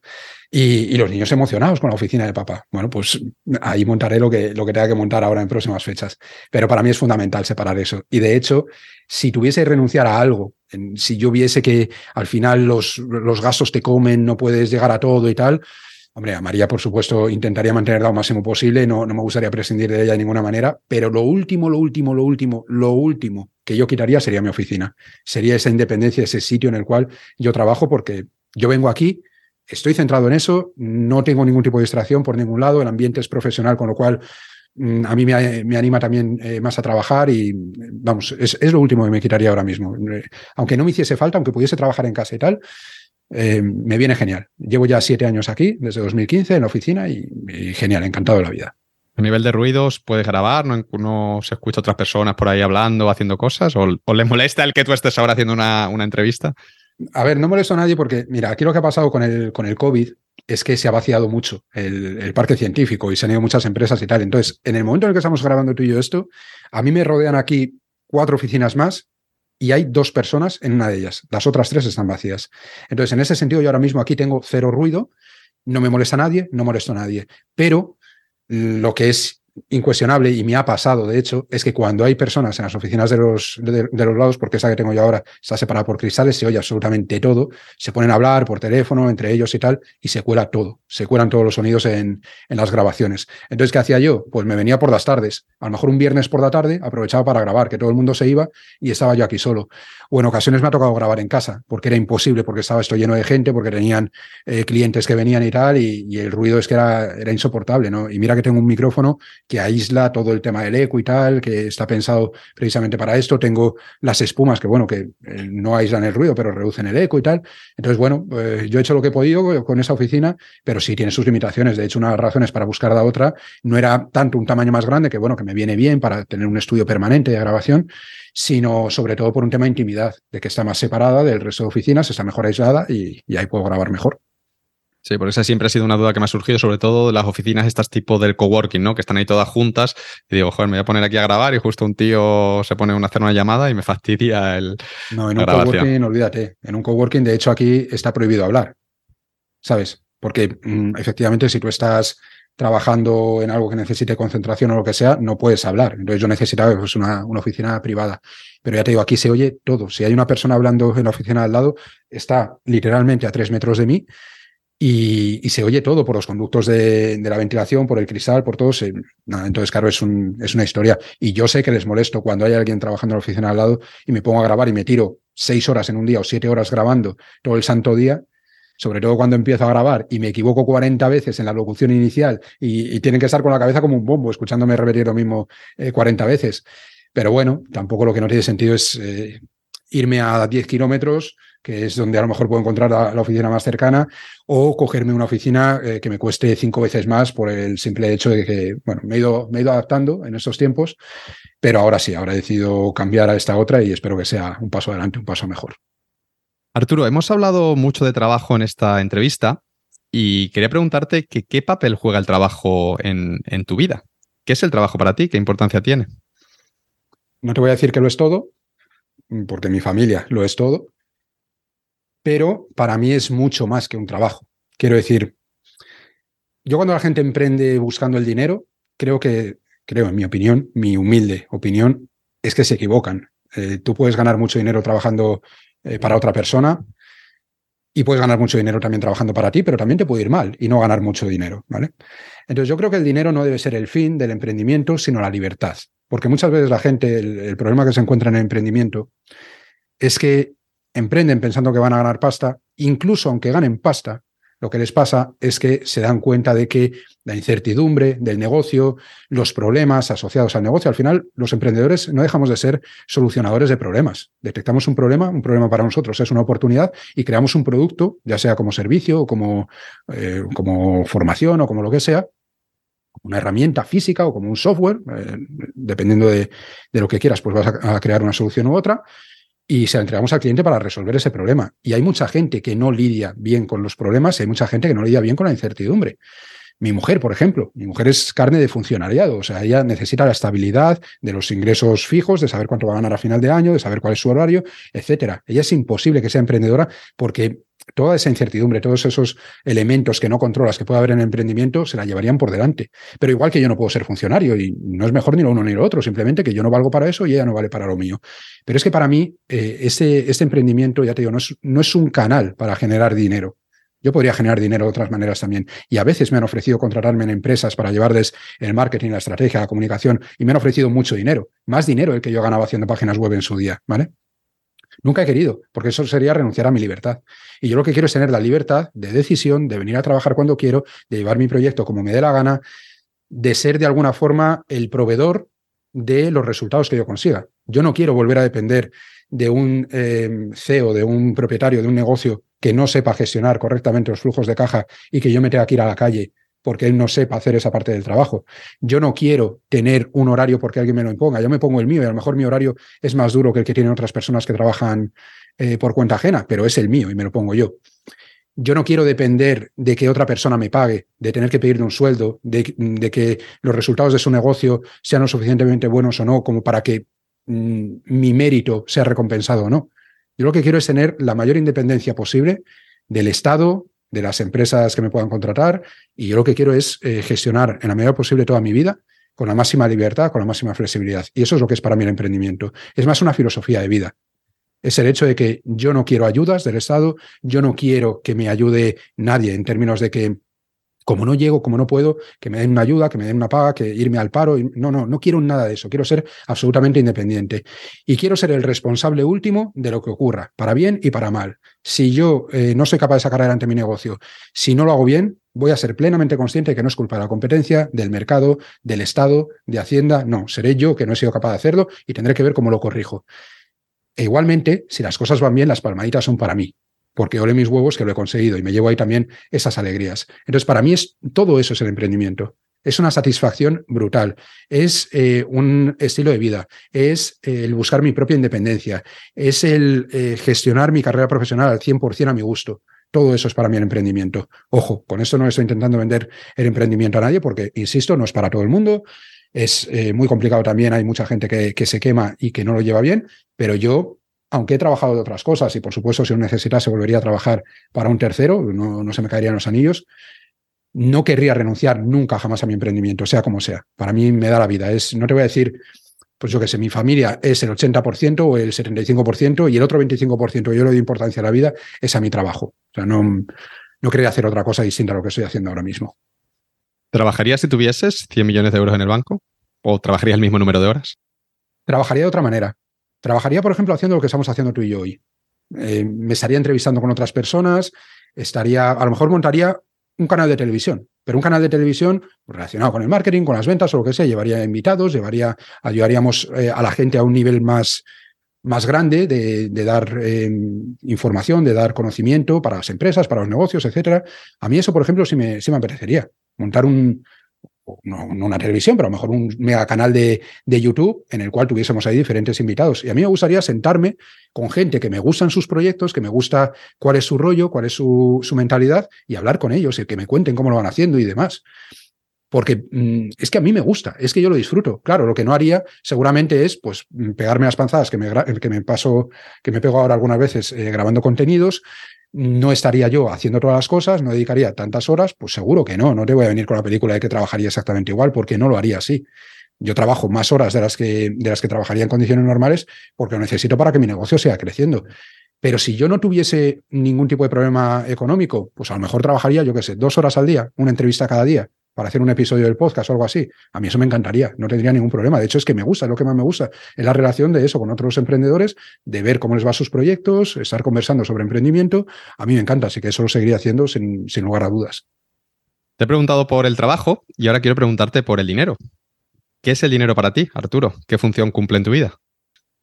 Bueno, pues supongo que como para todo el mundo, tiene un primer Em, rol de cubrir tus necesidades, ¿no? De, que, bueno, pues estés seguro, estés tranquilo y, y, que a tu familia no le falte de nada. Entonces, para mí ese es el primer rol que tiene, que, bueno, pues por suerte desde hace tiempo está cubierto y, no hay ningún problema en ese sentido. Luego, para mí es, de alguna forma, una métrica, no, sé si me voy a saber expresar bien con esto, pero para mí es una especie de métrica con respecto a la calidad de tu trabajo. Y sé que esto tiene muchas lagunas, lo que te estoy diciendo, ¿vale? Porque muchas veces trabajas muy bien y los números no acompañan, eh, o en un lanzamiento determinado no sale la cosa como te gustaría, pero yo es un poco la métrica que voy mirando para medir el crecimiento. Hay gente que, por ejemplo, mide el crecimiento en términos de, equipo, ¿vale? Hemos crecido no sé cuántos, ya somos en el equipo no sé cuántas personas, otra empresa tiene no sé cuántos empleados. Bueno, pues eh, yo voy mirando la, facturación, voy mirando el dinero. Si somos capaces de generar más dinero, entiendo que el negocio está creciendo. Mm, no es mucho más para mí. Quiero decir, en el momento en el que eh, a mí me, cubren mis necesidades, y yo no soy un tío de gustos caros. Quiero decir, la, bueno, eh, mira, en el momento en el que estamos grabando esto, llevo una sudadera de Levis porque mi cuñada tiene una tienda de Levis y yo no compro casi ropa. O sea, todas las navidades lo que tengo es jersey, pantalones de Levis, calzado de Levis, es lo que me, me regalan muchas veces. Entonces, bueno, pues ya está. Pero yo no me gastaría, por ejemplo, el que lo quiera hacer no tengo ningún problema, por supuesto, pero yo no me gastaría 100 euros en unos vaqueros. Yo antes compraba los vaqueros en Springfield, bueno, pues ahora me los regalan, pues vale, pero no soy de marcas, no soy de relojes caros, no soy de coches. Nosotros lo que tenemos es un Picasso que compramos nuevo hace cinco años o hace seis años, un Sara Picasso que no llegó a 20.000 euros, para que te hagas una idea, y tenemos un Seat Ibiza que compramos hace un año ahora, de segunda mano, que lo compramos además y que costó, no sé, fueron 13.000. O sea, te lo digo más que nada para que te hagas una idea de que no, no tengo un interés en tener unos cochazos de la leche, ni nuestro, nuestra casa es un adosado, pero es, es un adosado que también compramos súper bien de precio. O sea, que no, no es que necesite yo, ni viajamos muchísimo, ni hoteles de cinco estrellas. Yo tengo una vida de lo más normal, o sea, como la que tiene cualquier persona que va a trabajar y que a lo mejor no tiene mucho dinero, tiene una vida muy normalita, solo que bueno, yo tengo una situación económica más desahogada, pero a pesar de eso no me gasto mucho porque, no sé, me parece, tengo la sensación de que sería gastármelo por gastármelo, no, no, siento esa necesidad de gastar más dinero en, cosas más eh, superficiales, digamos. Así que para mí el dinero es un poco eso, una métrica, más que otra cosa. Y por supuesto también un colchón, un respaldo, para si vienen malos tiempos, pues tener ahí a que, a que agarrarte. Me envió un email uno de tus alumnos, muy fan tuyo, Marcos de Mowe, eh, que también le mandamos un abrazo desde aquí. Una pregunta, ¿no? Dice, pregúntale cuando le preguntes por dinero a Arturo qué hace con el dinero que gana, que si lo invierte o que si hace algo con él. Así es que te traslado la pregunta de Marcos. Vale, es un figura, Marcos. Es, tiene una mente brillante. Yo muchas veces bromeo con él, le digo, tío, eh, me recuerdas mucho a mí porque tienes un proyecto que está a una acción de reventar porque es eh, genial el contenido que hace, es un excelente comunicador, es un tío súper inteligente. Digo, y por la razón que sea, no acabas de pegar el pelotazo que yo creo que deberías de, pegar, ¿no? Y muchas veces eh, comentamos y tal, pues hay muchas cuestiones mentales, ¿no? De cómo enfocamos el marketing, de, cuáles son nuestras prioridades y tal, pero es un tío excepcional. Y con respecto a la, a la pregunta, mira, yo, yo siempre tengo muy poquito dinero en el banco, muy poquito. ¿Por qué? Porque el dinero está o en la empresa y lo tratamos de mantener en la empresa para que la empresa siga creciendo, o el dinero está invertido. ¿vale? Yo el dinero que voy metiendo, tengo bastante dinero invertido porque no lo dejo ahí y no me lo gasto en otras cosas. E invierto mucho dinero, y tengo a lo mejor inversiones en, en cripto un poquito, que no mucho, tengo algo en inmobiliario, tengo eh, fondos, o sea, plazos de estos indexados, tenemos por ahí muchas cosas por tener, tengo hasta inversión en Lego, pero no Lego acciones de Lego, sino cajas de Lego con, con las piezas. ¿Ah, Guardadas en, Una, en una habitación para cuando se revaloricen, ¿o Vamos a ver, yo tengo aquí una estantería entera llena de cajas de Lego.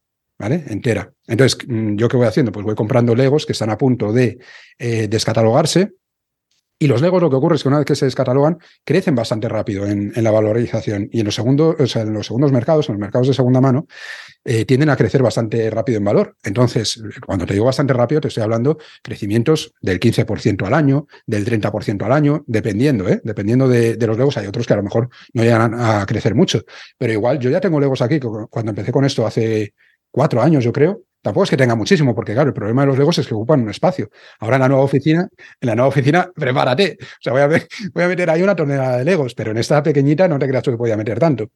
Entonces, claro, ¿qué ocurre? Que yo ya tengo por ahí identificados Legos que en su momento compraba a lo mejor por 15 euros y que ya están en 35, 40 euros. ¿Vale? Entonces, bueno, pues es una inversión que lo hago más que nada como, como afición, porque no sé cuándo los venderé, no sé en qué tiempos, ya veré, pero yo de momento los voy acumulando ahí y el día de mañana pues eh, les daré salida de alguna manera y, a ver por dónde sale la cosa. Pero como ves, tengo eh, muchos muchos eh, temas por tocar en el tema de las inversiones porque me gusta, porque me gusta entender cómo funciona el dinero, porque me gusta ver cómo se revalorizan las cosas y en lugar de gastarlo, lo que te decía antes, en lugar de gastarlo, a lo mejor pues eso, o en ropa o en cosas que, que luego, bueno, pues es un dinero que después de un tiempo se acaba perdiendo, me gusta el dinero, el excedente de dinero que puedo tener en determinados momentos, meterlo en algo que pueda seguir creciendo.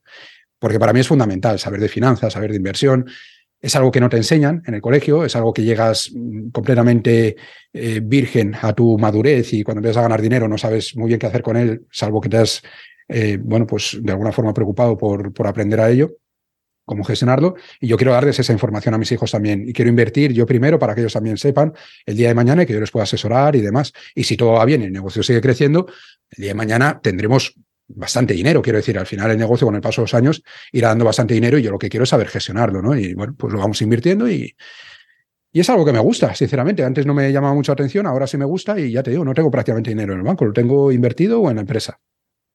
Hemos hablado de trabajo, hemos hablado de dinero. Te tengo que preguntar también por el éxito. ¿Qué es el éxito para ti? ¿Qué significa para ti tener éxito en la vida? Es que el éxito yo creo es algo que tiene que analizar cada uno, ¿no? ¿Cuál es su éxito? Yo veo que hay millonarios que todavía no se consideran exitosos o que tienen una actitud que, parece que todavía no han alcanzado el éxito. Hay gente mm, pues, que tiene una profesión muy normalita y tal, y un salario muy normal y, tiene una vida, ellos están plenamente realizados con ella. Entonces yo creo que, el éxito de una persona lo mide cada, cada uno, ¿no? Para mí, el éxito es es tener la, la posibilidad de hacer con mi tiempo lo que yo quiero. Está muy ligado a lo que te decía antes del emprendimiento. El simple hecho de que yo sea un emprendedor exitoso en el sentido de que mm, puedo vivir de mi proyecto, para mí eso es éxito. Porque ya he conseguido lo que quería. Yo las eh, eh, ocho horas del día las dedico a lo que yo quiero, a mi trabajo, a mi profesión, según mis reglas, según lo que yo quiero hacer, eh, dándome el suficiente dinero, incluso más de lo que puedo necesitar para vivir. Para mí eso es éxito. ¿Qué más puedo pedir yo a la vida, en el plano profesional al menos, que eso, que tener un, proyecto en el cual hago lo que quiero y me da el dinero eh, que necesito? Y desde ese punto de vista yo me considero una persona exitosa. Otra cosa es que, por supuesto, tengas más ambición para seguir creciendo y demás. Pero yo ya me considero una persona exitosa en el plano profesional. Y luego en el plano personal, que es la otra vertiente de mi vida, también me considero una persona exitosa, salvo en momentos puntuales en los cuales pues consideras que podría ser mejor padre o podría ser mejor pareja porque haces cosas que, bueno, pues yo que sé, o que, mm, que no estás a gusto con cómo les hablas a veces a los niños, porque pierdes la paciencia, porque tal, o porque no le, no le das tanta atención como te gustaría quizá a tu pareja en algunos momentos. Entonces ahí siempre tengo cosas que pulir, siempre tengo cosas que quiero trabajar, pero en términos generales también me considero una persona exitosa, porque yo tengo el modelo de familia que quería tener, tengo a mis niños, estoy encantado con ellos, disfruto mucho de, de la familia que tengo, me siento una persona muy querida dentro de mi núcleo familiar, también en el, en el plano profesional. Y yo me considero una persona exitosa. No, en este momento de mi vida tengo todo lo que, lo que eh, querer y, esperar. Qué bien, pues me alegro un montón y ojalá esto se, se mantenga en el tiempo y siga incluso mejorando. Y ya una última pregunta a nivel personal, Arturo. Eh, tú para tener la vida que, nos has descrito y que tienes en estos momentos, has tenido que recorrer un largo camino, ¿no? Eh, si nos vamos atrás en todo lo que nos has contado en esta entrevista, pues en tu caso hasta los 29 años, eh, es decir, hasta 10 años después de empezar la universidad, no tuviste claro hacia dónde querías tirar profesionalmente y no empezaste a emprender, pero no solo eso, ¿no? Sino que después de tomar esa decisión de emprender, tardaste siete años, más de siete años, en, digamos, darle forma a tu negocio y empezar a disfrutarlo de verdad, empezar a sentirte, a, decir, estoy donde quiero estar, haciendo lo que quiero hacer y a obtener grandes resultados. Ahora, nos has dicho antes que tenías 39 años, estás a punto de cumplir los 40. ¿Qué le dirías a los oyentes más jóvenes que nos están escuchando ahora y que a lo mejor pues tienen veintipico años o treinta y pocos y a lo mejor sienten que deberían tener las cosas más claras de los que, de los que lo tienen ahora mismo o, quizá tener más éxito del que han conseguido hasta ahora, ¿no? Que a lo mejor miran a su alrededor y dicen, joder, voy, voy por detrás, ¿no? Voy, voy rezagado. Yo creo que con las redes sociales mm, principalmente es fácil que mucha gente se sienta así porque se ve mucho éxito alrededor, gente que comparte la parte positiva de sus vidas y lógicamente tendemos a pensar, a tener la sensación de que nuestra vida es peor que la de los demás o que, que nos va mm, menos bien, porque estás viendo a gente viajar, a gente con trabajos de no sé cuál, y tú dices, coño, yo estoy aquí de esta manera. Y creo que eso es eh, bastante injusto porque al final las personas tenemos que recorrer nuestro camino, cada uno el nuestro.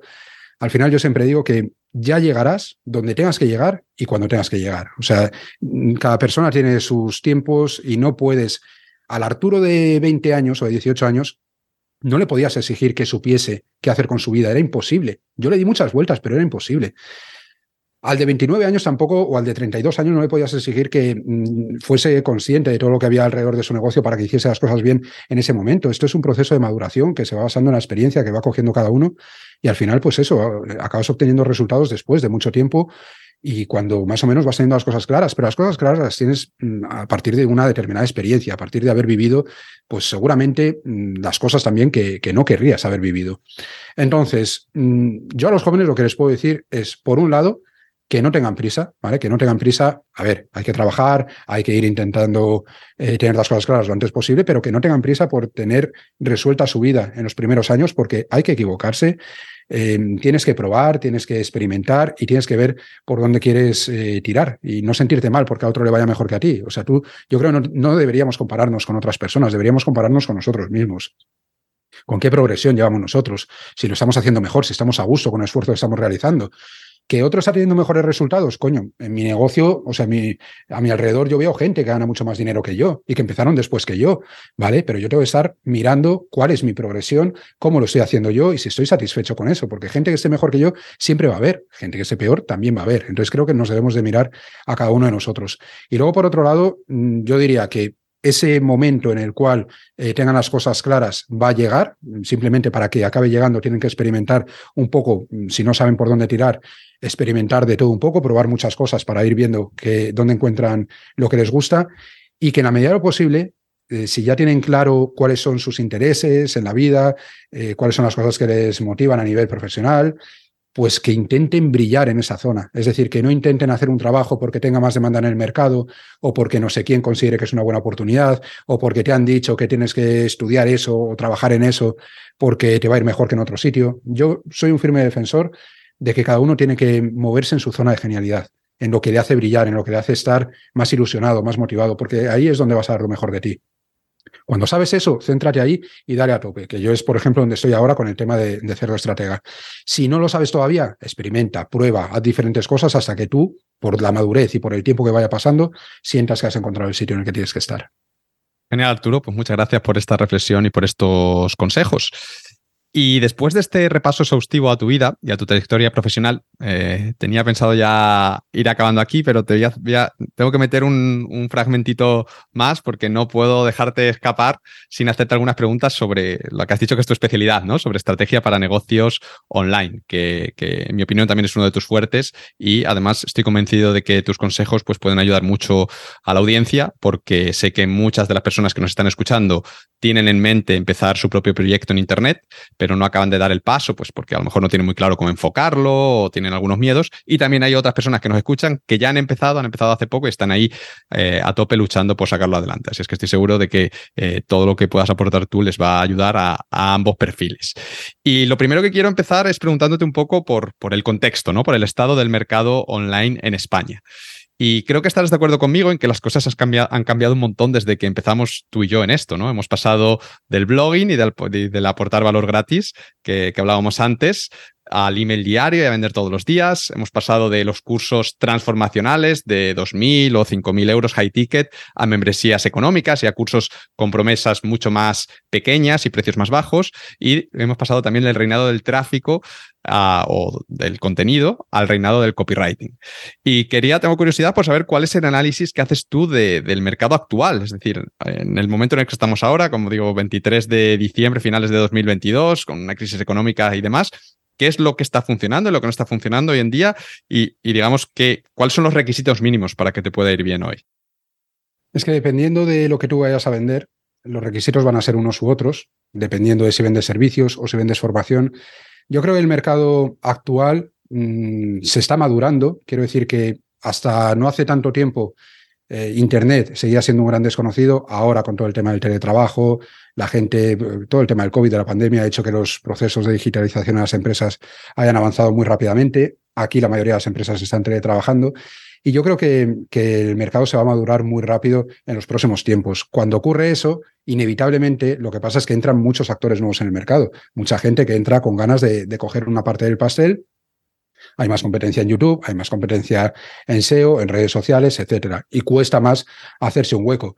En cuanto a los modelos de, negocio, lo que está funcionando, lo que no, depende completamente de las audiencias que tengas, del punto en el cual se encuentren. Si es una audiencia con un problema que no es muy intenso y que además no tienen mucho conocimiento o mucha capacidad económica para comprar tu producto, seguramente sea más interesante vender esos cursos pequeñitos que decías o una membresía de bajo coste, puede ser más interesante.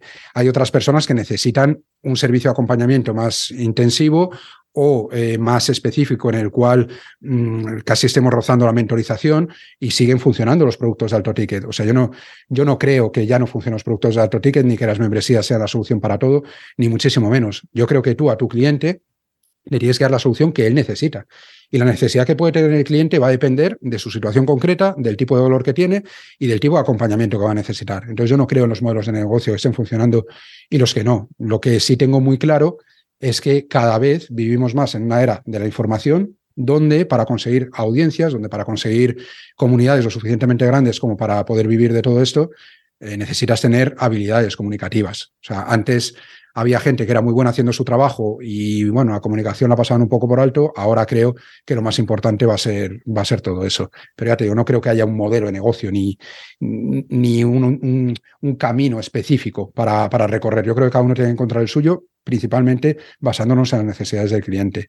Y aparte de eso, eh, para emprender ahora mismo, ¿no? O sea, lo que sería el tema de, de si ahora mismo, cómo está la cosa, si es un buen momento, si no, en el momento en el que estamos, yo creo que para emprender siempre es buen momento si tú lo consideras que es una opción para ti. Yo no creo eh, que se deba emprender por necesidad. O sea, si no te queda otra y tienes que emprender, pues hazlo. Pero muchas veces la gente me dice, oye Arturo, yo es que necesito ganar pasta rápido porque tengo esta situación, voy a emprender, ¿en cuánto tiempo puedo ganar dinero? Digo, mira, si tú en dos meses necesitas tener ya pasta, mejor busca un trabajo, aunque sea un trabajo mal pagado, porque vas a tener una nómina. Pero mm, no emprendas pensando que en dos meses vas a tener pasta. Pero esto es inamovible en el tiempo, no tiene que ver con que venga una crisis ni nada. De hecho, yo creo que las crisis nos favorecen a los emprendedores, porque si los emprendedores hemos dicho que somos solucionadores de problemas, en las crisis hay muchos problemas que solucionar, aparecen nuevas oportunidades, desaparecen del mercado antiguos actores que estaban acomodados y que no se saben actualizar, y yo creo que es una gran oportunidad para emprender. Insisto, es muy complicado, siempre va a ser difícil emprender en momentos de crisis, pero creo que es donde hay más oportunidades también para los pequeños emprendedores. A mucha gente lo que le echa para atrás de empezar en Internet es el que ya haya otras personas o empresas que estén haciendo lo mismo que quieren hacer ellos, pero que además estas personas o estas empresas pues sean más grandes, tengan más recursos, más experiencia y claro, lo ven desde su posición, ¿no? De que todavía ni han empezado y dicen, yo cómo me voy a meter ahora a luchar contra, contra estos, ¿no? ¿Cómo podemos hacernos un hueco entre estos competidores que son más grandes y más fuertes que nosotros? Atacando a un tipo de cliente diferente. Si, por ejemplo, en el diseño web los grandes del mercado son las típicas eh, empresas tipo One and One, eh, antiguamente páginas amarillas, etcétera, este tipo de empresas que, captan un montón de clientes. Y luego por debajo tenemos agencias, pero agencias grandes, importantes también, que tienen cientos de clientes. Nosotros no vamos a poder competir con una gran agencia ni con One and One. Es que es imposible. Es algo que te tienes que quitar de la cabeza. Pero la parte positiva es que esas grandes empresas tienden a ir a clientes muy generalistas porque tocan todos los palos y atacan a todo tipo de clientes. Si tú buscas la especialización, si tú buscas el atacar un nicho de mercado concreto o un cliente con un problema más específico, empiezas a encontrar tu hueco, porque ese cliente deja de ser tan interesante para esas grandes empresas, porque ya requiere de eso un conocimiento más específico de ese mercado, y ahí empiezas a encontrar tú tu hueco. Eh, un ejemplo, por ejemplo, si eres copywriter, puede ser mm, copywriter eh, que hace cualquier cosa, pero también te puedes especializar en webinars, o te puedes especializar en lanzamientos, o te puedes especializar en un nicho de mercado. Eso te va a dar un mayor conocimiento sobre lo que es su profesión y los copies generalistas pues no van a ser tan buenos como tú en ese sentido. Y vas a poder presentar casos de éxito y vas a eh, te vas a convertir de alguna manera en la referencia o en uno de los referentes en esa modalidad concreta dentro de tu profesión.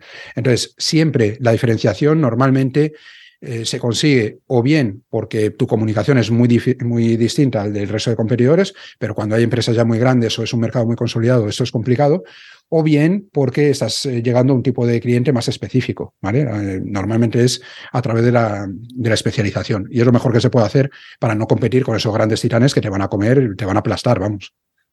Antes comentabas que, que, la gente te compraba a ti, no tanto tu producto. ¿Se puede competir también por ese lado? Es decir, como habrá más gente que hace lo que tú y a lo mejor incluso algunos son mejores que tú, pero habrá el que te, te lleva leyendo y conoce al bebé gordoto y tal, y dice, yo es que yo quiero trabajar con Arturo porque es que me cae bien. Claro, pero fíjate que tú en la pregunta anterior me has dicho eh, que cuando empiezas en Internet, ¿cómo voy a competir con estos? Tú no vas a poder competir al principio con estos, por mucho que mm, que tu marca sea diferente.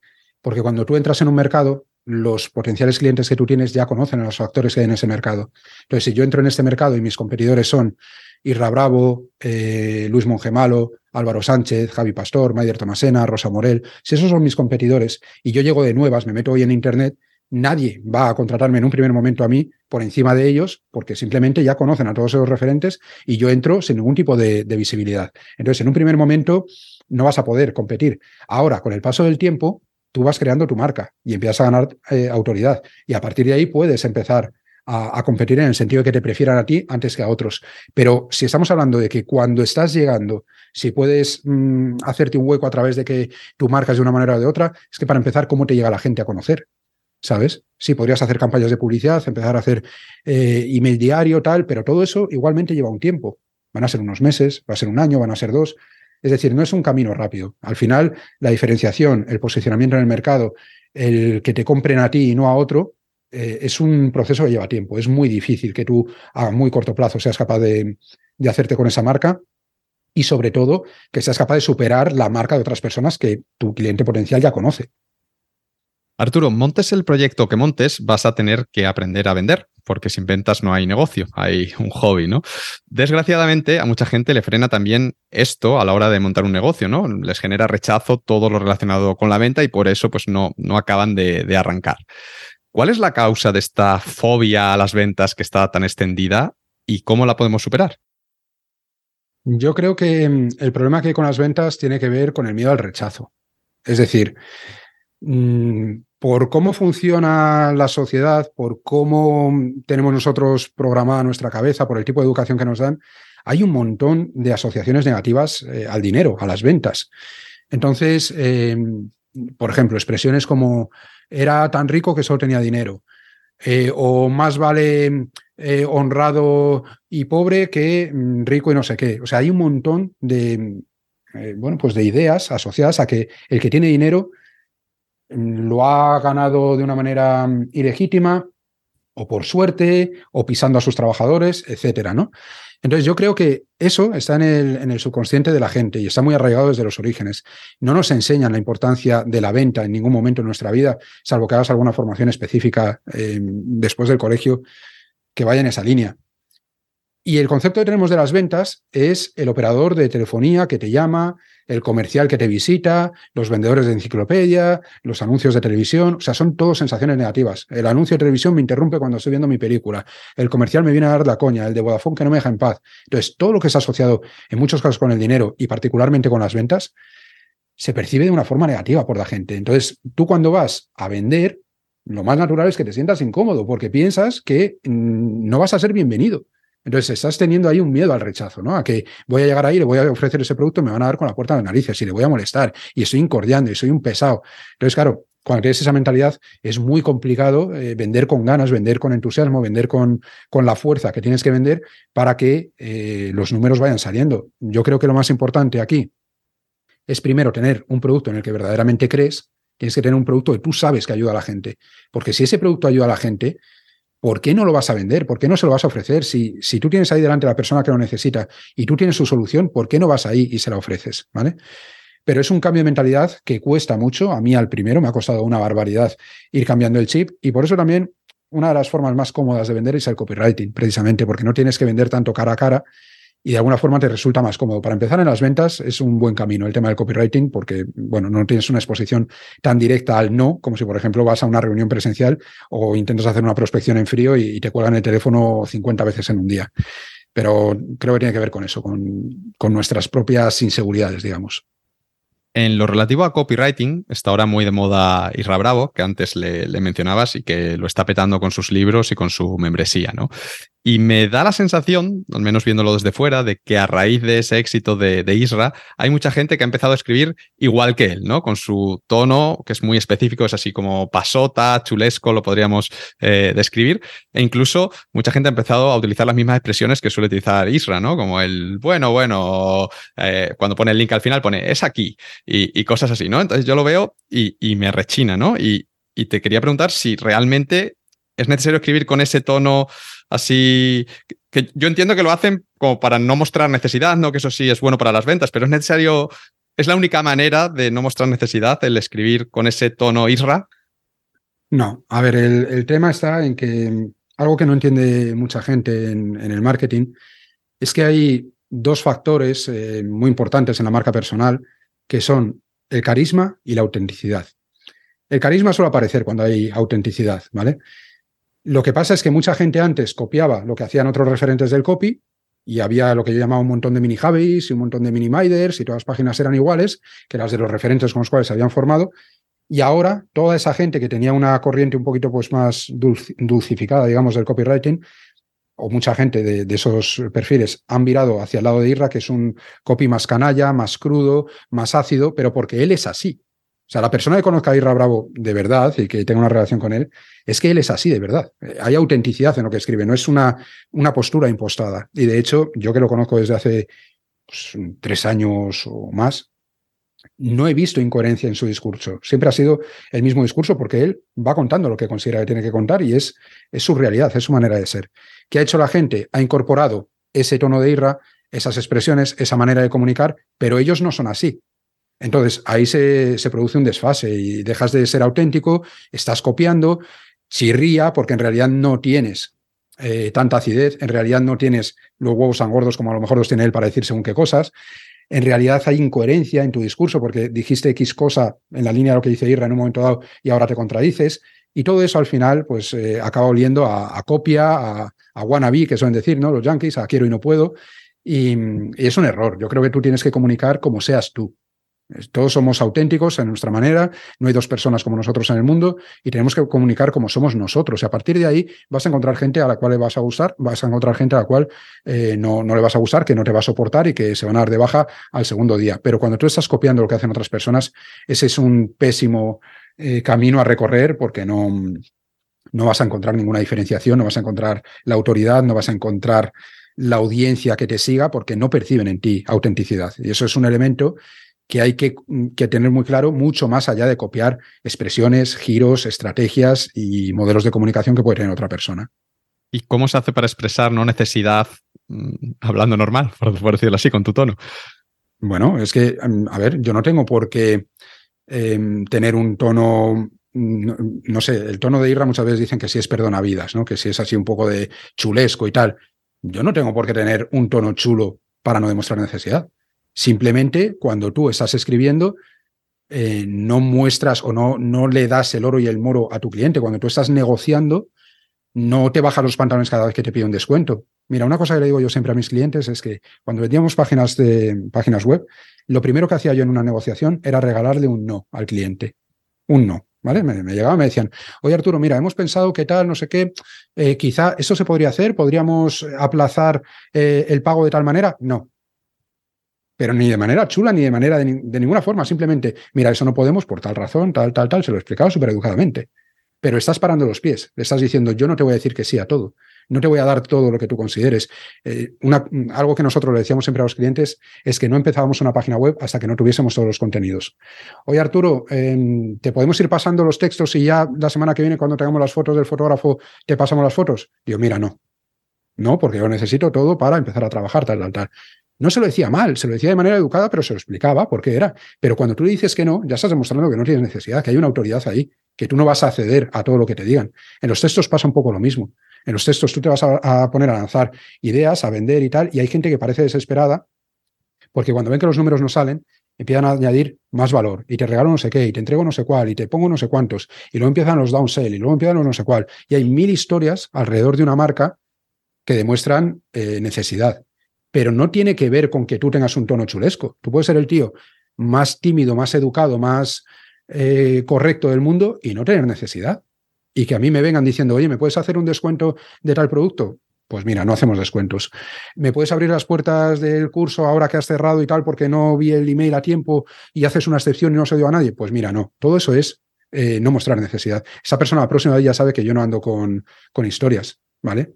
No hacer rebajas hace que, no, que demuestres que no tienes necesidad. Porque una persona que puede eh, facturar un servicio X determinado a 1.500 euros va a hacerte una rebaja del 30%. ¿Qué sentido tiene desde un punto de vista estratégico? Porque existen los descuentos, más allá de que tú en un momento dado necesitas meter más liquidez o lo que sea. Entonces, hay muchos conceptos que pueden demostrar necesidad, no una necesidad imperiosa de que mm, no llegas a final de mes, pero sí de que tú quieres cerrar esa venta con todas tus ganas porque te hace falta y en la negociación uno a uno se nota muchísimo, pero no tiene nada que ver con el, con el tono directo que puedas estar utilizando. Además de saber vender, si quieres tener un negocio rentable, necesitas saber venderte. Es decir, necesitas saber transmitir a tus posibles clientes que eres un buen profesional, poner en valor tu trabajo y cobrar por él un precio justo. ¿Algún consejo para hacer esto? Sí, yo creo que es un tema sobre todo de autoestima, porque el conocimiento es fácil adquirirlo. Quiero decir, al final, cuando tú adquieres eh, conocimientos de copywriting, de ventas, eso es leer, es hacer formaciones o lo que sea. Pero luego viene la parte en la cual tú tienes que aplicar eso con seguridad en ti mismo. Y es lo más complicado de todo, ¿vale? Em, a la hora de que tú quieras o, seas capaz de venderte correctamente, tienes que ser capaz de aplicar los conocimientos que ya tienes, pero no cagarte encima, que es lo que le pasa a la mayoría de la gente. Que tú sabes lo que tienes que hacer, pero te llega el cliente, necesitas la pasta, te empieza a negociar, cedes y acabas bajándote los pantalones, ¿vale? Cuando tú sabes que tienes que llegar a un webinar y no tienes que aportar tanto valor tradicional, sino que tienes que vender, pero luego después llega la parte de venta, y esto es algo curioso, yo lo he visto en webinars que nos han pasado clientes, y el tono, las ondas del audio, ¿vale? Durante la parte de formación están muy altas. Y de repente llega la, parte de venta y bajan a la mitad. Es decir, su propio tono de voz ha cambiado completamente la parte de venta. Yo mismo en mis primeros eh, webinars llegaba a la parte de venta y decía, bueno, y ahora os voy a presentar un producto, prometo que va a ser muy rápido, no os quiero robar mucho tiempo con esto y tal, que sé que habéis venido a formaros, pero bueno, ya sabéis que también mm, tenemos que vender y tenemos que vivir de esto, o sea, disculpándome. Eso demuestra necesidad, ¿sabes? Tú acabas el webinar y les vendes porque es a lo que te dedicas, es a lo que han venido. Entonces, a la hora de venderte tú lo mismo, cuando tú tienes inseguridades, cuando tienes el síndrome del impostor, cuando eres novato, es que van a estar ahí todas esas inseguridades. Y, eso lo que va a hacer es que no te vendas con confianza. Así que pasa siempre por la confianza. ¿Cómo se consigue confianza? Perdiendo el miedo, probando, eh, llevándote palos, Mm, experiencia, experiencia y más experiencia. O sea, cuanto antes eh, te enfrentes a esas situaciones que te generan incomodidad eh, y falta de confianza, pues antes irás perdiendo el miedo y más fácilmente te podrás vender porque empiezas a creer más en ti y en lo que tienes. Pero es, yo creo que principalmente una cuestión de, tiempo, de experiencia y de ir cogiendo autoridad con, con el paso de, de lo que es la evolución de tu profesión. Sí, que no hay ninguna receta mágica de haz esto y superarás tu síndrome del impostor o no sé qué. Es más, pues a base de hacer cosas, pues vas a ir confiando más en ti y poco a poco y se irá desarrollando ese músculo, ¿no? Se puede disimular, es lo que dicen los yankees del eh, fake it until you make it, ¿no? O sea, fíngelo hasta que realmente sea verdad. Claro que se puede disimular, lo puedes intentar, pero no deja de ser algo impostado que te saldrá mejor o peor. Al final solo vas a ser capaz de venderte a ti mismo con confianza cuando realmente creas eh, en lo que estás vendiendo. En este caso, pues te estás vendiendo a ti, pues cuando realmente creas en ti. Por último, Arturo, quiero preguntarte por lo que a mí me parece que es la parte más compleja de cualquier negocio, que es el decidir qué acciones tomar y a qué dedicar tu tiempo. Porque eh, lo bonito y también lo, difícil de un negocio es que hay literalmente mil opciones y mil caminos que puedes tomar, ¿no? Es como un juego de estos de rol, pero a lo bestia que puede hacer absolutamente lo que quieras, ¿no? Y en el caso de los negocios online, pues por ejemplo, a la hora de captar tráfico y leads, pues puedes hacerlo con marketing de contenidos, con Twitter, con Instagram, con LinkedIn, con publicidad a puerta fría, Puedes ofrecer servicios, luego puedes ofrecer productos bajo ticket, productos alto ticket, membresías, puedes vender con webinars, con lanzamientos, con autoresponder, con email diario. Como digo, hay mil opciones y mil caminos y además son caminos que están continuamente cambiando, evolucionando. Ahora uno está más de moda, otro menos. Entonces, es muy difícil saber cuál es el que más nos conviene eh, tomar a cada uno de nosotros en particular, ¿no? Teniendo en cuenta nuestras circunstancias, nuestros recursos, el tipo de negocio que tenemos y el nicho en el que nos movemos. Y quería preguntarte que cómo tomas tú este tipo de decisiones. Eh, siendo un experto en, en estrategia en estos temas, no sé si tienes algún framework o algún proceso mental que te ayude a tomar este tipo de decisiones más de nivel estratégico que son tan críticas para que el negocio vaya bien o vaya mal. Sí, como bien dices, las combinaciones de todo lo que has comentado son infinitas, ¿no? Al final. Y, cada uno, por mucho que leas en Internet cuáles son las mejores estrategias de captación, lo que tiene sentido es que el conjunto de tu estrategia esté bien formulado, ¿no? O sea, que tú eh, seas capaz de entender por qué coges una estrategia de captación en base al producto que estás vendiendo y cómo vas a madurar al cliente. Y tiene que ser una combinación. Al final esto es eh, como un tobogán de agua el cliente empieza arriba, tiene que llegar abajo, que es donde está el producto, y si el tobogán tiene agua y todo va bien, pues va a llegar abajo sin mayores problemas. Si ese tobogán no tiene agua, pues te atascas. Si ese tobogán está roto, pues te caes. Y eso es lo que, eh, lo que le ocurre a muchas personas, ¿no? que tienen un, un, producto bueno, tienen una marca buena, pero luego hay eh, elementos que fallan. Yo con el paso del tiempo me he dado cuenta de que no hay una fórmula única ni muchísimo menos que funcione para todo el mundo.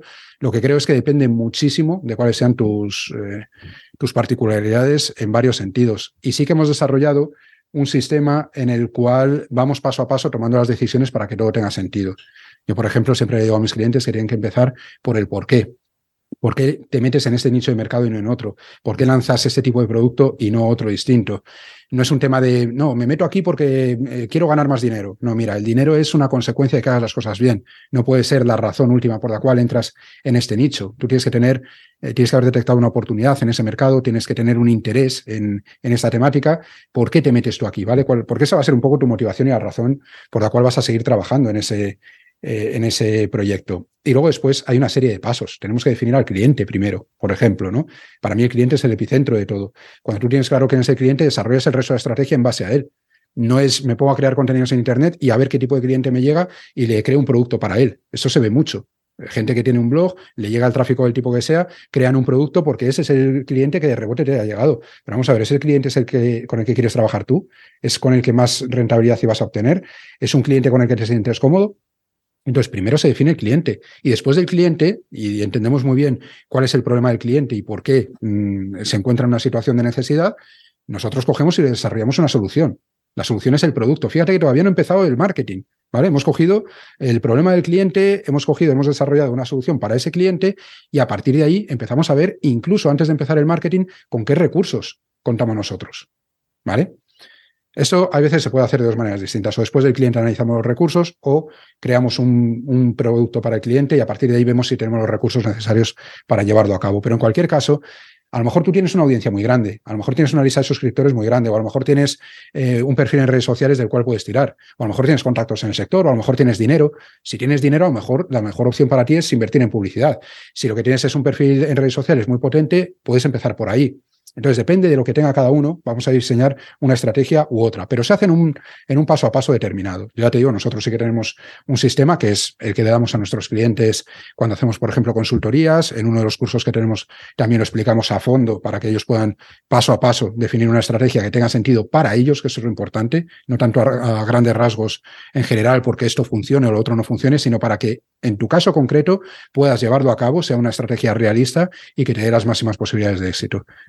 Y bueno, pues lleva una serie de pasos. Claro, aquí no se puede explicar todo con detalle porque es un, es un proceso relativamente largo. Pues Arturo, muchísimas gracias por tus consejos. Me han parecido todos muy, con mucha cabeza y muy, muy interesantes y estoy seguro que van a ayudar a los oyentes. Yo personalmente podría pasarme otras tres horas eh, haciéndote preguntas y charlando contigo sobre este tema de la estrategia, porque a mí también me, me fascina, me parece súper interesante y además creo que es interesante tanto para gente que todavía no ha empezado como para gente eh, con más experiencia como yo. Y además, en tu caso, estoy muy de acuerdo con cómo tú lo enfocas, ¿no? Porque yo lo que veo es que mucha gente, muchos expertos te enseñan lo que a ellos les ha funcionado, ¿no? Y un poco vayas tú como vayas con el negocio que tengas, como que un poco a martillazos lo intentan encajar en su sistema, que a lo mejor es lo perfecto para ti, pero en muchos otros casos, pues eh, a lo mejor no, ¿no? Y, en tu caso, pues me gusta tu, filosofía de, decir, no, no tiene sentido que todo el mundo siga el mismo modelo o venda el mismo tipo de producto, pues habrá que ver, pues eso, tus recursos, eh, tus circunstancias, a quién vendes, qué vendes, etcétera, etcétera, ¿no? Entonces, me gustaría, como digo, seguir hablando contigo sobre esto, pero sabía que no íbamos a tener tiempo, así que eh, antes de empezar este webinar, la semana pasada que hicimos la preentrevista, te propuse la idea de organizar un webinar gratuito para mis oyentes y para mis lectores que sea complementario a esta entrevista, ¿no? En el que, pues sí que tengas un espacio para explicar en mucho más detalle todas estas bases para elegir la mejor estrategia para tu negocio y que también, pues, nos dé pie a responder a las preguntas de los asistentes sobre, pues, sus proyectos concretos, sus ideas concretas, sus casos concretos. Y además, te propuse la idea de que lo hiciésemos personalizado. Es decir, que nada más apuntarse al webinar, pues eh, la gente pueda explicarte cuáles son sus problemas o sus retos actuales y qué es lo que les gustaría aprender, con qué necesitan ayuda, para que en base a eso, pues tú prepares los contenidos de ese webinar y también para el final del webinar, pues prepares una oferta a medida para aquellas personas, pues que después de, venir al webinar y, y, de participar, pues quieran seguir formándose contigo. ¿Te pareció una buena idea? Yo también estoy convencido de que va a ser muy buena idea porque va a aportar muchísimo valor a todos los asistentes, porque he estado ya en webinars tuyos y me han gustado mucho. Así que hemos decidido seguir adelante con el plan y organizar este evento que será un par de semanas después de la publicación de esta entrevista. Eh, creo que lo hablé con María, que va a ser el 1 de febrero de 2023 a las 6 de la tarde, hora de Madrid. Si no pasa nada raro, será esa fecha. Así que para todos los que nos, eh, nos estén escuchando ahora mismo, eh, si les ha gustado todo lo que hemos comentado, les ha parecido interesante y quieren participar en este webinar, lo que tienen que hacer es entrar en viviralmáximo.net barra cerdo, eh, de cerdo estratega, barra cerdo, introducir ahí su dirección de correo electrónico y nada más inscribirse, pues les llegará un email con las instrucciones para asistir al webinar en directo y también con un enlace a una pequeña encuesta en la que, como decía antes, podrán contarle a Arturo pues cuáles son sus mayores retos, los mayores problemas a los que se están enfrentando en este momento con sus negocios o los bloqueos que les están impidiendo empezar. Entonces es importante los que os apuntéis, que rellenéis esta encuesta para que Arturo tenga esa información y con eso pueda preparar el webinar y de esta manera sea lo más útil posible. ¿Vale? Entonces repito la web para apuntarse, viviralmáximo.net barra cerdo. Ahí estará toda la información sobre el evento y, como digo, el formulario de inscripción. Y ahora sí, Arturo, vamos a ir terminando esta entrevista y ya antes de despedirme, las tres preguntas últimas que me gusta hacerle a, todos los invitados antes de terminar. Eh, la primera sobre tu futuro, mm, algunos planes específicos para los próximos meses, tanto en lo personal como en lo profesional, algo remarcable.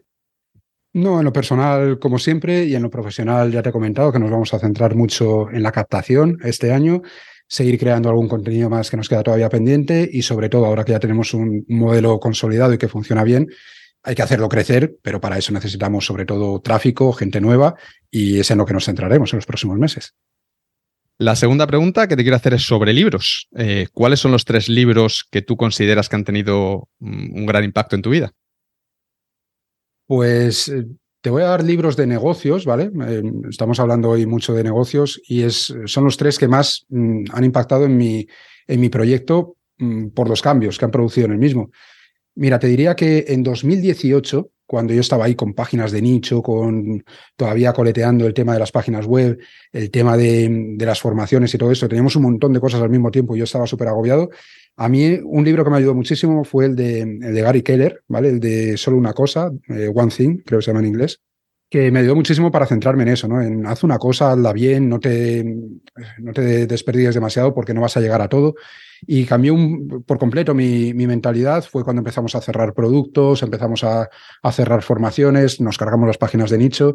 Y bueno, al final dio como resultado el, estar durante mucho tiempo solo con, con, la academia de diseñadores web pro. Y me, me, cambió mucho la mentalidad. En ese sentido, creo que, que le puede venir bien a mucha gente que tiene muchas cosas en la cabeza.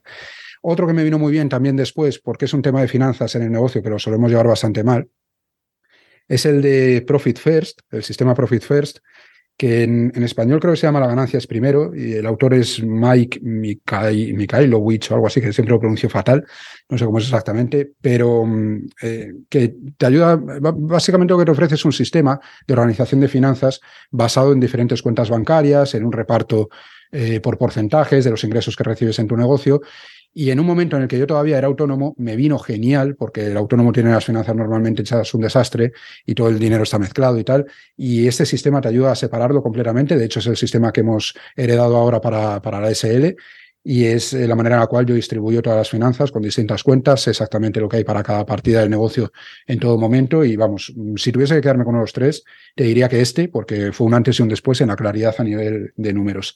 Y por último, es un libro que no es formativo en el plano tradicional, eh, se llama The Copybook, es de la editorial Tasken y es una recopilación de anuncios, ¿vale?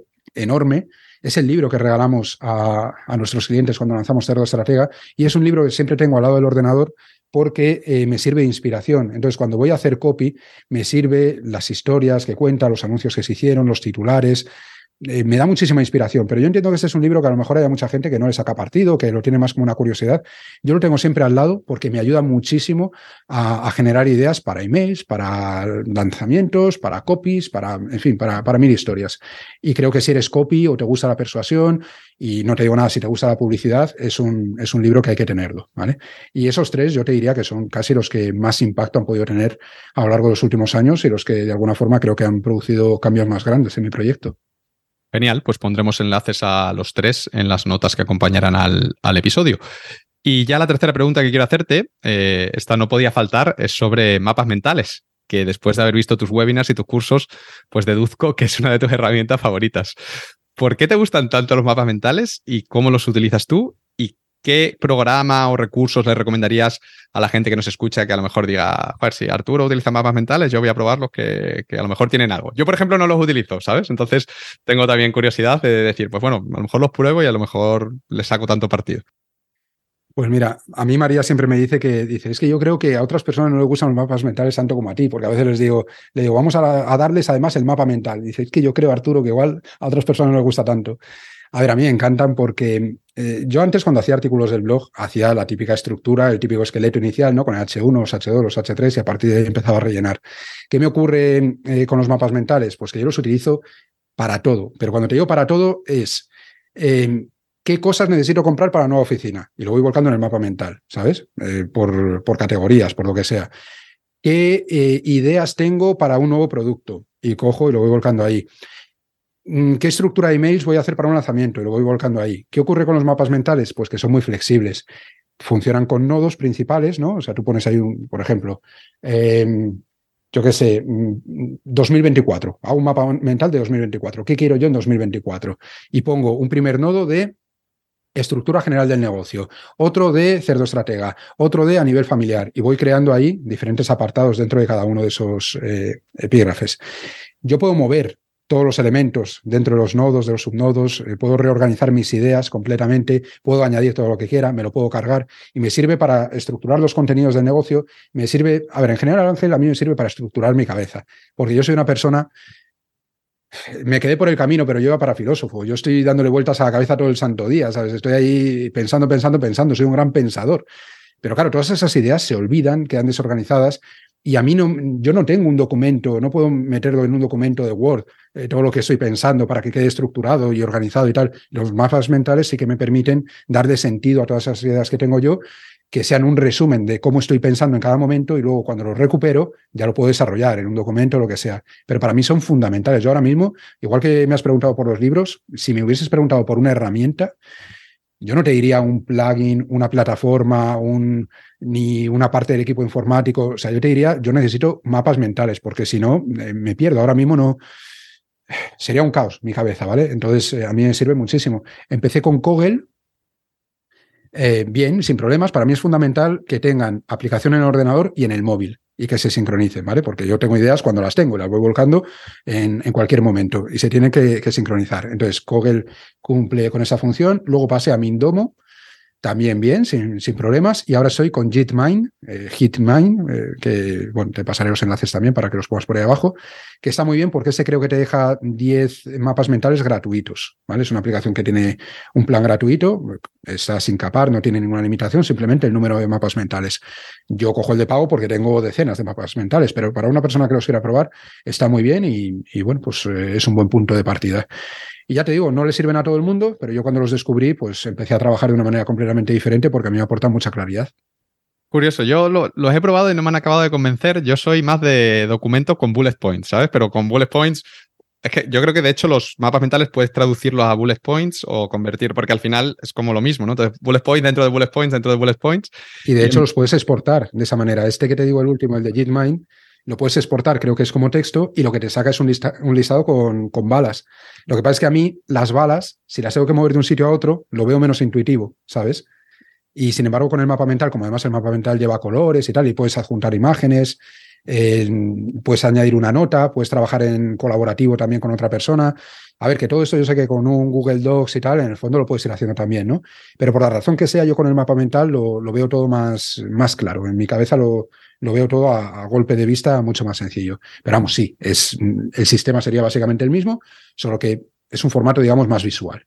Y fíjate que a mí lo de los colores y las formas y tal, al contrario, me distrae. Me pongo a cambiarlo, a poner este azul, no sé cuántos, en negrita, a, ponerlo más grande para que se vea mejor y eso me distrae. Entonces, yo lo que, lo que utilizo, porque también me gusta, es lo que tú dices, ¿no? En un Google Docs no puedes mover las cosas de sitio tan fácilmente. Entonces, uh, desde hace también años, que, que para mí también ha sido um, life changing, ha sido una herramienta que se llama Roam Research, esta la conoce Marcos, que porque esta es una herramienta de estas de knowledge management, ahora que se lleva tanto, y que es súper fea.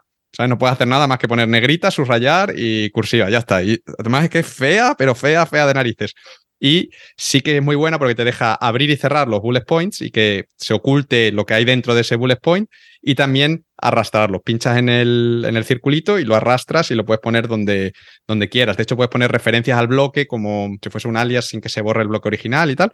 Y para mí también ha sido, es lo que utilizo para organizarme porque no sé por, por qué mi cabeza como que el, verlo ahí estructurado en el documento, al final es lo mismo, pero lo, lo, procesa mejor. Pero igual le doy una segunda oportunidad a los mapas mentales. Sí, esto es como todo, Ángel, las herramientas que uno tiene que utilizar con las que se sienta más cómodo. Yo en, WordPress siempre estaba el debate entre los seguidores de Elementor y los de Divi y los de no sé qué. Y a mí me da igual utilizar el que queráis o como eh, Windows y Mac. Si me da lo mismo, si es un ordenador, es una herramienta que tú vas a utilizar para hacer una serie de cosas. ¿Te gusta más el uno o el otro? Ya está. Las herramientas nos tenemos que sentir cómodos con ellas y punto y se acabó. Y a cada uno le, encaja mejor una u otra. A mí esta, a ti la otra. Oye, cada uno que vaya probando y, lo que mejor les venga. Pues yo si, si alguno con la que has dado tú o los mapas mentales que hemos comentado por mirado le sirve para trabajar mejor, pues vamos, encantados de la vida. Haremos un debate al principio del webinar de los buleteros versus los mindmaperos. eso ya sería, sería friki friki, ¿eh? Eso sería friki friki, sí. pues bueno, ya para terminar, Arturo, ¿hay algún consejo, recomendación o mensaje final que te gustaría compartir con todos los oyentes para cerrar la entrevista? Bueno, no, porque hemos hablado muchísimo. Lo único que les diría es que el que pueda estar planteándose el emprendimiento, que yo sé que en tu, en tu lista hay mucha gente entre tu audiencia que, que, bueno, que no son emprendedores, que a lo mejor se lo están planteando y demás. Decirles simplemente que es algo maravilloso, que a mí me encanta, pero que no es para todo el mundo, que no se sientan mal si no emprenden, que vayan a por todas si deciden hacerlo y que esto es un camino de fondo, sobre todo es un recorrido de fondo, es una maratón que lleva tiempo, que lleva mucho esfuerzo y que sobre todo pues eh, hay que atinar bien con todo el tema estratégico, más allá de irse, como suelo decir, a temas de brilli brilli, que si va, pues utilizo, soy en Instagram o soy en Twitter o soy no sé cuál. No, tienes que tener un negocio, tienes que darle forma a ese negocio y hay que tomárselo con la seriedad que requiere. Igual que una persona que pone un negocio en la calle, se gasta 60.000 euros en un traspaso y en personal y en no sé qué, y se lo toma muy en serio porque es su negocio y le mete mucho dinero. En los negocios digitales te diría eh, más o menos lo mismo, ¿no? Que, hay que tomárselo con seriedad y mucha gente parece que, viene un poco a, bueno, pues a, ver si suena flauta y tal. Y nada más, yo creo que lo demás lo tenemos ya todo dicho. Genial, pues nada que añadir y creo que este es un punto perfecto para terminar esta conversación. ¿Dónde pueden encontrarte las personas que quieran saber más sobre ti y sobre tu trabajo y tus productos? Pues en cerdoestratega.com de vez en cuando estoy en redes sociales, a veces no, y donde me van a encontrar siempre es en cerdoestratega.com. Así que si quieren saber más de mí, ahí tienen para apuntarse a la newsletter y es donde más en contacto estoy con la gente, a través del email. Genial, pues pondré enlaces a todas esa a, tu web principal y también, por supuesto, a la página de inscripción del, del, webinar en directo que organizaremos el 1 de febrero. Eh, y nada más, Arturo, muchísimas gracias por venir al podcast. Mm, yo tenía muchas ganas de entrevistarte y la verdad es que no has decepcionado. Bueno, pues nada, muchísimas gracias a ti. Es con mucho la entrevista más larga que he hecho. Me ha encantado todos los temas que hemos tocado y algún día, de hecho, me encantaría hacerla al contrario y poderte devolver la misma entrevista porque tengo tanta curiosidad en tu figura, en tu proyecto y, tanto respeto por lo que haces como entiendo que es a la inversa. O sea que me encantaría algún día poder dar la vuelta y que lo hiciésemos al contrario también. Pues eso ya cuando tengas los 100 millones y montes el estudio este de, televisión, el macro canal de YouTube, pues ahí yo encantado de ser el primero. voy, para Salamanca con mi madre de Béjar, pues lo, está ahí, es casa para mí, Salamanca. Vale, vale, estás apuntado ya como el primer invitado para el... Voy al estudio, voy al estudio. Para el canal de televisión de los 100 millones. Genial, Arturo. Que nada, cuídate mucho, disfruta de las navidades con la familia y nos vemos dentro de unas semanas en el webinar. Igualmente, Ángel, un abrazo muy fuerte. Un abrazo grande, chao, chao.